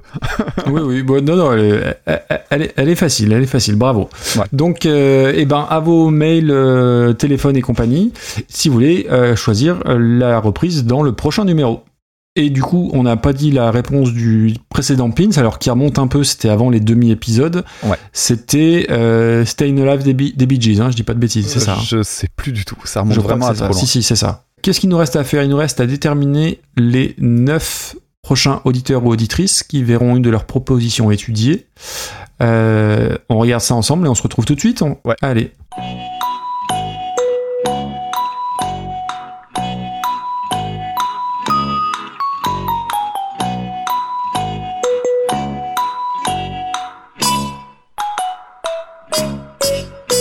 Donc dans l'épisode 26, nous aurons une reprise envoyée par Hélène, Une autre envoyée par Benja. une par Naomi, Ensuite, ce sera Emric. ensuite une reprise envoyée par Julien, Julien que vous connaissez parce que c'est le Julien de Blind Best euh, Tout les à personnes fait. qui s'intéressent à d'autres podcasts musicaux que le nôtre. Vous avez, vous avez, vous avez tort, c'est triste. erreur. voilà. Euh, la chanson suivante, ce sera proposée par Emmanuel. Ensuite, on aura une chanson de Stan du podcast Expédition. Encore un podcast musical. Puis Stéphane. Et enfin, une chanson envoyée par Simon. Donc ça nous fait 9 titres et le dixième sera donc le Pins Auditeur. Tout à fait. C'est bien fait. Magnifique. Qu'est-ce qu'il nous reste à voir, Damien? Qu'est-ce qu'on a oublié? Il reste à demander s'il y a de l'actualité euh, autour de ce qu'on est en train de produire euh, Tout à fait. dans nos podcasts respectifs. Dis-nous tout. Euh, eh ben écoute, moi pour l'instant, j'ai une petite phase productive là pendant les vacances. Euh, donc j'ai préparé des épisodes d'avance, donc j'ai fait des zigs de pod individuels. Je crois que j'avais déjà annoncé pour essayer de renouveler un petit peu le, format, remettre un petit peu de dynamisme dans tout ça. Donc là, il reste, si je dis pas de bêtises, deux épisodes de zig de pod. Ensuite, j'ai des gros projets qui s'annoncent euh, d'analyse assez dense, donc euh, il est possible qu'il y ait un, petit gap dans, dans la production dans les semaines qui viennent. J'essaierai peut-être de caser un, un zig de pod quelque part. Cela dit, je vous laisse pas tout seul parce que euh, j'ai toujours mon change de disque euh, qui est planifié avec euh, un épisode tous les 15 jours. Donc, c'est un- si je l'ai pas déjà dit, je rappelle, c'est un format où je fais découvrir des, des morceaux très peu connus et je m'amuse beaucoup avec ça et j'ai de, vraiment de très très beaux, beaux trucs à vous proposer. Et toi, Maxime, de ton côté Eh bien moi, il y a un gros épisode qui, qui vient de sortir, on va dire ça comme ça, où je vais vous parler de, de John Martin. Alors pour de, pour de vrai, je le cite dans l'épisode, puisqu'en fait, euh, je, je parle de Nick Drake, et Nick Drake Ah. a été découvert par Joe Boyd, et Joe Boyd, qui est un producteur américain, qui avait découvert aussi John Martin. Et en fait, c'est les 50 ans du dernier album de Nick Drake, l'album s'appelle Pink Moon, qui est un, juste un bijou extraordinaire. Et je parle de la chanson Things Behind the Sun, qui est reprise donc dans la deuxième partie de l'épisode par The Mars Volta. Oh Donc, absolument rien à voir. Donc c'est, je pense, le plus gros écart entre un artiste reprenant et un artiste repris dans, dans mes deux ans de reconversion. Et ça a été assez compliqué à faire parce que bah, The Mars Volta, si tu connais un petit peu, tu sais que c'est assez dense et qu'il y a beaucoup de matière. c'est clair. Et, euh, et c'est très éloigné de Nick Drake. Et du coup, les- ouais, l'épisode, je pense que c'est le plus long que j'ai fait en solo, puisque, et encore, je l'ai réduit un peu parce que je voulais pas qu'il dépasse une heure. Et donc, en, en ratiboisant un peu quelques, quelques, quelques côtés, pardon. Et je crois que je suis tombé à 59 minutes. Et, euh, et j'espère qu'il va marcher parce que j'ai un peu galéré à mettre ça en place au niveau de la structure. Parce qu'il y avait beaucoup de choses à dire sur Nick Drake, évidemment. Et il y avait surtout beaucoup, beaucoup de choses à dire sur The, Mars Volta, qui ont une carrière euh, assez bizarroïde. Ouais. Et des concepts d'albums très très forts, avec plein de choses à dire en dehors de la musique. Donc euh, voilà, j'espère que vous écouterez tout ça. Très bien. Et euh, c'est l'occasion pour moi de dire aussi que dans les zigs de pod, il y a un groupe qui est très peu connu qui s'appelle Hella. Alors je sais que quand je télécharge des podcasts, moi si c'est un truc que je connais pas, j'ai moins tendance à aller voir. Mais si vous aimez Mars Volta, je vous invite à écouter justement le zig de pod qui traitera Cool. du, euh, du groupe Hella qui est un, un- un groupe un peu cousin finalement et dans lequel je fais une petite analyse de quelques spécificités du mat rock. Super, génial. Bon, bah merci Damien, on a fait le tour On est bon? Bah ouais, et merci Maxime d'avoir Eh t'en partagé ta soirée avec Bah moi. oui. Ça fait, ça fait un peu drôle de pas se voir euh, de, de visu maintenant, ça, ça me manque déjà. Bah euh, ouais, on s'y était habitué carrément. Et puis il faudra attendre le mois d'avril, quoi qu'on y, on y sera on y sera bientôt. Et puis ah oui, quand même pour, pour Ouais. le concert d'Anneke, hein. Tu te rends compte de la de, de- de la pression et de la responsabilité que tu vas avoir? Ah ouais, bah disons que j'espère que c'est bien le quand on voit les désaccords qu'on peut avoir parfois, ça, fait- ça peut être très compliqué. C'est aussi, je, je- alors on déborde, c'est pas grave, mais je pense que c'est bien effectivement peut-être que tu n'écoutes pas avant, sachant qu'en plus euh, son œuvre est très large et que là c'est un, un concert, une tournée acoustique, euh, juste elle et sa guitare. Ouais, je suis très curieux de voir ça. Ouais, mais mais je, je pense que tu seras pas déçu dans le sens où euh, le côté intimiste du truc fait que fatalement ce sera euh, ce sera un petit peu différent. Ouais, et puis euh, il y, a- il y a toi qui sera sans doute très ému à côté de moi et ça, ça me fait plaisir aussi. Oui, bah je vais oui, je veux pas faire l'huile non plus mais euh, mais non non, ça va être cool, ça va être Tu l'as cool. déjà vu en concert toi? Oui, je l'ai déjà vu avec euh, The Gathering en 2000, euh, 2006. Ah ouais Et, Ah, oui, et c'était c'était fantastique. Mais 16 ans ouais, plus tard. c'était vraiment euh, purée. Ah la vache, ouais, putain comme ça passe. Et sur la tournée Home, qui est le dernier album du The Gathering, où elle chante. Et je savais pas à l'époque que c'était c'était le chant du cygne. Et non non, blague à part, c'était euh, j'ai encore des, des- des souvenirs très très précis 16 ans plus tard, donc c'est c'est quand même bon signe. Cool. Voilà, on va pas faire plus long sur hein, on a déjà suffisamment parlé. Euh, merci tout le monde de nous écouter et, et puis bah on se dit rendez-vous le mois Tout prochain. à fait, le, au mois prochain. Allez, salut, ciao ciao. Ciao tout le monde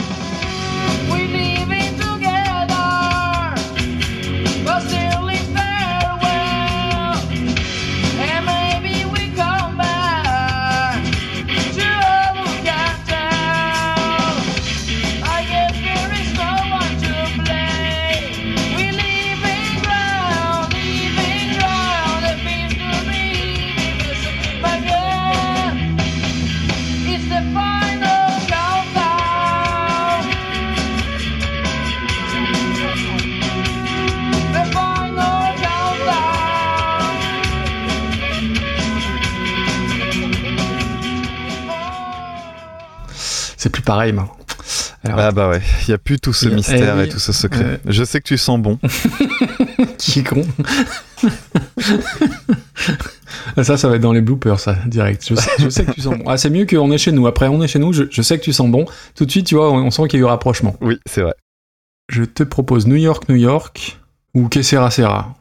Euh, New York, New York. Ok, très bien. Euh, attends, je vais juste peut-être me la remettre dans l'oreille, celle-là. New York, New York, c'est vrai que c'est pas, c'est pas, c'est pas très connu, t'as raison. Il y a juste un truc, c'est que l'enregistrement est conditionné au fait que le toit s'envole pas au-dessus de moi. Ouais, à part euh, Eunice, ouais, apparemment. Ouais. Parce que le Simply the Best, euh, tu... bah, Simply the Best pour moi, c'est la chanson Simply the Best. Oula, attends, t'as entendu? Ah oui. Bon, attends, C'est faut que, je regarde, faut que je regarde dehors. Bouge pas. Oh. Allez, on continue, on va changer un petit peu d'ambiance. Ah oui. Attends, je, attends, je reprends parce que j'ai fait, j'ai serré mes mains et ça a fait ce petit bruit. Très joli. Et j'ai et j'ai peur, j'ai peur qu'il soit passé dans le, qu'il soit Ça passé va dans le pas être micro. Radiohead pour le coup. c'est- Ah non, avec Didier Super à la limite, il y aurait eu un truc, mais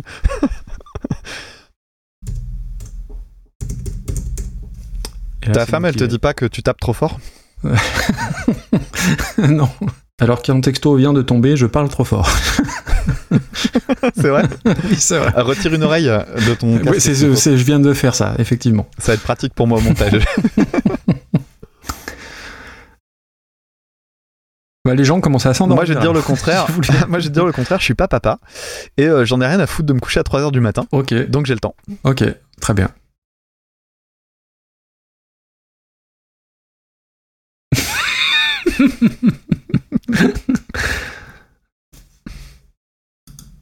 Tu tel 50. quel au, au montage, hein, bien.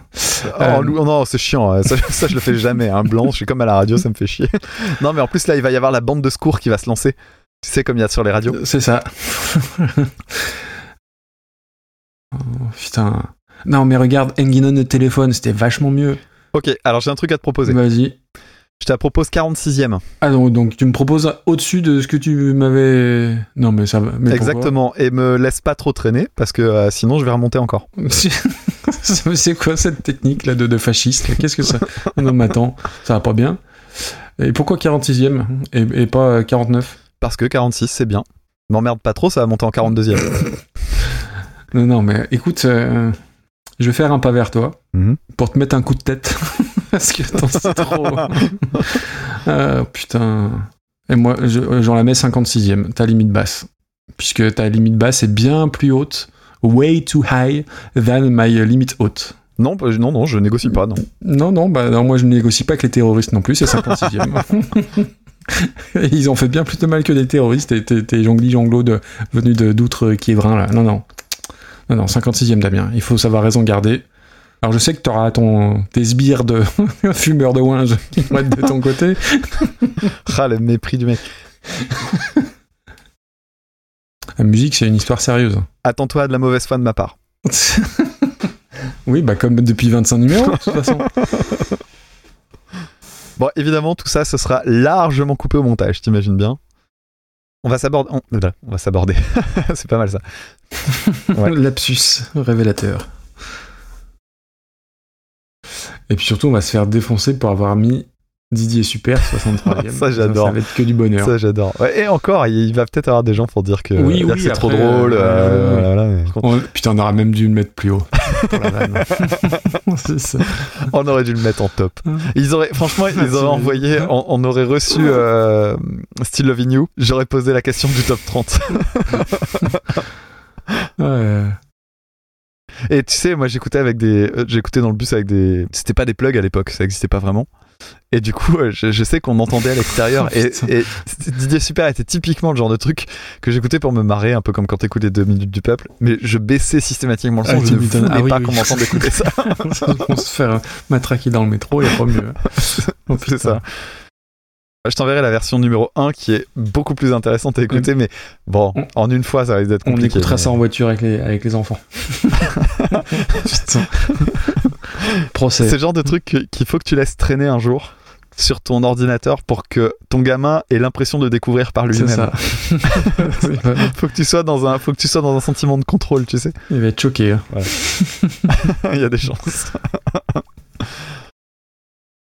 Et pour euh, Aces High, c'est du synthé. Un peu texturé, euh, genre. euh, ça fait les. Bah, c'est pas, c'est pas ouf. Non, non, bah, mais j'a- j'avais jamais fait attention. Ah, ouais, tu vois. Je, je crois que le, le clavieriste savait pas quoi foutre à ce moment-là. Il a absolument voulu jouer quelque chose comme les bassistes. jalousie. Je me souviens les prairies bordées de cactus. Je vais pas trembler devant ce pantin, ce minus. Je vais l'attraper, lui et son chapeau, les faire tourner comme un soleil. Ce soir, la femme du torero dormira sur ses deux oreilles. Est-ce que ce monde est sérieux?